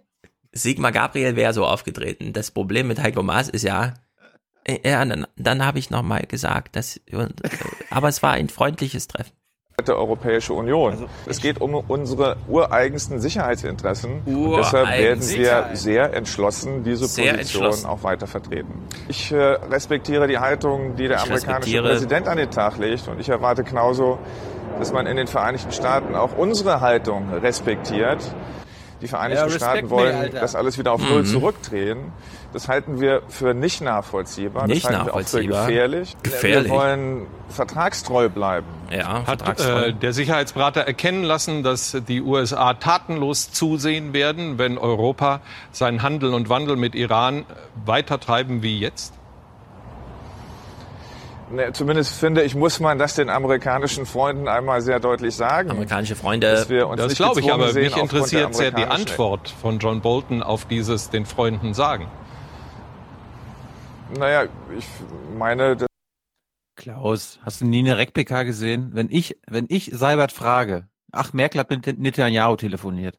Okay, Merkel hat ihm das und das gesagt. Was hat der Netanyahu gesagt? Äh, Herr Jung. das, das verraten wir nicht. Jetzt bin ich mal gespannt, ob, ob Heiko Maas auch ja. diese Haltung hat. Das hat man dort so zur Kenntnis genommen, wie wir zur Kenntnis genommen haben, dass äh, in einer einsamen Entscheidung Präsident Trump äh, das Abkommen verlassen hat. Herr Maas, besten Dank für das Gespräch. Ja, tolles Gespräch. Sehr gerne. Sehr gerne. Man fragt sich auch so ein bisschen, wo stehen die da jetzt immer? Wenn die in Amerika Presse gibt es da nicht Häuser und Gäste und dann ist man, also Gastgeber und, dann, und so. Nee, die stehen immer irgendwo in der Prärie rum jetzt. Heiko, Heiko hat sich ein Airbnb genommen und. Ja. ja. Die dürfen irgendwie nicht mehr. Es ist auch wirklich sehr amüsant.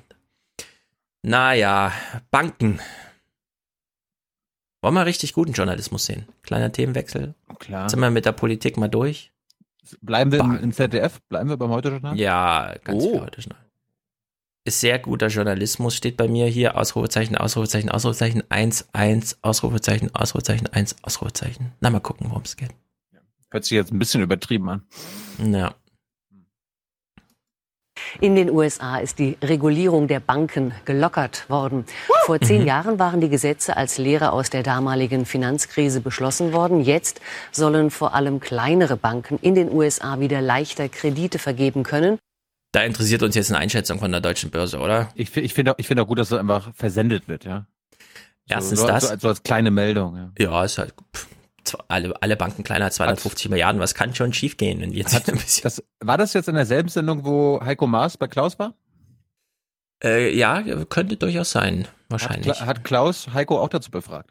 Nach, hast du doch gehört, ich habe da nichts Inhaltliches rausgeschnitten. Wir hören mal, wie die deutsche Einschätzung so ist, wenn, wenn die Amerikaner jetzt sagen, ist zwar Trump, aber wir machen das jetzt mal wieder ein bisschen liberaler. Für Präsident Trump ein Erfolg. Stephanie Barrett, wie wird das von Finanzexperten bewertet? Also die ja, Finanzexperten, wer auch immer. Einschätzung mag zwar überraschen, aber wenn die Liberalisierung in diesem Rahmen bleibt, dann kann sie sogar verschehen werden und man kann sie auch begrüßen. Die Europäer müssen sich äh, wirklich ernsthaft fragen, ob sie eine gewisse Lockerung der Bankenregeln aus Wettbewerbsgründen mhm. nicht sogar nachvollziehen sollten. also ich finde, du, du, solltest dich jetzt mal ernsthaft fragen, ob du das nicht nachvollziehbar findest, dass die Banken jetzt mal wieder ein bisschen gelockert hier an dem Finanzmarkt dran dürfen. Ich finde, die beiden sollten sich aber ernster fragen, ob sie wirklich von Liberalisierung sprechen wollen, statt Deregulierung.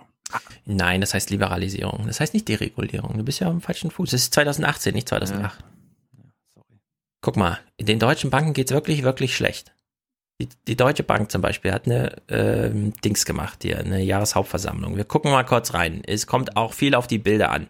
Du kannst ja mal sagen, wen du so siehst. Wer geht denn so zu so einer Deutsche Bank Hauptversammlung? Sie gehören zu den Kleinaktionären der Deutschen Bank, Irmgard und Peter Voss. Wie auch die vielen anderen Privatanleger hier sind sie wütend über die Spitzenmanager der Deutschen Bank. Oma, da fällt mir das Kinnlade runter. Es ist erschreckend, äh, wie man ein solches Unternehmen äh, in die Grütze fahren kann. Das ist mir völlig unerklärlich. Völlig unerklärlich. Und die Dividende, die sind ja, das ist ja ein Jammer. Jammertal. bitte, bitte mach daraus. Und die Dividende. Mach ist ein Jammertal. Ja. Also einfach grandios. Da sind einfach nur Oma Ernas hingegangen.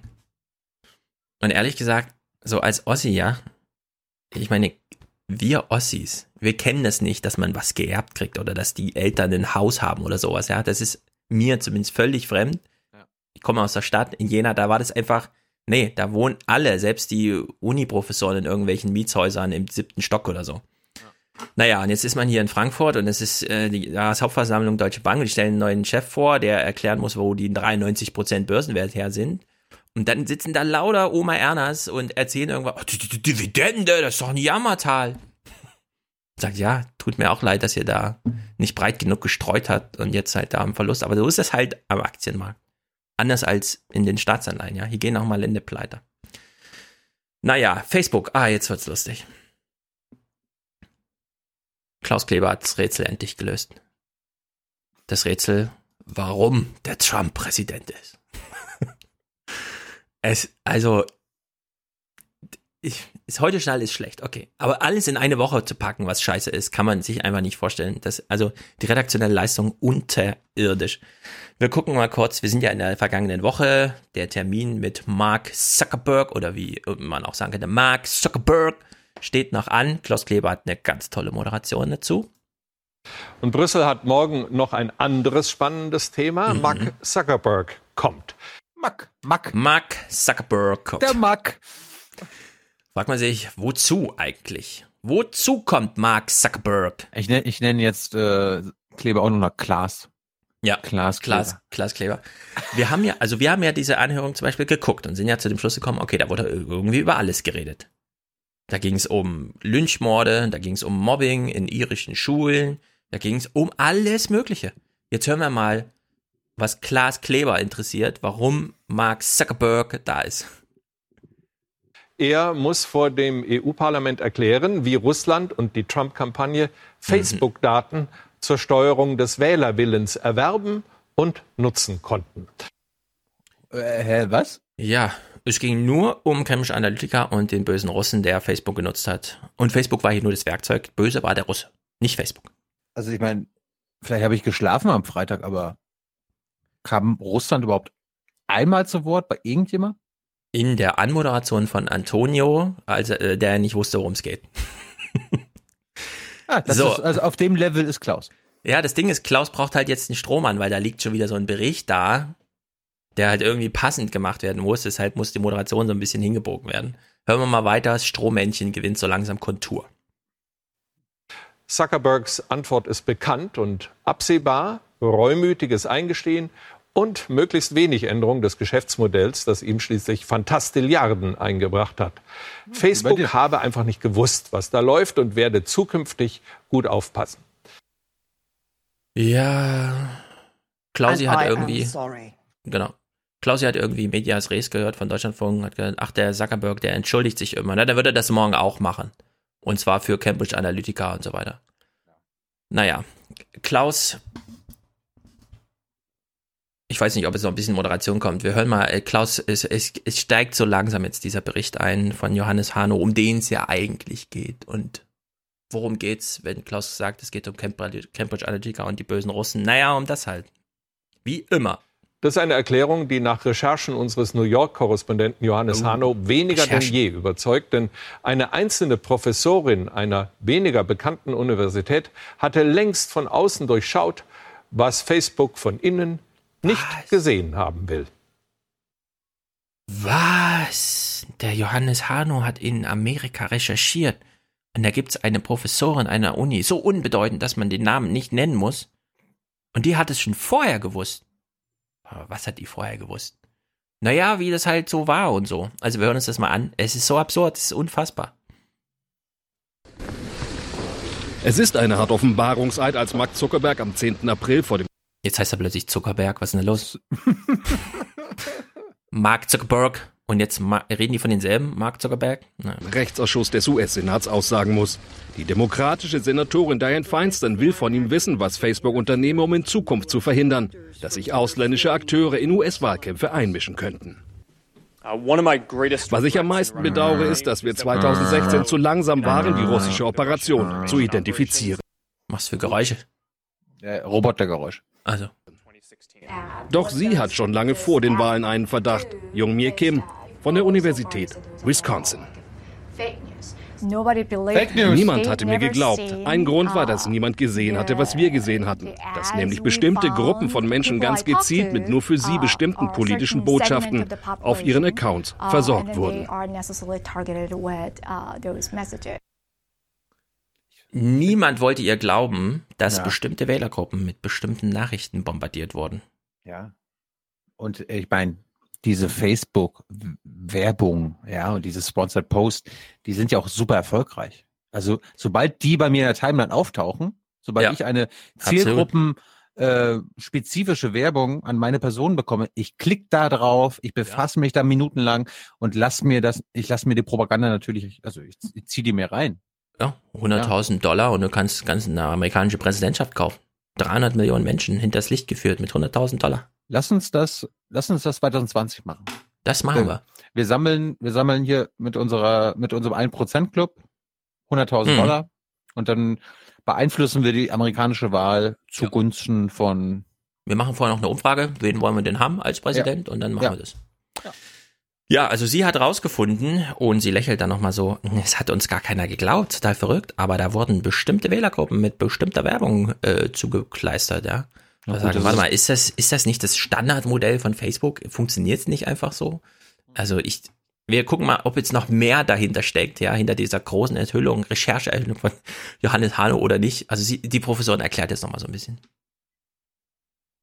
Facebook und andere soziale Netzwerke bieten die Möglichkeit, politische Propaganda maßgeschneidert an den User ah, zu bringen. Geil. Bei Facebook kann man oh, gezielte Werbung schalten, mit einem sehr genauen Profil einzelne Adressaten ansprechen. Alter, Einkommen, politische Gesinnung oder sonstige Interessen. Mhm. Microtargeting nennt sich das. Kim und ihr Team sammeln in den sechs Wochen vor der Wahl 5 Millionen politische Werbebotschaften. 10.000 User nehmen an der Studie teil. Kim macht eine interessante Entdeckung. Familien mit niedrigen Einkommen bekamen zum Beispiel 20 Prozent häufiger Anti-Einwanderungsbotschaften als der Durchschnitt der Wahlbevölkerung. Weiße Wähler bekamen solche Nachrichten sogar 45 Prozent öfter.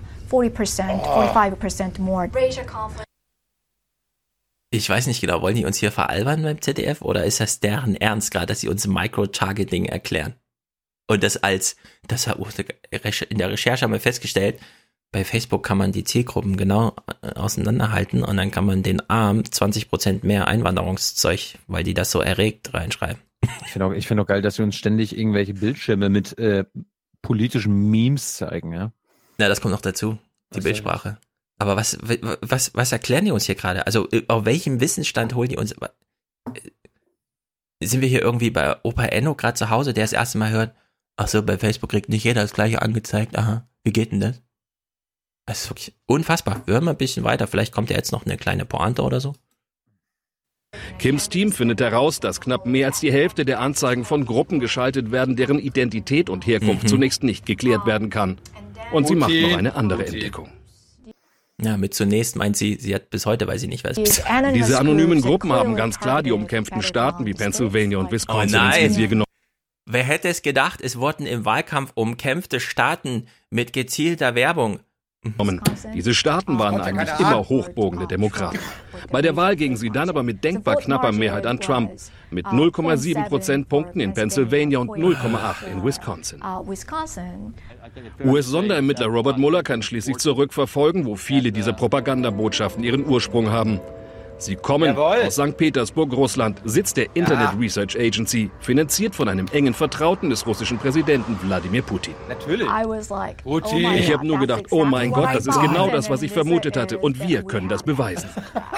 Russische Trolle mittlerweile angeklagt in den USA, die eine Einflussoperation auf die US-Wahlen fahren. Bleibt die Frage, warum haben sich Facebook und Mark Zuckerberg erst zu spät mit den Schwachstellen des eigenen Geschäftsmodells beschäftigt. Jetzt, jetzt habe ich natürlich eine Frage. Hat, ja. hat Klausi oder hat das heute Journal Oma Erna mitgeteilt, das habe ich jetzt vor ein paar Tagen gehört, dass diese russischen Trolle, die mhm. angeklagt sind von Robert Müller, äh, nach Amerika kommen und, den, und sich vor Gericht stellen? Nee. Und das bedeutet natürlich auch, dass diese russischen Trolle nach amerikanischem Recht Einblick haben in den Ermittlungsstand. Mhm. Äh, oh. Das wird, das wird noch lustig. Also Na, vielleicht lassen sich ja noch ein bisschen Zeit, bis der Bericht geschrieben ist oder so. Ja. Bis sie andere dann alle lesen dürfen. Die andere Sache, ne, umkämpfte Staaten, Pennsylvania galt ja auch als Hochburg der Demokraten. Mhm. Ich habe mich ja, ich habe ja damals auch mehrfach im Podcast erzählt, als wir da waren, Tyler und ich, wie wir da durch Pennsylvania gefahren sind. Und dann du fährst du durch die durch die Dörfer und so weiter und dann stehen da da stehen ja diese diese Gartenschilder, ne? ne genau. Trump, Pence 2016 oder Hillary und äh, Dingsbums 2016. Und da war ja das Verhältnis 80 zu 20. Ja? Trump, no. Clinton. No. Und ich habe mich mal gefragt, wer hat denn diese ganzen äh, Dinger in den Garten gestellt? Das waren die Russen. Das waren die russischen Trolle, die in Pennsylvania rumgefahren sind und in die Gärten diese Dinge aufgestellt haben. Ja, also diese Frau Professorin hat irgendwie festgestellt, es fand Microtargeting statt. Sie konnte aber die Quelle nicht zurückvollziehen. Da würde ich sagen, ja gut, so funktioniert Facebook halt. Da sieht man halt Sachen und man weiß nicht, wo sie herkommen. Das will Mark Zuckerberg ja jetzt ändern, aber zum einen ist das hier diese perfide Herangehensweise, auch anderthalb Jahre nachdem Trump gewonnen hat und jeder, der in Amerika war oder sich mal Landsfilm oder sowas angeht, weiß, da es gibt diese Wählerbasis Trump. Das ist jetzt nicht vom Himmel gefallen, das zu einfach zu marginalisieren. Trump hat nur gewonnen, weil 100.000 Euro, ja, und so weiter von Russland irgendwie. Das, das ist der, alles andere, keine politischen Argumente, die Debatten, alles nichts wert, null. Das politische Fernsehen in Amerika hat gar nichts dafür getan. Es sind nur die 100.000 Dollar. So, wenn man jetzt sagt, aber doch, die Werbung, die bei Facebook ist, ist, die ist ganz schlimm und die ist auch ganz wirksam, ja, dann kann man ja wenig sagen, okay, das stimmt. Aber 85 Millionen hat Trump für Facebook ausgegeben, ja, für gezielte Werbung. 85 Millionen. Vielleicht haben die ja auch einen Ausschlag gegeben und nicht nur die 100.000 aus Russland. Facebook hatte eigene Leute im Wahlkampfteam von Trump. Als Trump die gebucht hat, hat Facebook noch gefragt, ach ja, für Trump, na dann schicken wir euch mal unsere Republikaner, weil die Demokraten kriegen natürlich andere Leute, die die Technik kümmern, weil der Bias im Kopf spielt natürlich auch eine Rolle. Kannst ja jetzt nicht irgendwelche Silicon Valley Demokraten nehmen, die plötzlich für Trump Wahlkampf machen. Nee, da kamen die Hardcore Facebook Trumpianer und haben Wahlkampf gemacht.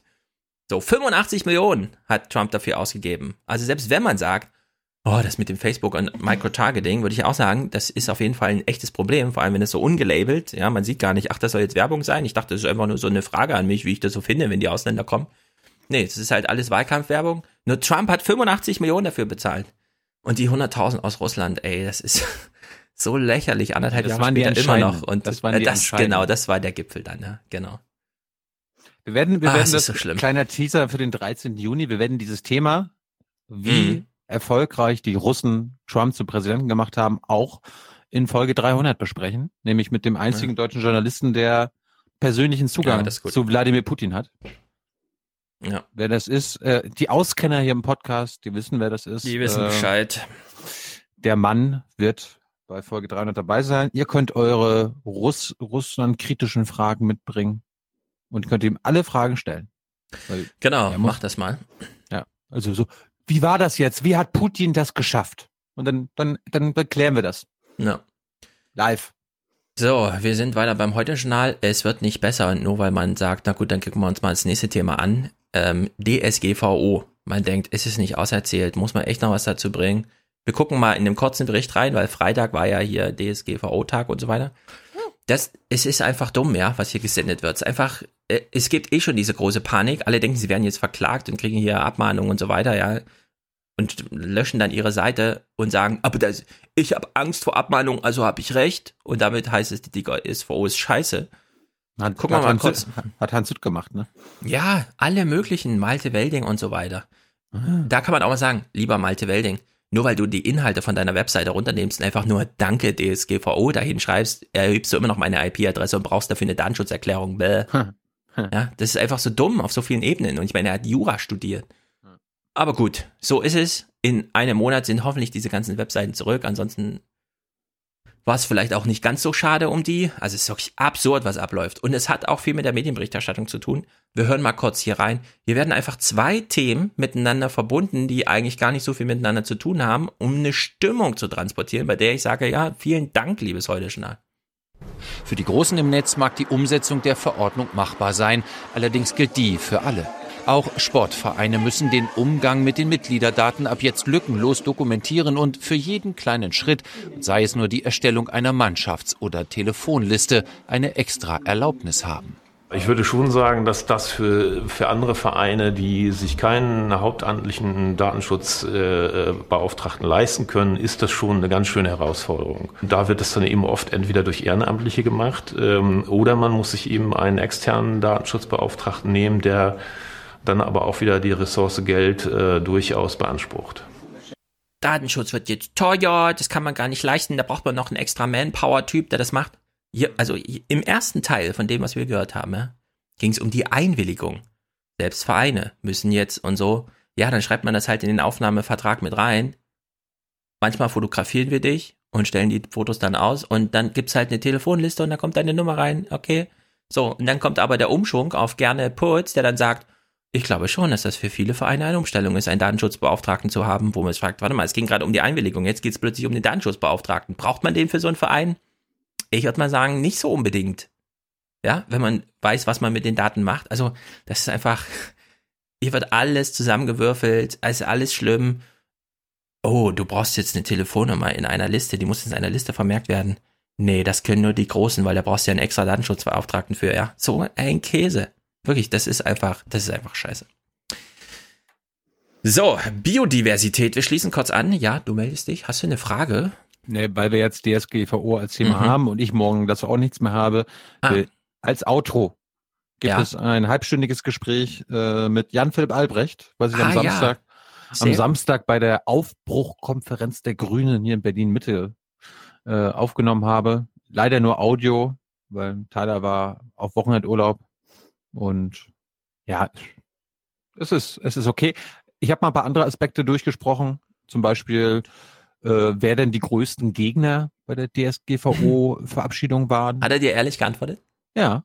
Oh, also wir, wir, reden über die Bundesregierung. Na, dann können wir uns ja mal drauf freuen. ich meine, die Bundesregierung, ne? Was die Bundesregierung ja, ja. jetzt gerade macht, ist das Ding vor die Wand zu fahren, damit es in zwei Jahren, wenn die Evaluierung ansteht, heißt, oh, das war echt ein Scheißgesetz, das müssen wir jetzt mal alles wieder. Ja. Kein Wunder, dass kein Bundesministerium sich auch um irgendwas gekümmert hat, ja. Das müssen nationale Gesetze angepasst werden. Ach, naja, machen wir mal später. Und wir reden über die Verbündeten der Bundesregierung, mhm. also die Lobbyisten, über Facebook, Facebook und Google. Ja? also die ein, ich, ich, ich will mal nicht verraten, wer von den beiden dilettantisch lobbyiert hat und wer raffiniert äh, lobbyiert. Ihr könnt ja mal raten. Ja, ja. Aber, ich bin sehr ja. gespannt, ich freue mich. Ja, stimmt, du hast es auch nicht gehört. Nee. Ja. Sehr gut. Kleiner Themenwechsel. Wir schließen an an die Biomasse Dingsterbums von letzter Woche.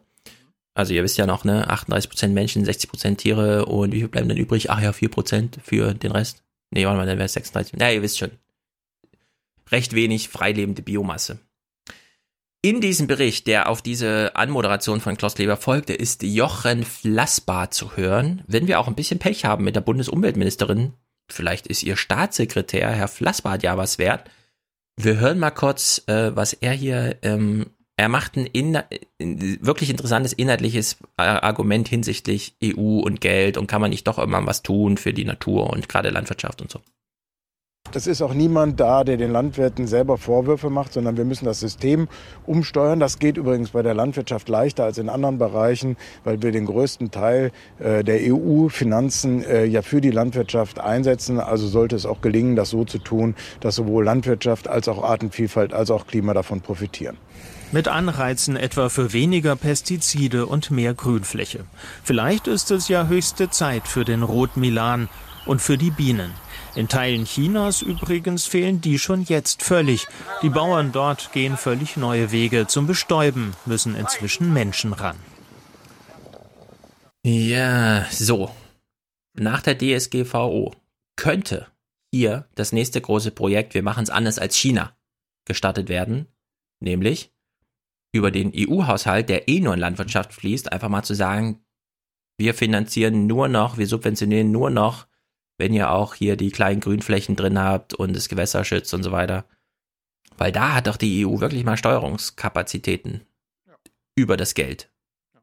Wo sind denn die Ansätze, die Gedanken, die mal in diese Richtung gehen? Also fand ich äh, hochinteressant, dass er das hier einfach mal so, ja, ja, also die EU hat da so viel Geld, die kann einfach, muss einfach nur mal ein paar Halbsätze mit in ihre Subventionsdinger reinschreiben. Fand ich sehr gut. Woran wir jetzt auch mal anschließen, äh, die Royal Wedding. Äh, wir haben ja, du hast ja den Zusammenschnitt gemacht, beziehungsweise bei Übermedien hat sich ja jemand nochmal alles angeguckt, um nur die asozialen Momente rauszusammeln. Das, das Video, das ist ja, das ist ja noch krasser. Da war ja. ja Schlimm, schlimm ist zwei, das. Zwei Minuten Rassismus. Ja. Schade auch für Deutschland. Jetzt hören wir mal Klaus Kleber, der, ich finde, er nimmt darauf Bezug, aber da man natürlich beim CDF niemanden direkt kritisiert und so, ist das, müssen, müssen wir zwischen den Zeilen lesen. Letzten Samstag ein gewisser Henry Mountbatten Windsor, ein blaublütiger junger Mann von weißer mhm. Haut, Blaublütig? eine hinreißende Blaublütig von weißer Haut. Aber hat, ich denke, geht es nur um Just the Facts und Wahrheit. Und ja, na klar. Aber diesmal durch die Blume. Eine schöne junge Amerikanerin dunkleren Tons heiratete, war es wohl schwer, den richtigen. Ton zu finden. Einen Ton, der die Offenheit und Moderne dieser Liebesgeschichte. Klaus, warum sprichst auch du ihre Hautfarbe an?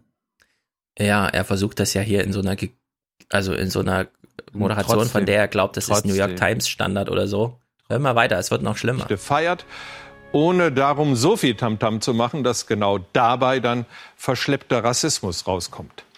Da standen Fettnäpfe in Massen auf den langen Sendestrecken und mancher tappte rein. Einige mhm. nahmen ein Vollbad. Meghan Markle wählte für sich selbst stets den Begriff Mixed Race, gemischte Rasse, wenn sie überhaupt über dieses oh. Thema sprach. Wir reden jetzt über Rassen, ja. Oh. Ja, warum auch nicht? Im Englischen ist Mixed Race ein schönes Wort, weil es. Wenn Klaus Kleber sagt, das ist das Thema der Stunde, weil manche, und er meint seine Kollegen, ein Vollbad im Rassismus genommen haben, warum nicht einfach mal nochmal aufgreifen? So leicht daherkommt, weil es was von ist doch egal mitschwingen hat und weil wir das ja alle sind. Mixed. Das ist nicht egal. Im Deutschen ist Leichtigkeit bei diesem Thema ausgeschlossen, weil gemischt rassig Begriff einer Pseudowissenschaft war, die über Leben und Tod entschied. Eine bemerkenswert offene Ausstellung in einem. War Barack Obama dann auch oder ist der dann auch gemischt rassig? Hat ja auch eine weiße. Also ich Mutter. beteilige mich an der Diskussion nicht. Keine Ahnung, musste mal Klaus Kleber mit ihm in Vollbart im Rassismus nehmen. Dresdner Museum, das damals unter den Nazis eine rassenhygienische Propagandastätte war, mhm. räumt mit dem Rassebegriff auf. Wie der Untertitel der Ausstellung sagt, Rasse wurde erfunden willkürlich als Werkzeug, um ein Wir gegen andere zu schaffen. Sieger gegen Verlierer, leben dürfende gegen dienen und sterben müssende. Schon der Versuch, das aufzuarbeiten, ist eine beachtliche Leistung. Steffi Moritz zeigt das Ergebnis. Allein der Titel Die Erfindung der Menschenrassen stellt klar, Menschenrassen gibt es nicht. Dieser Begriff ist ein Konstrukt der Wissenschaft, das jahrhundertelang missbraucht worden ist. Ja, die machen sich das so einfach beim ZDF, ne? Ja, ist ein Konstrukt. Es ist eine Erfindung der Wissenschaft. Da muss man sich ernsthaft fragen jetzt, liebe, liebes Heute-Journal, was ist denn bitte keine Erfindung der Wissenschaft? Ich meine, wenn man über die Menschen spricht, die Menschheit, den Menschen, man könnte jetzt über jeden Einzelnen reden. Okay. Aber das ist nicht in jedem Gespräch dienlich. Also muss man irgendwie abstrahieren. Man muss irgendwie Kategorien finden. Man hat irgendwann mal den Begriff Rasse dafür eingeführt. Der wurde dann missbraucht. Darüber kann man dann auch, ja. Aber der Wissenschaft den Vorwurf machen, sie hätte das erfunden und so, das ist völlig Banane. Alles, was wissenschaftliche Termini werden alle erfunden. Die sind alle künstlich mit der Rasse ist es halt ein besonderer Fall, aber da kann man doch jetzt nicht so über die Wissenschaft irgendwie herziehen und das so da reinbringen.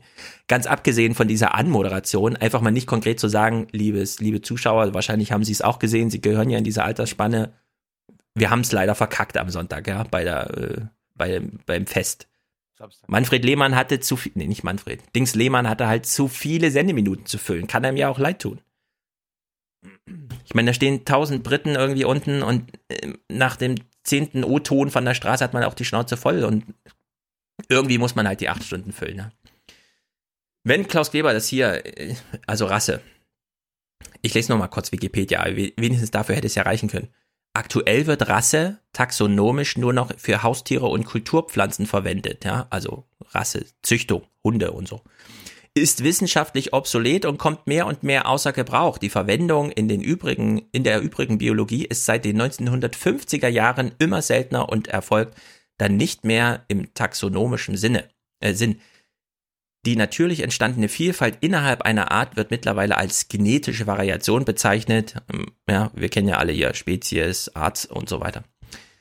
Klaus Kleber hätte einfach sagen können, es gibt hier eine Ausstellung, wir fassen ihn mal kurz zusammen. Wer heute noch Rasse sagt, bezieht sich wirklich nicht auf Wissenschaft. Das ist seit, 19, seit 60, 70 Jahren ist es vorbei.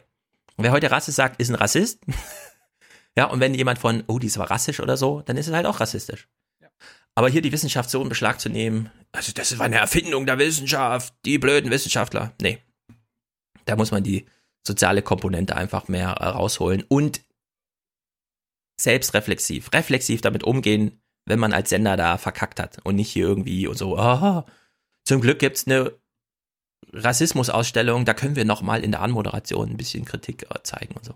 Ja, aber ich meine, war es nicht eher so, dass quasi die Gesellschaft aus dem Stand der damaligen Wissenschaft über angebliche Rassen diesen Rassismus abgeleitet hat? Ja, ja es ist eine Ableitung, genau. Genau. Man wollte halt das begründen und hat sich da halt der Wissenschaft bedient. Oh, es, aber es, das, es gibt verschiedene Menschen, ja, dann müssen wir aber die Besten sein. Genau, aber das Problem ist nicht, dass die Wissenschaft etwas erfindet, sondern das macht sie einfach immer. Das ist, das ist normal.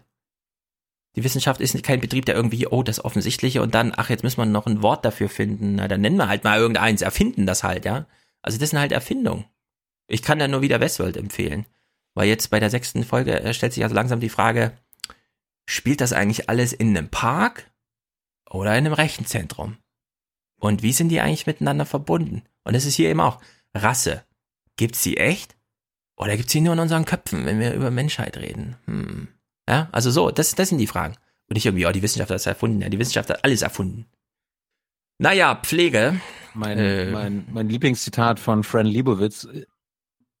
Mein Lieblingszitat von Fran Liebowitz ist ja immer noch, Racism is a fantasy of superiority. Ja, genau. Also die, die Fantasie von Überlegenheit. Ja, das also der Unterlegene in dieser Theorie redet jedenfalls nicht von Rasse.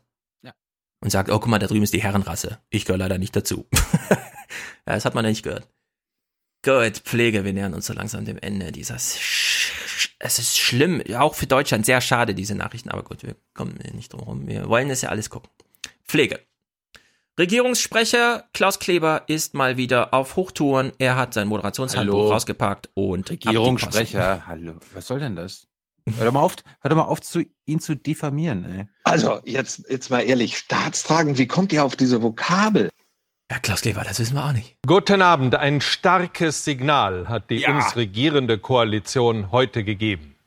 Die uns regierende Koalition. So ist das jedenfalls gemeint. Sie habe verstanden, was die Wähler wollen, nämlich ja. Fortschritt und das heißt Änderungen in der Sozialpolitik. Bessere Sozialpolitik. Ja, die uns regierende Koalition hat verstanden, sagt er. Naja, Klaus, äh, was hat sie denn verstanden? Und deshalb kommt jetzt ein eine Milliarde Euro Paket, das den Personalmangel in den Pflegeberufen lindern soll, wie es heißt. Krankenpflege und Altenpflege sollen besser werden. Sensibles Thema. Er denkt an seine Zuschauer. Ist ja auch berechtigt. Nico Böhme ist ein Klinikmitarbeiter, keine Ahnung, Pflegestations und so weiter. Er gibt mal einen O-Ton. Einfach neue Stellen zu schaffen, reiche nicht. Die Personalsituation in der Pflege ist grundsätzlich nicht gut. Wenn Sie heute eine Stellenausschreibung an die Printmedien oder an andere Medien geben, dann ist die Resonanz darauf äh, sehr fraglich, beziehungsweise wenig. Ja, wie willst du denn junge Leute erreichen? Doch nicht in der Zeitung durch Printanzeigen. Heute schon. Ist keine Resonanz. Ja, keine Resonanz. Es ist im Grunde egal, wie viele Stellen die Bundesregierung ausschreibt. Es ist einfach, ja. Ma, lernt, doch mal von, lernt doch mal von Putin und macht Facebook-Anzeigen. Mm, stimmt. Gibt ein paar Essensmarken dazu, lernt von Italien. Vielleicht wird das was. Eine Parallelwerbung Essensmarken für Pflege. Wir können doch, wir können doch von den Jens Spahn Milliarden 100.000 Euro abzwacken und ja. damit 100.000 Pflegekräfte erreichen auf Facebook.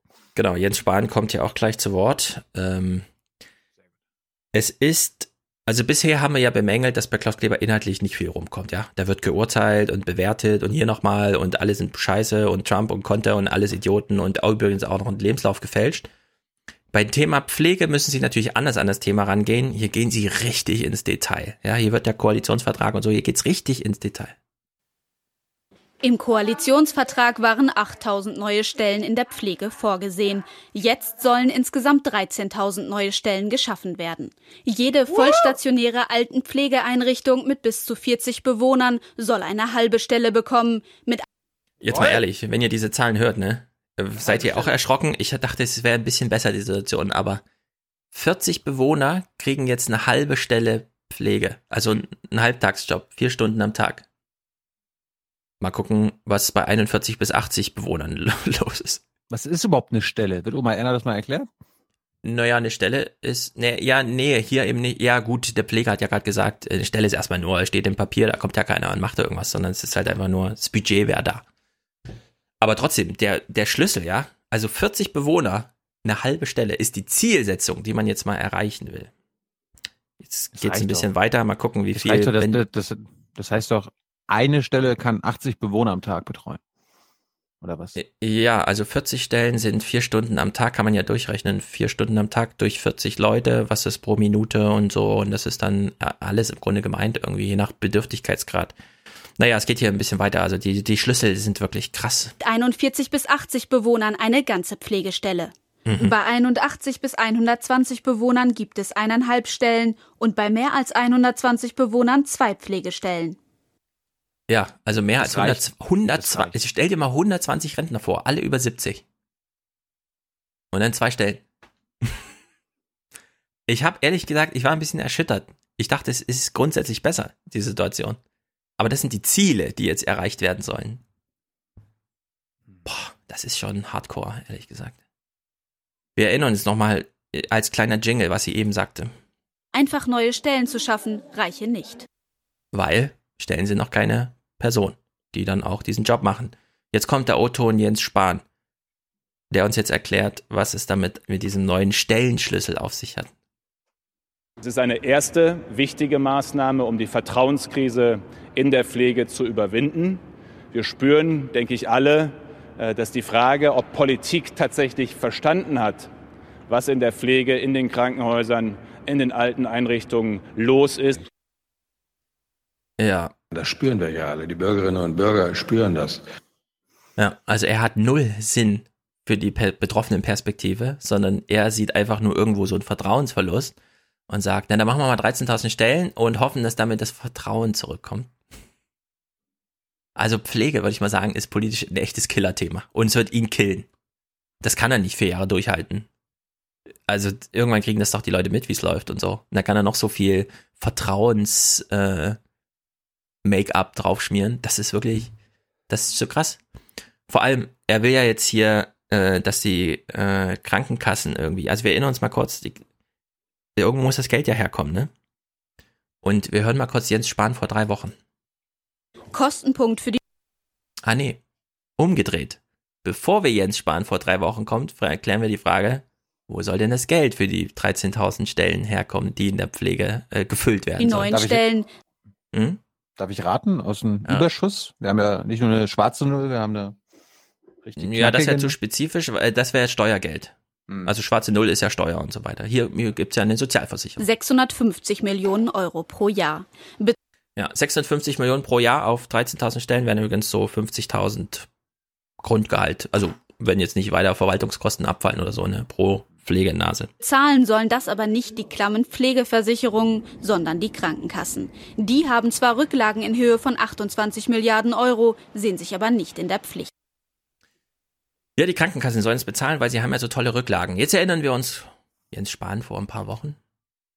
Wir wollen, dass Krankenkassen Rücklagen haben für schlechtere Zeiten, für Unwägbarkeiten, aber sie sollen nicht übermäßig Geld horten, denn es mhm. ist das Geld der Beitragszahler und das sollen sie eben auch durch entsprechende Beitragssenkungen zurückbekommen.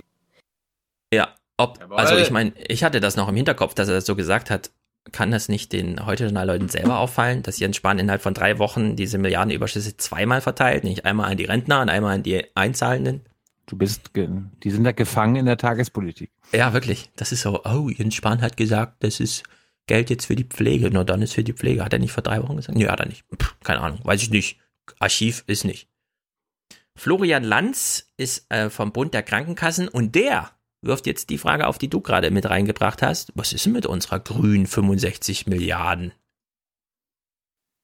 Jetzt ist es eigentlich an der Zeit, darüber nachzudenken, dass diese gesamtgesellschaftliche Aufgabe Pflege auch stärker über Steuern finanziert werden sollte. Ein Steuerzuschuss wäre jetzt aus unserer Sicht der richtige Schritt. Mhm, ein Steuerzuschuss, so wie bei vielen anderen Sozialversicherungen. Das hieße aber, in einem Wahlkampf wäre es dann möglich, Pflege gegen Wehretat auszuspielen. Das wäre doch mal ein Wahlkampf, ja, oder? Da, da hat Oma Erna keine Chance. Ja, lieber ein paar mehr Pfleger oder lieber ein Panzer? Panzer. Muss man sich dann entscheiden. Ja.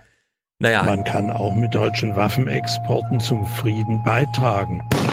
Man kann übrigens sich auch schuldig machen, indem man keine Waffen liefert. Durch Ganz Rüstung genau. verhindere ich Krieg. Leider ist unsere Welt so, dass Waffen auch manchmal Frieden schaffen können. Feuer! Leider ist unsere Welt so. Schade, ja. schlimm, schade auch für Deutschland. Naja, Karl Lauterbach macht jedenfalls nochmal einen kleinen Hinweis, bei dem ich denke, ach, liebes CDF, erstens, dieser Hinweis kommt ganz am Anfang bitte zum, in dem Bericht und dann soll es bitte nur darum gehen. Was, was wollen wir hier noch von Jens Spahn irgendwas mit Vertrauenskrise und so weiter hören? Entscheidender Schritt ist der, die Löhne müssen steigen. Wenn die Löhne nicht steigen, oh. dann werden wir kein Personal finden, selbst für die Stellen nicht, die schon besetzbar wären. Ohne deutliche Lohnsteigerungen äh, kommen wir nicht voran. Ja, ist extra nochmal zum Friseur gegangen für uns. Ah, blindes Huhn findet auch mal einen Call. Ja, naja, also blind ist er da nicht, das sagt er schon immer. Aber ich finde irgendwie, Karl Lauterbach sollte sich mittlerweile mal fragen, wenn er vor 13 Jahren die Bürgerversicherung ins Dings geschrieben hat und das auch immer fordert. Und es wird aber immer nichts. Und die SPD ist aber trotzdem immer an der Regierung. Was läuft da eigentlich falsch? Ja, das, da hat die SPD nichts mit zu tun. Irgendwas läuft doch da nicht rund, Mensch. Das Bremer lass, Bampf, ja. Nee, äh, lass uns das für die nächste Folge aufheben. Was? Bampf? Ja, ja ich, ich habe da, ich hab da auch eine Menge zu. Und, okay, äh, dann noch zwei kleine Sachen. Okay. Drogen. Ich, ich frage mich so ein bisschen, also Drogenhandel hat doch auch ein bisschen mit sozialem Flair eigentlich zu tun. Menschen begegnen sich, Freundschaften entstehen. Das ja, ist, man ist, kennt sich, so, lernt sich kennen. Diese, diese Drogen, äh, Rauschgiftdelikte und Tote und so weiter, das kommt ja sonst immer, nachdem Marlene Mordler in der BBK ja. war. Ja. War Marlene war sie Mordler? Gar nicht? Nö. Hat sie nicht gemacht? Nö. Bist du sicher? Es gab doch. Warte mal, wir gucken mal kurz hier rein, weil ich glaube, es gab da, wie, wie sie neben dem BKA-Präsidenten steht. Wahrscheinlich im Rahmen der Kriminalstatistik oder sonst irgendwas hat sie nochmal. Keine Ahnung. Na, wir, wir, gucken mal hier. Also, mich interessiert hier ein anderer Aspekt. Ähm, mehr Drogen ist so ein Thema, aber es gibt eben äh, die, wie soll man sagen, die, die Diffusion der Drogen in die Gesellschaft, die läuft ein bisschen anders heute. Die Zahl der Drogendelikte ist im vergangenen Jahr zum siebten Mal in Folge gestiegen. Laut polizeilicher Kriminalstatistik wurden mehr als 330.000 Fälle aufgedeckt, ein Anstieg um 9,2 Prozent zum Vorjahr. Besonders deutlich liegt äh, haben die nicht bei den Flüchtlingen immer gesagt oder bei, beim Antisemitismus, ey, die polizeiliche Kriminalstatistik, die macht aber nur Verdachtsfälle und jetzt heißt es ja plötzlich aufgedeckt, aber trotzdem nur Verdachtsfälle. Das, was die Polizei so. Oder sind das jetzt echte Drogenfälle? Ein bisschen unklar. Die registrierten Straftaten bei. Hier steht sie doch irgendwie. Zusammen mit dem. Oh, das ist nicht die BBK, das stimmt. Vielleicht haben die irgendwo anders eine Pressekonferenz gegeben. Ja, da wo der, der Olle Jung nicht vorbeikam ja, ein Hintergrund. Bei Kokain zu. Die meisten Delikte gab es laut BKA Wiesbaden. im Zusammenhang hm. mit Cannabis. Die Ermittler sehen besondere Probleme durch den zunehmenden Drogenhandel im Internet. Also ja, das, muss ich jetzt, ja. hm? das muss ich jetzt hier mal, liebe Mann Mordler, das geht gar nicht. Shame. Shame. Shame. Ja.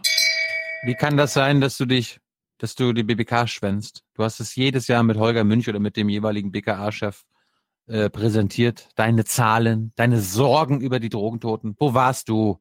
das, das, ist eine tolle Frage.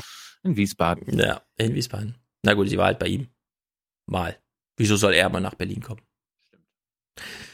Ja, aber äh, der Aspekt, der mich interessiert, mehr Onlinehandel. Ich finde, Drogen sind ja schon ein Hinweis auf, irgendwas haut so insgesamt nicht hin. Menschen sind einsam, fühlen sich lustlos, irgendwas stimmt mit dem Leben nicht, also pippt man sich so ein bisschen auf. Eigentlich ist das Drogenmilieu dann ja eins, in dem sich so Schicksalsgenossen auch mal treffen, begegnen, Wort miteinander wechseln, Tütchen auch. Aber wenn selbst das jetzt online stattfindet, sind die Menschen ja noch mehr in ihrer Einsamkeit. Ich frage mich ja eher, warum sie jetzt hier den Anstieg von 9,2 Prozent äh, mhm. bei den Rauschgiftdelikten nicht auf die Flüchtlinge schieben. Oh, das ist eine gute. Wer weiß. Vielleicht fand es im Regierungsviertel statt und da gibt es nicht so viele Flüchtlinge oder wer weiß. Mhm. Naja. Naja, letztes kleines Thema. Herfried Münkler. Ach nee, 30-jähriger Krieg. Der ist wichtiger als Herfried Münkler. Aber Herfried Münkler ist natürlich auch wichtig. Es gab ähm, dadurch, dass jetzt Prager Fenstersturz, Westfälischer Frieden, 400 Jahre, 1618 und so weiter, großes Erinnerungsjahr wir erinnern uns alle. Wir, ja, das, genau. Wir erinnern uns alle. Wir hören es jetzt mal. Also der Bericht ist von Christoph Rückerath. Und was hat er gemacht? Na klar, das, was alle Journalisten machen, die zum Thema Geschichte allgemein und ach, ein Buch hat er auch noch zum Thema geschrieben. Dann fragen wir mal Herfried Münkler. Herfried Münkler äh, bringt hier mal so ein kleines Snippet, von dem ich sage, das ist interessant. Der Dreißigjährige Krieg gilt als Trauma, als Urkatastrophe der Deutschen. 30 Jahre Gemetzel, ein Krieg, der sich irgendwann aus sich selbst ernährt und das Land dabei auffrisst. Die Söldnerheere suchen nicht mehr Entscheidungsschlachten, sondern kämpfen ums eigene Überleben, plündern und massakrieren die Bevölkerung. Solche die haben vor 400 Jahren schon HD-Kameras im Einsatz gehabt. Geil. Viel. Und Hunger besorgen den Rest. Am Ende verhungert auch der Krieg. Ganze Dörfer oh. sind verschwunden. Ein Verlust im Prinzip von gesellschaftlichem Zusammenhalt und vor allen Dingen von Zukunftsvertrauen. In Deutschland gibt es nichts mehr zu gewinnen. Es ist dieses Nichts, das den erschöpften Parteien erlaubt, in Münster und Osnabrück einen Frieden zu finden, der bis dahin einzigartig ist. Pragmatisch, ohne Sieger, ohne Schuldzuweisungen. Glaube und Moral spielen kaum noch eine Rolle. Eine der Voraussetzungen dafür, zu einem Frieden zu kommen, ist, dass die Parteien von ihren Werten und Wahrheiten, religiösen Werten und Wahrheiten, die sie in den Krieg hineingeführt hat, ablassen. Und dass sie auf Interesse umstellen. Interessen nämlich sind kompromissfähig. Ah, da ist er mal wieder ganz klug. Wahrheiten sind eigentlich nicht kompromissfähig. Für Deutschland hat das bis heute Folgen. Anders als im Rest Europas sind Protestanten und Katholiken gleich stark vertreten. Und bis heute sind der Glaube an Regeln, Strukturen und Kontinuitäten, auch in der Politik, wichtiger als vieles andere. Nie wieder Kontrollverlust. Vieles, was als typisch deutsch gilt, führt die Forschung auf den Dreißigjährigen Krieg zurück. Ach, das, deshalb ist unsere Flüchtlingskrise und so. Hm, na, pass mal auf, er macht jetzt gleich das Argument. Oh. Und dann diskutieren wir das mal. Die notorische Revolutionsabneigung der Deutschen ist der Erinnerung daran geschuldet und äh, infolgedessen dann natürlich auch eine gewisse Obrigkeitshörigkeit. Also unter oh. allen Umständen vermeiden, dass wir im Inneren uns wegen politischer oder anderer Fragen gegenseitig die Köpfe einschlagen. So, also, äh, du spürst es doch auch, du erinnerst dich doch an 1618, oder? Ja, da war ich gerade als Franzose wiedergeboren. Ja, also bei der Frage, wo, wo bleibt eigentlich die Revolution, sagen die Deutschen, nee, wir wollen euch nochmal 30-jährigen Krieg. Und das finde ich interessant, dass er das so sagt. Ja, ja, das ist die deutsche Erinnerung, zwingt uns dazu, mental es nicht zu akzeptieren, wenn irgendwer sagt, ich mache eine Revolution und so weiter. Und da fragt man sich so ein bisschen, ja, aber warte mal, haben wir eine Erinnerung? Hat mir meine Oma vom 30-jährigen Krieg erzählt oder so? Nee, hat sie nicht. Und es ist nämlich ganz witzig, dass der Bünkler hier so nonchalant, würde ich sagen, damit umgeht. Denn es gab natürlich jetzt viele Gespräche zum 30-jährigen Krieg, unter anderem andere, also sagen wir mal so, es gab auch ein SWR 2 Forum zum Thema mit Herfried Münkler, da war er alleiniger Gast. Aber es gab noch ein zweites SWR 2 Forum, wo er nicht Gast war, wo aber über ihn gesprochen wurde. Bevor wir das hören, wird hier mal ein kleiner Hinweis gemacht, was ist jetzt genau gemeint mit kollektiver Erinnerung und Wer ist eigentlich für Sie verantwortlich? Die Erinnerung, das Gedenken, auch das Bewusstsein des Westfälischen Friedens ist durchaus präsenter als des Dreißigjährigen Krieges. Hm. Aber da ist natürlich historisch ein ganz enger Zusammenhang, den man auch herstellen muss. Darf ich ganz kurz noch ergänzen? Also dieses Trauma ist als kollektives Trauma des deutschen Volkes eine Erfindung des 19. Jahrhunderts. Ja. Mhm. Wir haben mit Sicherheit posttraumatische Belastungsstörungen nach diesem Krieg. Und zwar von vielen, vielen Menschen. Das ist damals noch kein Krankheitsbild. Aber dieses kollektive Trauma ist mehr oder weniger durch die Kulturgeschichtsschreibung, vor allen Dingen durch Gustav Freitag im 19. Jahrhundert an diesen Krieg angeheftet worden. So, Gustav Freitag, keine Ahnung, wer das ist, aber wieder ein Fall von, die Wissenschaft hat es erfunden. Das deutsche Trauma 1618 wurde im 19. Jahrhundert von Gustav Freitag erfunden. Der ist ein Historiker. Herfried Müngler ist auch ein Historiker. 200 Jahre später. Ja, genau. 300 Jahre sogar. Ja, also es ist einfach, äh, es ist eine Erfindung, eine Erfindung von Sozialwissenschaftlern. Die Deutschen haben dieses Trauma aufzuarbeiten. So, jetzt sagt der Herfried Münkler, die deutsche Erinnerung verbietet es. Ja, es ist sozusagen in die DNA einprogrammiert. Wer hat das denn einprogrammiert? Die Historiker haben einprogrammiert. Und das finde ich so witzig, weil in diesem Bericht hier gerade, ja warte, in diesem Bericht waren gerade äh, Adenauer, äh, Bismarck und so zu sehen mit dem O-Ton, der dann drunter gelegt wurde. Manche Sachen sind wichtiger als die alltägliche Politik. Beispielsweise die Programmierung der DNA, der 30-jährige Krieg ist ein Trauma. Wer macht das denn? Und dann kommt ein Historiker, der sagt, ja, das gibt halt dieses Trauma, während er denkt, Münkler, ich programmiere den das ein. Mir doch egal, was die Merkel macht. Ich programmiere den Deutschen ihre DNA, historische DNA ein und dann gibt's halt keine Revolution. Ich hätte, ich hätte Münkler auch gleich gefragt, sag mal, wie haben es die Ostdeutschen dann 89 geschafft? Haben die, haben die das Trauma vergessen? Ja, solche Nachfragen könnte man dann stellen und sagen, der Leidensdruck war besonders hoch, mein Jung. Hm. Du weißt ja, hat der Lenin gesagt, Revolution gibt's nicht, wenn es den Leuten schlecht geht, sondern wenn Aussicht auf Besserung ist. Und da drüben gab's eine D-Mark, nur einen Meter weit weg. Also sind Seen gegangen zur D-Mark. Jedenfalls in diesem SWR2 Forum wird Münkler nochmal erwähnt, am Ende ganz explizit. Und diesen Hinweis würde ich sagen, der ist äh, sehr wichtig. Und da geht es auch nochmal um die Frage, der Münkler berät ja auch gern. Beispielsweise Medien oder auch Politiker.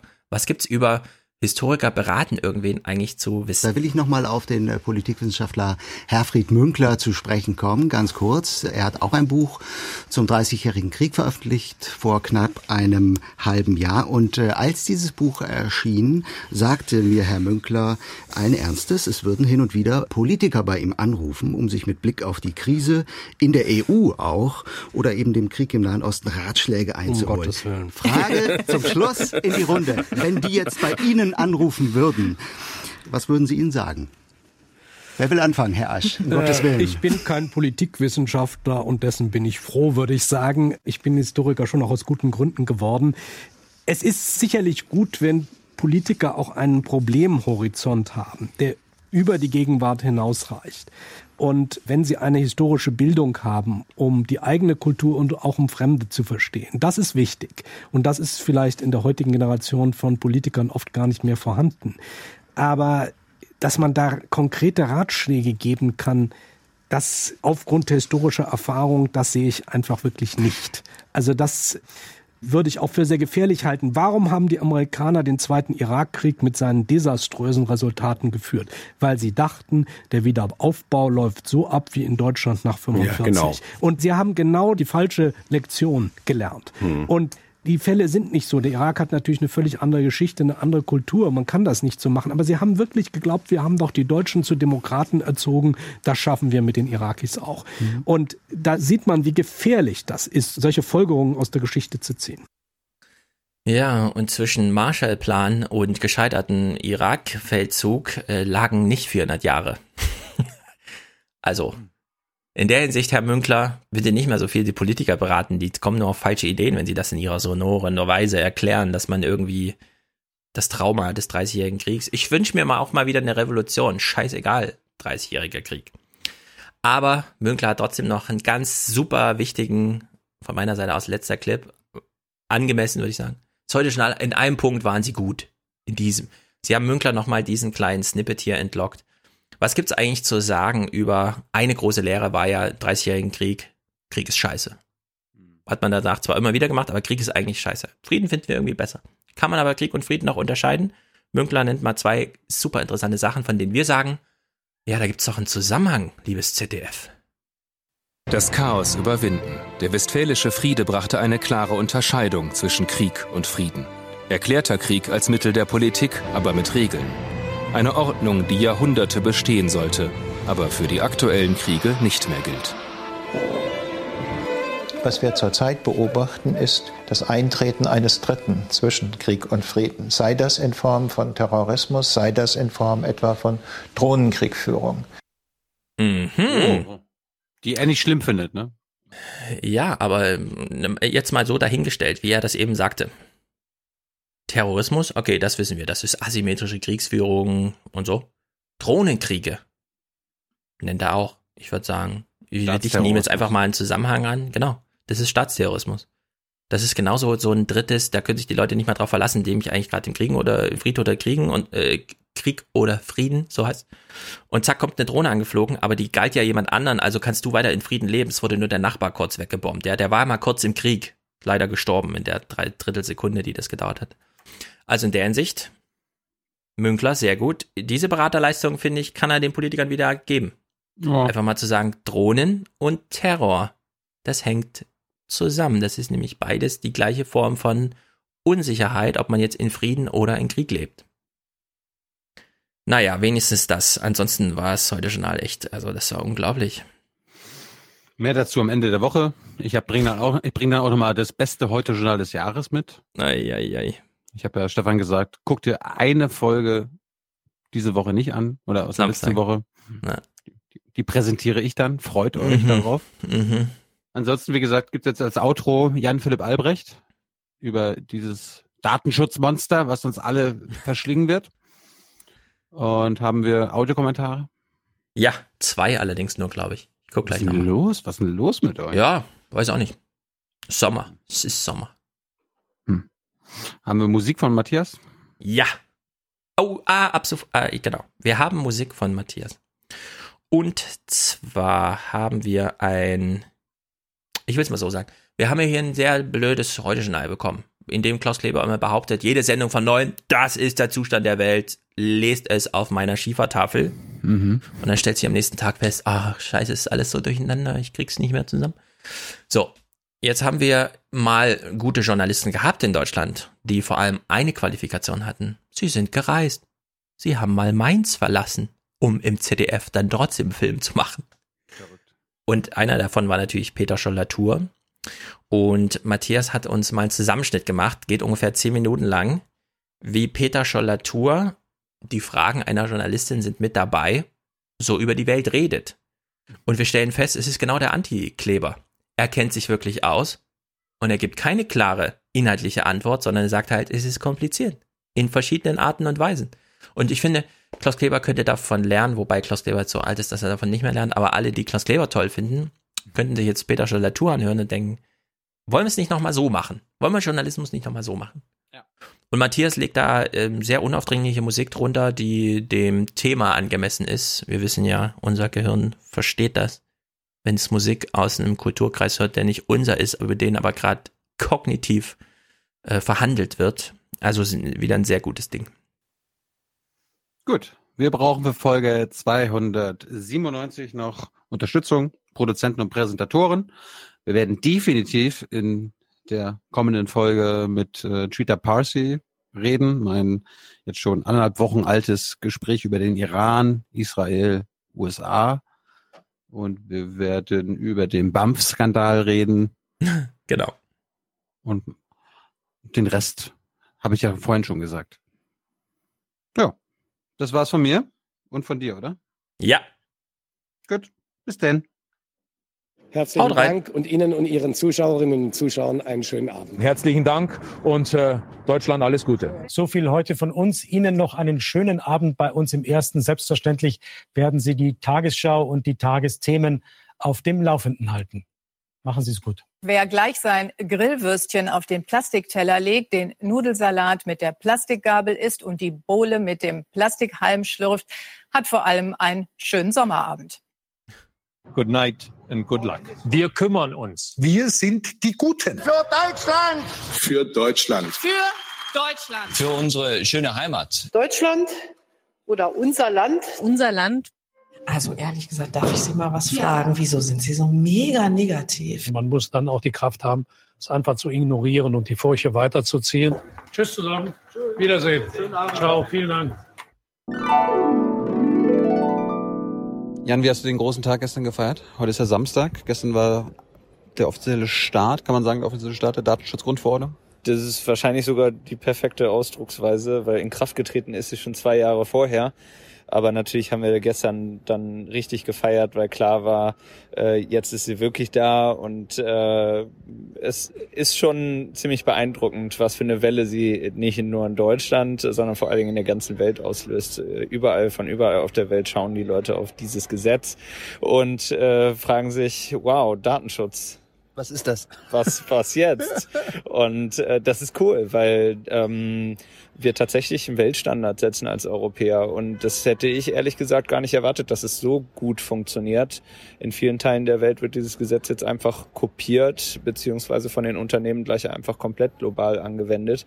Und ähm, da können wir gerade in Deutschland, glaube ich, mal ein bisschen äh, stolzer drauf sein, dass uns das gelungen ist, äh, bei allen Unzulänglichkeiten, die jedes Gesetz hat. Aber ich glaube, dass da auch eine gehörige Panikwelle dabei war, die nicht wirklich gerechtfertigt war.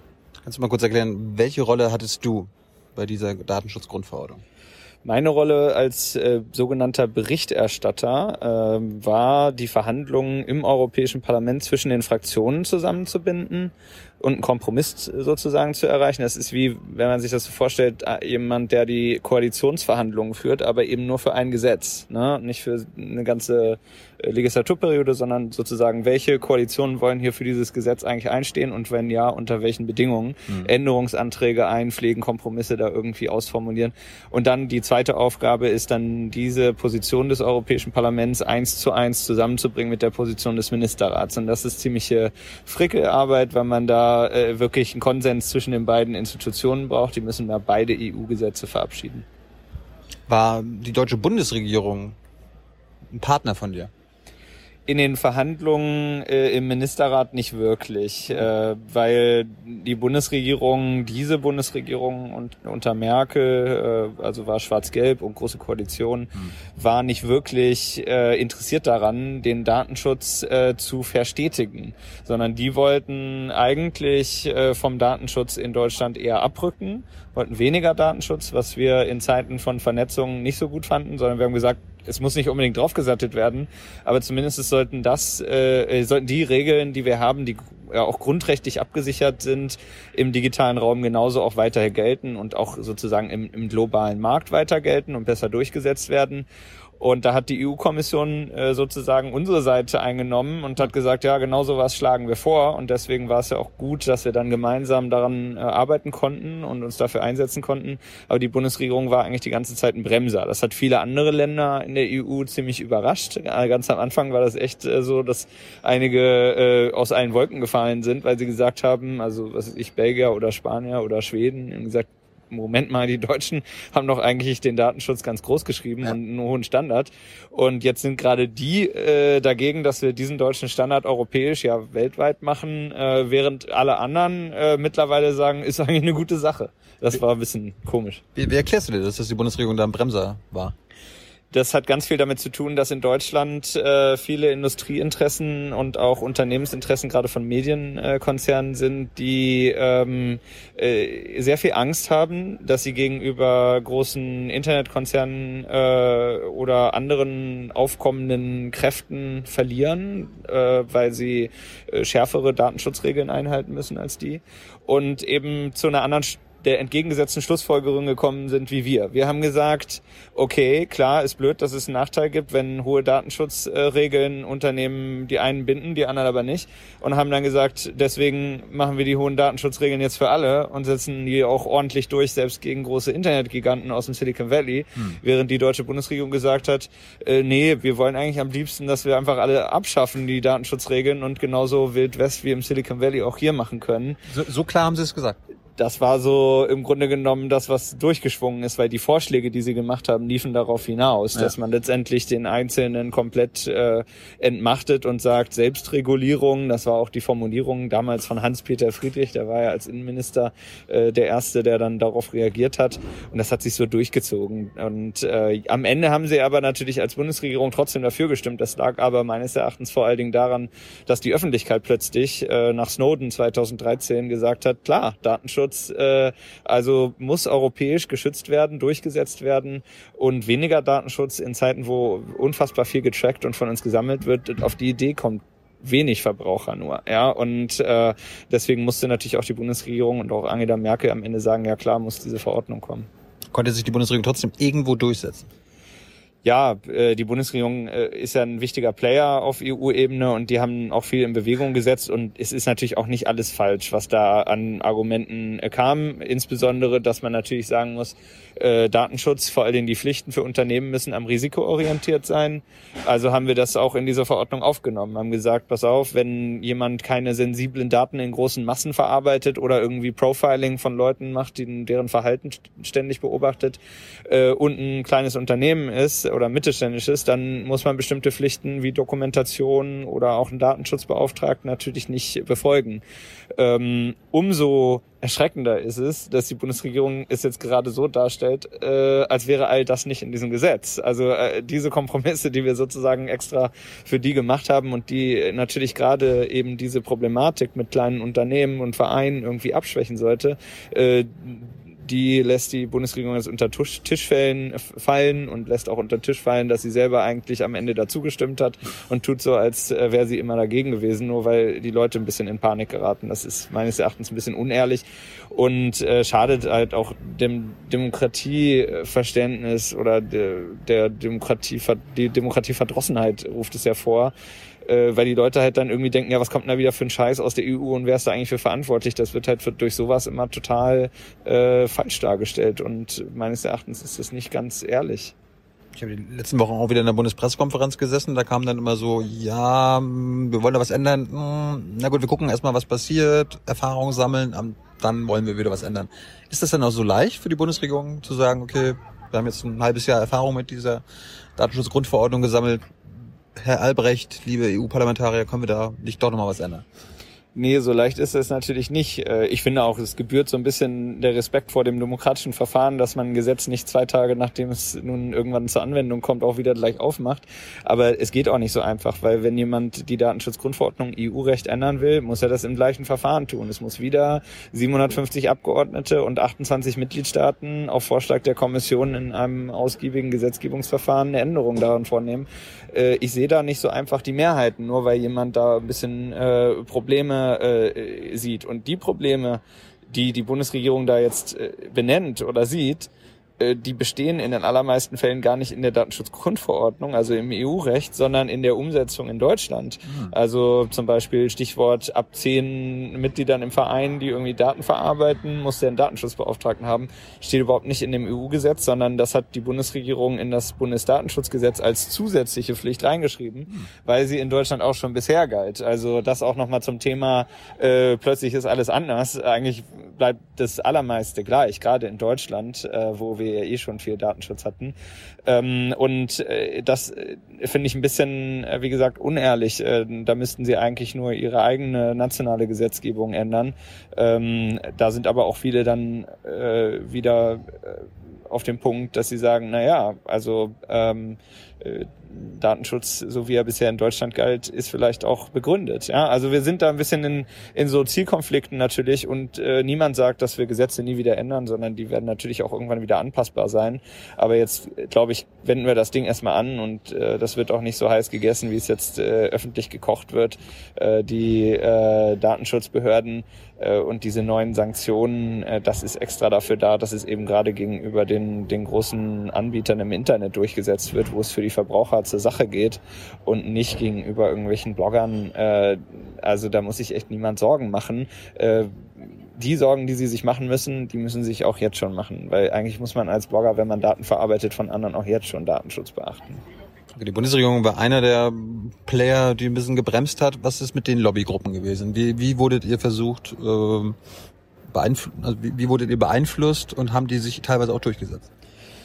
Das Lobbying war krass, was ja auch äh, dafür spricht, äh, dass es auch eine sehr äh, lebhafte Debatte zu dieser Datenschutzverordnung auf EU-Ebene gegeben hat. Ne? Also das ist ja nicht so, dass es vom Himmel gefallen ist, sondern da waren jahrelange Einflussnahme von allen möglichen Interessensgruppen und wir hatten sogar irgendwie die dänischen Schiffseigner bei uns und die irgendwelche kleinen Unternehmen oder auch Behörden standen alle bei uns auf der Matte und alle haben sie gesagt, was alles anders werden würde oder müsste äh, bezüglich des Datenschutzes. Deswegen, da war viel Legitimes und viel Sinnvolles dabei, was auch eingeflossen ist in den Gesetzgebungsprozess auch von großen Unternehmen. Gibt auch welche, die da sehr legitime Interessen vorbringen.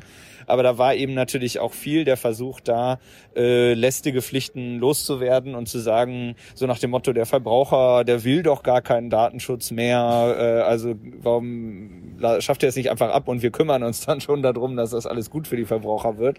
Ähm, das äh, hat ganz heftig gegeben und äh, da wurde eben mit allen Mitteln natürlich versucht, uns eine bestimmte Position einzureden. Und am Ende äh, war die Notwendigkeit, äh, eben Öffentlichkeit zu erzeugen, damit die Interessen von Verbrauchern und Bürgern dabei nicht total unter die Räder geraten, äh, weil die Abgeordneten im Europaparlament manchmal das Gefühl hatten, äh, sie kennen eigentlich nur noch eine Lesart der Geschichte, nämlich die der äh, Hunderten von Unternehmen, die da sozusagen ständig an die Tür geklopft haben.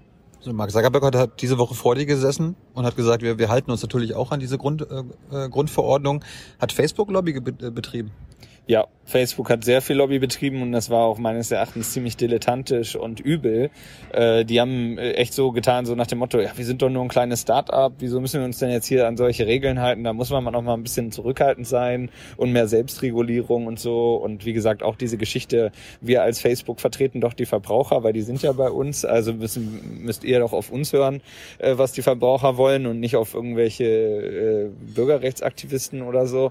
Und äh, das war zum Teil echt mies und das hat Facebook auch gemerkt und äh, die haben jetzt ihr Lobbying ein bisschen verändert, so ein bisschen wie Google, so nach dem Motto, wir sagen eigentlich nicht mehr wirklich was vor der Kamera. Oder wenn wir was sagen, dann läuft so wie mit Zuckerberg, dass er irgendwie so einen Text abliest, der ist so unfassbar unauthentisch und macht so den Eindruck, als wenn er von irgendwelchen äh, Leuten, ja, seinen Aktionären wahrscheinlich oder so, gesteuert wird mhm. äh, und äh, versucht das halt irgendwie zu vernebeln. Aber er kann das eigentlich nicht vernebeln, dass Facebooks Geschäftsmodell letztendlich nichts anderes ist, als eben Geld aus den Daten, dem Privatleben der Menschen äh, zu schlagen. Und da sollten sich viele natürlich auch an die eigene Nase fassen, ob das wirklich ein Geschäftsmodell ist, das trägt und wo der Verbraucher langfristig sagt, ja, ist ein cooler Deal. So. Äh, Facebook war dilettantisch. Wie hat sich Google angestellt beim Lobby? Ja, die sind Profis, äh, aber das ist, finde ich, äh, also der Dilettantismus ist schlimm. Profi-Lobbytum ist manchmal schlimmer, äh, weil Google wirklich, äh, obwohl es eins der größten Unternehmen der Welt, ich weiß gar nicht, ist es gerade das größte mit Alphabet da, ne? Ähm, Na, Apple ist auf jeden Fall noch größer. Apple ist noch größer, okay. Also auf jeden Fall eins der größten Unternehmen der Welt, ja, und die äh, nehmen null Stellung in der Öffentlichkeit. Die, also von Google hört man wirklich nur im allerhöchsten Notfall mal was irgendwie, da kommt dann irgendein Sprecher äh, und sagt irgendwie einen Satz, der so nach dem Motto, natürlich wollen wir alles Gute für die Welt, so, ne? Und ansonsten ziehen, beziehen die zu nichts Stellung. Und das finde ich ist ganz übel. Die wollen auch vor keiner, also wenn, wenn du als Journalist mit Google reden willst, versuch mal. Das funktioniert nicht, nicht vor der Kamera. Und äh, das finde ich ist äh, nicht angemessen, aber die kommen damit immer noch weg, weil sie halt dieses super sauber Ballermann-Image haben und alle natürlich Google nutzen und cool finden. Aber haben sie, gut, in der Öffentlichkeit sagen sie nichts, aber haben sie dann so im Hintergrund äh, Lobby betrieben? See you later. Welcome uh, to Perfekt. See you then. Ja, die haben natürlich äh, im Hintergrund Lobby betrieben äh, und das auch nicht zu knapp. Die haben unglaublich viel Geld in die Hand genommen, tun das ja auch immer noch. Die machen das ja auf eine dauerhaften Basis, dass sie zum Beispiel von Forschungsinstituten, die sie finanzieren und sozusagen ihre eigene Lesart da in die Öffentlichkeit bringen, zu Thinktanks, die irgendwelche tollen äh, Papiere rausgeben, äh, bis hin halt zu Rechtsanwaltskanzleien und Beraterfirmen, die sie halt beauftragen in ihrem Namen, aber die äh, Rechtsanwälte berufen sich dann sozusagen aufs Mandatsgeheimnis, erzählen ah. nicht, dass sie für Google arbeiten, aber in Wirklichkeit tun sie das.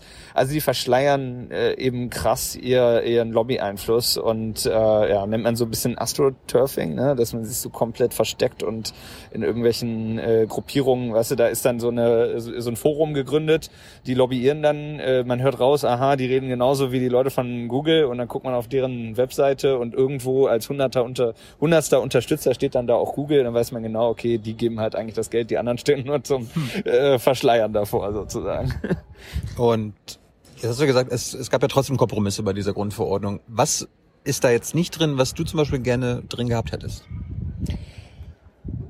Also das ist ja nicht hundertprozentig ja. dann Phil Albrechts Baby. Auf gar keinen Fall. Im Gegenteil, äh, das ist einfach ein Riesenkompromiss und es war meine Aufgabe ja auch, diesen Kompromiss zu erzeugen. Unterm Strich finde ich es trotzdem klar, äh, absolut toll. vertretbar. Ja, genau. klar, aber, nee, aber was fehlt? Äh, ich sage das deswegen, weil ähm, ich lerne in so einem Prozess selber ja auch dazu. Ne? Und das ist das Spannende an der Demokratie. Äh, man geht mit einer Position rein, geht vielleicht mit einer anderen Position raus. Ja, also aber trotzdem. Das gibt's noch, ja. Das gibt's tatsächlich, genau. Und bei mir ist das tatsächlich auch passiert in diesem Verfahren. Und wenn ich jetzt auch viele Kritikpunkte höre oder so, da ist auch nicht alles falsch dran. So, und es gibt bestimmt ein paar Punkte, wo ich auch sage, okay, ja, nee, hätten wir vielleicht anders äh, machen können oder äh, sieht man vielleicht für die Zukunft anders auch. Äh, aber äh, das war am Anfang so, dass ich gesagt habe, eigentlich will ich, äh, Datenverarbeitung sollte eigentlich immer nur aufgrund Opt-in-Einwilligung passieren, so, ja. Und äh, da haben wir uns natürlich nicht mit durchgesetzt, so sagen. Es gibt viele Wege, weiterhin äh, Daten zu verarbeiten, ohne ständig alle zu fragen. Und manchmal ist es auch voll angemessen, so, wenn es darum geht, irgendwie, was ist ich, IT-Sicherheit zu garantieren oder ähm, äh, seine Ansprüche vor Gericht durchzusetzen, ne, sich äh, eben auch zu schützen vor anderen, äh, dann kann das durchaus legitim sein, eben seine Daten, äh, die Daten von anderen zu verarbeiten verarbeiten, ohne dass man die fragen muss, weil die in der Regel gerade dann eben auch die Einwilligung nicht geben würden. So, ne?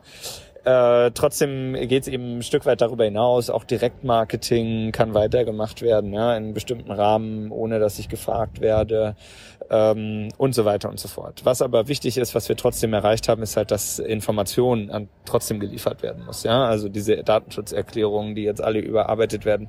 Zumindest kann ich also nachgucken, was die Daten äh, die Leute für Daten verarbeiten. Das ist so ein äh, Wermutstropfen äh, diese Geschichte, ähm, aber eigentlich jetzt auch nicht so schlimm. Und im Nachhinein sage ich eben auch, gibt vielleicht auch gute Gründe, äh, Daten zu verarbeiten, ohne zu fragen. Ja, und das, Einwilligung schützt jetzt auch nicht vor allem, weil äh, viele eben ihre Daten trotzdem freigeben und dann sich freuen würden, wenn es vielleicht noch einen anderen Schutz gäbe.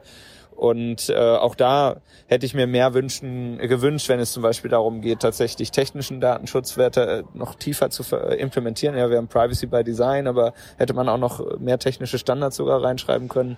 Oder wenn es darum geht, die Menschen konkret ganz fest zu schützen vor Zugriff durch den Staat. Ja, mhm. äh, da hätte ich mir mehr gewünscht, aber da haben die Mitgliedstaaten natürlich gesagt, das machen wir alles selber, entscheiden wir alles national. Deswegen kann das EU-Recht das halt nur in einem gewissen Rahmen dann auch äh, verbieten. Äh, also sowas gibt's durchaus. Gab es einen politischen Kuhhandel, also dass irgendwie hm. die Mitgliedstaaten oder andere Fraktionen gesagt haben, okay, wir machen das mit, dafür macht ihr aber das und das mit? Ich hatte da was ja. vom e- europäischen Leistungsschutzrecht gehört und so. nee, nee, das war es nicht. Äh, nicht. Ähm, der, der Deal sozusagen, der, der dann am Ende geschlossen werden musste zwischen Parlament und Rat, war so ein bisschen, dass das Parlament gesagt hat, okay, wenn die Leute ihre Einwilligung zur Datenverarbeitung geben, dann muss das schon auch eine explizite Einwilligung sein. Dann kann es nicht sein, dass es irgendwie ein vorangekreuztes Kästchen ist oder wenn sie diesen Dienst nutzen, so wie ja. bei diesen Cookie-Dingern, ja. dann sind sie mit allem einverstanden ähm, sondern das muss dann explizit sein. Also wenn eine Einwilligung dann richtig, hat das Parlament gesagt und harte Strafen wollten wir auch. Und der äh, Ministerrat, die Mitgliedstaaten haben halt gesagt, okay, also erstens, wir wollen diesen Risikoansatz, ja, also dass sozusagen niedriges Risiko auch niedrige Pflichten bedeutet, okay, haben wir gemacht. Und eben diese Geschichte, wir wollen aber unsere staatlichen Interessen und viele spezialgesetzlichen Regeln behalten. Das sind diese äh, ganzen Öffnungsklauseln, wo dann also die Anpassung national trotzdem noch erfolgen kann. Mhm. Und das ist ja auch das, was jetzt so viel Debatten und Unsicherheit schafft. Jetzt hast du wahrscheinlich auch die letzten Tage die mediale äh, Berichterstattung verfolgt. Gibt es da auch irgendwelche Sachen, wo du dich dir an den Kopf fasst und sagst so, worüber reden die da? ja, wie gesagt, gibt's ganz viel, weil da einfach total äh, viel Missinformationen äh, dabei ist und äh, Fehldarstellungen und so weiter ich kann das in einem gewissen Maße verstehen, weil es ist nun mal ein Gesetz und ein Gesetz ist kompliziert. Es geht um juristischen äh, Begriffe und äh, das ist uns eigentlich auch im Alltag sonst auch nicht so geläufig. Äh, also niemand weiß hier, was in der Bauordnung drin steht oder so bei den Häusern, die hier gerade um uns herum ist. Äh, trotzdem äh, schafft das jetzt nicht für super viel Unsicherheit oder Debatten, ähm, weil das eben eigentlich eine Sache dann auch irgendwann für Spezialisten ist oder für die Gerichte. Aber die Datenschutzverordnung, die betrifft halt viele Leute. Deswegen äh, sind da jetzt auch alle am diskutieren. Und das Gute bei dieser ganzen Welle ist ja, dass sich damit jetzt wenigstens alle einmal damit auseinandersetzen und Datenschutz in ihrem Leben ernst nehmen. Noch zwei, drei Fragen? DNF? Hast du schon? Ja, habe ich, ich habe ihm schon gesagt, dass es ein bisschen später kommt. Ah ja, okay. Ja. Ist jetzt 20 vor, aber... Ich bin gleich durch. Ja. Du weißt es aber. Ja. Jetzt hatte ich ja gerade schon angesprochen, Zuckerberg hat diese Woche vor euch gesessen. Wie froh warst du, deinem Idol endlich mal nahe zu sein?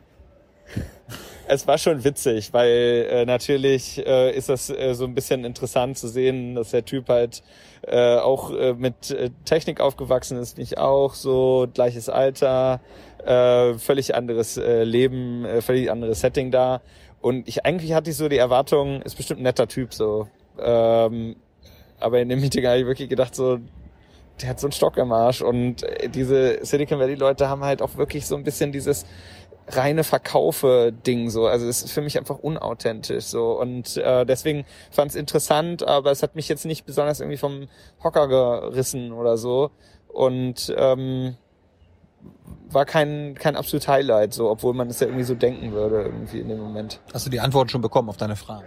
Wir haben Antwort von ihm bekommen, er hat sie auf Facebook gepostet. Ähm, die äh, gucken wir jetzt gerade durch, habe ich jetzt noch nicht alle äh, komplett durcharbeiten können, äh, aber der erste Eindruck ist, dass auf bestimmte Fragen äh, Facebook eher eigentlich überhaupt nicht antworten will. Und deswegen wäre vielleicht auch ein anderes Format der Befragung gar nicht dazu geeignet gewesen, ihn zur Antwort zu bringen. Sozusagen. Ja, wer, wer ist auf diese Befragung gekommen. Das habe ich vorhin noch nie gesehen. Das quasi, da sitzt Ja. einer und ihr durftet alle nacheinander Fragen stellen und er am Ende nochmal kurz, ja, Dankeschön, tschüss. Ja, es ist ein übliches Verfahren im Europäischen Parlament. Ich halte es auch für ziemlich Müll, das so zu machen. Ich hoffe, dass der Moment jetzt so ein bisschen einen Anlass gesetzt hat, das mal zu ändern, äh, weil das halt wirklich zum, zum Labern der Abgeordneten verleitet und natürlich dazu führt, dass jemand, der dann befragt wird, äh, sich die Antworten raussuchen kann. Das sollte man in Zukunft nicht mehr so machen. Ich fand es ein bisschen blöd, weil es eigentlich eine Mehrheit unter den Fraktionen dafür gab, Frage-Antwort zu machen und äh, der Parlamentspräsident hat das dann irgendwie nicht so richtig ernsthaft gegenüber Zuckerberg eingefordert, der das halt vehement abgelehnt hat. Äh, aber so läuft das dann halt manchmal. Und ich war überrascht, dass sogar Konservative und eher Wirtschaftsliberale sehr kritisch waren. Das, äh, ist das üblich bei euch? Äh, nee, das war ich, da war ich auch überrascht. Ist nicht üblich. Ja, Manfred, Manfred Weber, Ja, also der hat sich angehört teilweise wie ein Linker oder Ja, ja, nee, das fand ich auch total überraschend. Äh, aber da sieht man, ähm, dass diese Auseinandersetzung über diese riesen Konzerne und deren Macht natürlich auch bis ins konservative Lager Verunsicherung schafft. Und die Leute ganz genau wissen, gerade wenn das dann die Fraktionsvorsitzenden da sitzen, äh, die fragen sich, ey, sag mal, wer hat eigentlich von uns hier gerade das Sagen? So, äh, ich dachte, wir machen hier die Regeln und dann fühlen die sich natürlich auch selber unter Druck zu beweisen, dass sie das im Griff haben noch. Ja. Ne? So, wie, wie lange bist du jetzt ein Abgeordneter? Ich bin jetzt noch ein paar Wochen bis Anfang Juli, dann übergebe ich an meinen Nachfolger, mach noch mal äh, zwei Wochen Urlaub und dann geht's nach Schleswig-Holstein und dann äh, muss ich mich da äh, über alles informieren, was Landwirtschaft und Energiewende angeht. Du bist, du bist der neue Draußenminister. Genau, äh, muss Roberts äh, Feld bestellen, äh, das natürlich schon sehr cool läuft. Aber will natürlich dieses Digitalisierungsressort, das damit drin hängt, äh, nutzen, aufbauen und vor allen Dingen auch verbinden mit diesem Draußenbereich. Das ist einfach cool. Äh, Ich glaube, es macht unglaublich Spaß und es ist genau der richtige Zeitpunkt dafür, weil Digitalisierung muss nach draußen jetzt und die Politik der Digitalisierung auch. Warst du eigentlich bei den Koalitionsverhandlungen damals dabei? Als, also ist er jetzt, ist das Jamaika, was ihr da macht? Ja, ja, ne? Ja, ich saß nicht mit dabei, aber war natürlich sozusagen als von EU-Ebene sozusagen mit beteiligt da an den Vorarbeiten und äh, Ja, aber, aber kommt da jetzt der Günther, also wenn du am Ja. Kabinettisch sitzt, äh, sagst Hallo, ich bin der Neue, sagt er dann, wer bist du denn? Nee, ich habe den schon getroffen äh, und äh, das macht alles einen sehr guten Eindruck so. Ich hoffe, dass es äh, wirklich gut laufen wird. Ich habe da hohe Erwartungen, weil er einer der äh, Ministerpräsidenten ist, bei dem ich das Gefühl habe, der hat das gut im Griff und äh, Schleswig-Holstein an vielen Stellen nicht voran ist. Und der Koalitionsvertrag bietet auch wirklich unglaublich viel gute Ansätze für uns. Ähm, Echt, ja? Also ich, ich, ich weiß noch, Robert, Robert hat letztes Jahr bei mir gesessen und hat dann so ein bisschen, ja, wir haben jetzt vieles durch, also durchgesetzt, dass es nie mehr verändert werden kann in seinem Politikbereich in Schleswig-Holstein. Und War dann so, aber ich kann jetzt nicht mehr viel machen, weil äh, ist halt CDU und FDP, aber wir haben wenigstens das gerettet, was zu retten war. Jetzt kommst du und sagst, du kannst doch noch eine Menge machen. Ja, ich glaube, weil er vielleicht äh, das Potenzial dessen, was da im Digitalisierungsbereich, was auch von Konstantin von Nords und anderen mir auch sozusagen mit da reingebracht wurde, äh, das bietet echt unglaublich viel noch. Auf Landesebene. Auf Landesebene, ja. Das ka- kann man sich gar nicht so vorstellen, aber es ist halt natürlich so, dass zum Beispiel sowas wie Open Source in der Verwaltung oder ähm, äh, Ausbau, äh, Netzausbau im, im digitalen äh, oder WLAN in öffentlichen Behörden und all so ein Kram, ja, das musst du da umsetzen und das steht da tatsächlich alles drin und das ist sehr fortschrittlich und ähm, ist halt ein Ministerium, eines der ganz wenigen in Deutschland, wo es eine echte Abteilung zur Digitalisierung gibt. Und ähm, ja, und ich glaube ehrlich gesagt, äh, ist das natürlich schon so, dass äh, Robert da viel erreicht hat im Agrarwende- und Energiewendebereich, aber das, die Arbeit ist noch lange nicht vorbei. Insofern freue ich mich da auch darauf, den Faden aufzunehmen. Und da musst du dich dann erst einarbeiten, so Landwirtschaft und so. genau, also Wi- Windräder, Abstände und so. Absolut. Also es ist nicht so, dass ich da komplett überhaupt nichts weiß, weil als EU-Abgeordneter äh, für so eine Region muss man natürlich auch in allen Themen ständig sprechfähig sein und das ist viel mit EU, hat viel mit EU zu tun, Energie, Umwelt, Landwirtschaft. Da wird jetzt auch darüber dann sozusagen zu entscheiden sein, wie viel Mittel noch von der EU für die Landwirtschaft und vor allen Dingen für welche Zwecke dort äh, kommen werden und äh, da freue ich mich drauf.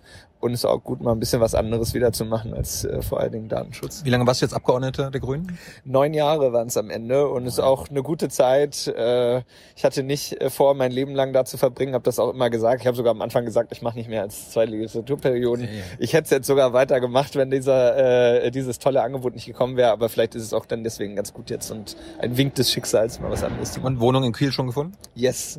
Voll schön, zehn Minuten zu Fuß zur Förde. Das wird cool. Philipp, ja, Philipp, Dankeschön. Gerne. Ciao.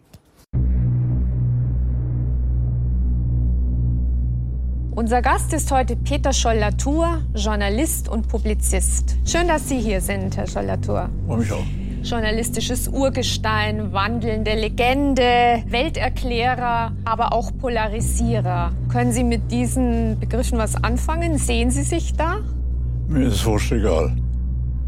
Wenn Sie, Sie haben damals die Zeit in Indochina erlebt, diverse Kriege in, in, Krisengebieten auf der ganzen Welt. Wenn Sie das vergleichen, es hat ja dann immer wieder Kriege und Krisen gegeben, wären Sie heute gern noch Auslandskorrespondent? Ich bin doch Auslandskorrespondent.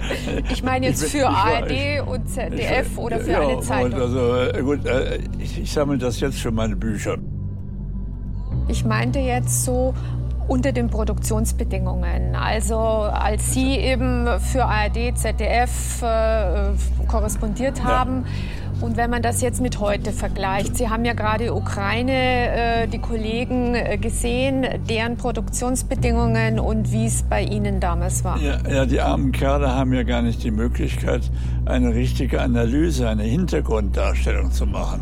Nicht eine punktuelle Berichterstattung, die stehen alle auf dem Maidan und sagen, da draußen kracht, sind alle voreingenommen für die proeuropäische Bewegung der Ukraine ist, was meiner Ansicht nach ein Unsinn ist, nämlich mit Rumänien und Bulgarien haben wir uns schon genug eingehandelt und wenn wir noch die Ukraine dazu bekämen, dann würden wir diese Europäische Union, die ja konzentriert werden müsste und die jetzt äh, laut ihren äh, Promotoren immer mehr expandiert.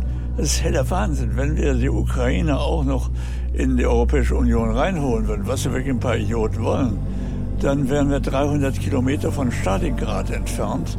Sollte man ein bisschen bedenklich stimmen.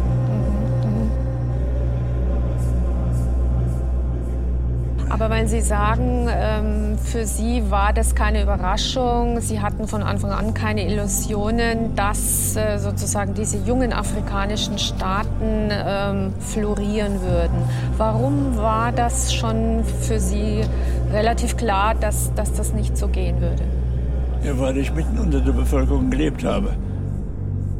Und ich bin dann sehr eng mit ihr zusammengekommen und habe gemerkt, dass sagen wir, unsere Vorstellungen, da Demokratie einzuführen, Parlamentarismus einzuführen, dass das illusorisch ist, dass man den Ländern ihre eigene Natur, ihre eigene Kultur lassen muss. Äh, zum Beispiel äh, die Chinesen äh, zur amerikanischen Form der Demokratie zu bekehren, ist zwar eine pure, pure Blödsinn. Nun, nun, war ja auch gerade in Afrika auch immer wieder die UNO engagiert nach ja. dem Zweiten Weltkrieg Und die gegründet. hat nur Mist gebaut aber nach dem Zweiten Weltkrieg eigentlich gegründet, um äh, so eine Katastrophe zu verhindern. Ja, und sie hat sie aber angerichtet. Also dort, wo die UNO auftaucht, dann bin ich immer äh, sehr skeptisch. Ich habe das am Gucken als die UNO dann reingekommen ist und die dachten, wir stellen jetzt die Ordnung her, die schaffen jetzt unsere demokratischen und äh, auch humanitären Vorstellungen und so weiter. Das ist nicht drin. Afrika ist ein Land, was zutiefst tribalistisch geprägt. Wenn man das Stammeswesen Afrikas nicht versteht, versteht von Afrika überhaupt nichts. Das heißt, ähm, das Bundeswehrengagement, das da jetzt auch in der Zentralafrikanischen Republik ähm, stattfindet, das halten Sie auch für einen Fehler? Nö, Bundesrepublik engagiert sich doch nicht. Die schickt ein paar Flugzeuge zur Versorgung hin und, äh, und, und äh, es ist eine humanitäre Aktion, keine kriegerische Aktion. Mhm. In Mali auch nicht. In Mali sind zur Ausbildung da. Also, äh, aber inzwischen sind die Deutschen gegenüber sagen wir, diesen exotischen Regionen ja völlig entfremdet. Die Einzigen, die dann noch was verstehen, sind die Engländer und die Franzosen. Mhm. Die Amerikaner hauen immer daneben. Ja, da wird eben gelogen in Afghanistan. Nicht, äh, Es wird gesagt, wir müssen auch dort bleiben, wir müssen die Armee stark machen und ausbilden. Einem Afghanen braucht man nicht beizubringen, wie man einen Partisanenkrieg führt. Das hat er im Blut. Zwar viel mehr als die ganzen deutschen Ausbildete unterkommen. Ob die nun im, Gleichmar im Gleichschritt marschieren, das ist ziemlich gleich, gleichgültig. Und äh, es wird eben dauernd gelogen. Das ist ein Thema, was mich zutiefst berührt. Es gibt also nicht nur die NSA, die uns überall belauscht, es gibt auch regelrechte Desinformationszentralen. Und da wird uns erzählt, wir müssen in Afghanistan bleiben. Nein, die wirkliche Absicht der Amerikaner, die ja strategisch, militärisch sinnvoll ist, aber die einfach verlogen ist, sie wollen dort Basen behalten, um von diesen Basen aus mit ihren Drohnen vor allem Pakistan bewachen zu können. So schlau sind sie immerhin, dass sie sehen, dass der wirkliche Gefahrenherd der Zukunft nicht Iran heißt, sondern Pakistan. Ähm, Sie halten äh, die Gefahr, dass der Iran zu einer Atombombe gelangt, äh, für nicht so groß. Ja, also es ist nicht, äh, Khomeini zum Beispiel hatte kein, äh, keine große Meinung von der Atombombe. Und ich nehme an, die Iraner sind ja mindestens so schlau. Seine wie die, Nachfolger? ja, die Iraner sind ja mindestens so schlau wie die Pakistani. Die hätten das Ding auch schon fertig bringen können. Sie könnten dazu gezwungen werden, wenn die Idioten in Europa und Amerika fortfahren, da Sanktionen zu verhängen und äh, den Iran als die Quelle des Übels darzustellen, wo es der einzige stabile Staat der Region ist. Dann könnte es natürlich sagen, ja, wenn, die, wenn es so ist und wir nur noch von Mächten umgeben sind, die ja nuklear aufgerüstet sind, dann machen wir es auch, dass zum Beispiel äh, äh, Iran Israel nuklear angreift, schon eine völlig blödsinnige Vorstellung. Das ist eben diese Desinformation, die überall verbreitet und die auch überall aufgegriffen wird. Und zwar von links nach rechts, wahr? Von der, äh, von der Taz bis zur Welt geht das durch. Wir sehen das so an Syrien. Ja, in Syrien, wo nun wirklich diese Desinformation total stattgefunden hat. Das ist ein total falsches Bild von Syrien entworfen. Und das, das Resultat der westlichen Intervention, der Krieg in Syrien ist nämlich im Gegensatz zu dem, was in Ägypten passiert, ist angestiftet worden von außen. Die reguläre syrische Armee wäre mit den paar Aufständischen, die sehr schlecht behandelt wurden, das gebe ich zu, aber wäre sehr schnell fertig geworden. Aber über die Türkei kommen jetzt die massiven Waffenlieferungen, die Saudi-Arabien, Katar und so weiter bezahlt. Und vor allem, es kommen die ganzen Freiwilligen aus der islamischen Welt. Was von der EU schon als große Bedrohung ähm, Ja, die, große, gesehen die es aber machen nicht. Ja, die, die, insofern ist die EU wirklich. Äh, Ja, die Innen- da kann ich nur die amerikanische Staatssekretärin zitieren. Fuck the EU. Ja, immer noch Stimmen, die sagen, der arabische Frühling würde auf Syrien übergreifen, würde ein Aufbruch der Jugend. Äh, das Ja, halten Sie für äh, naiv. Der arabische Frühling hat Syrien vernichtet, ja. Denn äh, es hat da leichte Aufstände gegeben. Äh, in Deraa, das sind Gegenden, die ich kenne, ist alles an den Grenzorten gewesen. Äh, Iblis und äh, Der Ressort und so. Immer an den Grenzen, nie im Zentrum. Äh, Damaskus hat es keinen wirklichen Aufstand gegeben. Aleppo ist von außen reingetragen worden. Insofern ist da eine, eine große Heuchelei im Gang. Aber inzwischen, wo die sehen, dass die Alternative zu dem Assad die Taliban, sch- schlimmer als die Taliban.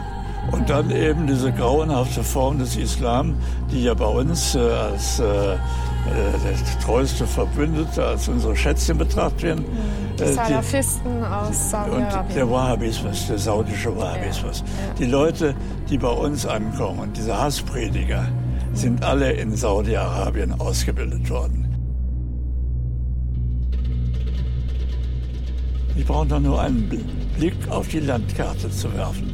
Wo wollen Sie da denn noch einen palästinensischen Staat unterbringen? Sie können doch auch von den 500.000 jüdischen Siedlern, die inzwischen auf der Westbank und in Ostjerusalem nicht verlangen, dass sie da abhauen. Die gehen auch nicht raus, die werden sich wehren. Inzwischen bin ich so weit, dass ich für die Nachrichten mir eher NTV anschaue als ARD und ZDF. Also Warum? So weil die nichts mehr bringen. Aber der Umsturz jetzt in der Ukraine wurde ja von den Öffentlich-Rechtlichen doch ziemlich intensiv. Aber falsch. Ist es natürlich, ich sag mal, für eine normale Nachrichtensendung wie heute oder die Tagesschau mit einer schwierig äh, zum Kiewer Nee, Russ ja, das ist auch nicht die Sache. Aber die was Nachrichten würden Sie- sind, sollen Nachrichten Was bringen. würden Sie sich denn wünschen, dass man aber- darüber hinaus noch... Nein, dass man wie früher 45 Minuten Ja. lang Dokumentationen macht und manchmal auch in Serien. Ich habe äh, Dokumentationen von vier, 45 Minuten äh, Sendungen und die hatten guten, äh, gute Einschaltquoten. Ja. Also daran ist es nicht gescheitert. Ne? Nein, es ist einfach an der Borniertheit auch. Der, der, der, der, ich, äh, es fehlt eben auch an Bildung äh, die öffentlich-rechtlichen Sender auf Quote ausgehen. Nicht, wenn ich mal eine Dokumentation mache, was selten genug ist. Das Erste, was mir gesagt wird, die Quote war gut. War nicht, der Film war gut. Die. Quote war gut. Und das ist, damit bringt sich die, äh, bringen sich die öffentlich-rechtlichen um ihre eigentliche Existenzberichtigung. Sie sollen eben nicht auf die Quote schauen, sondern sie haben einen Bildungs- und äh, Erziehungsauftrag. Den haben sie.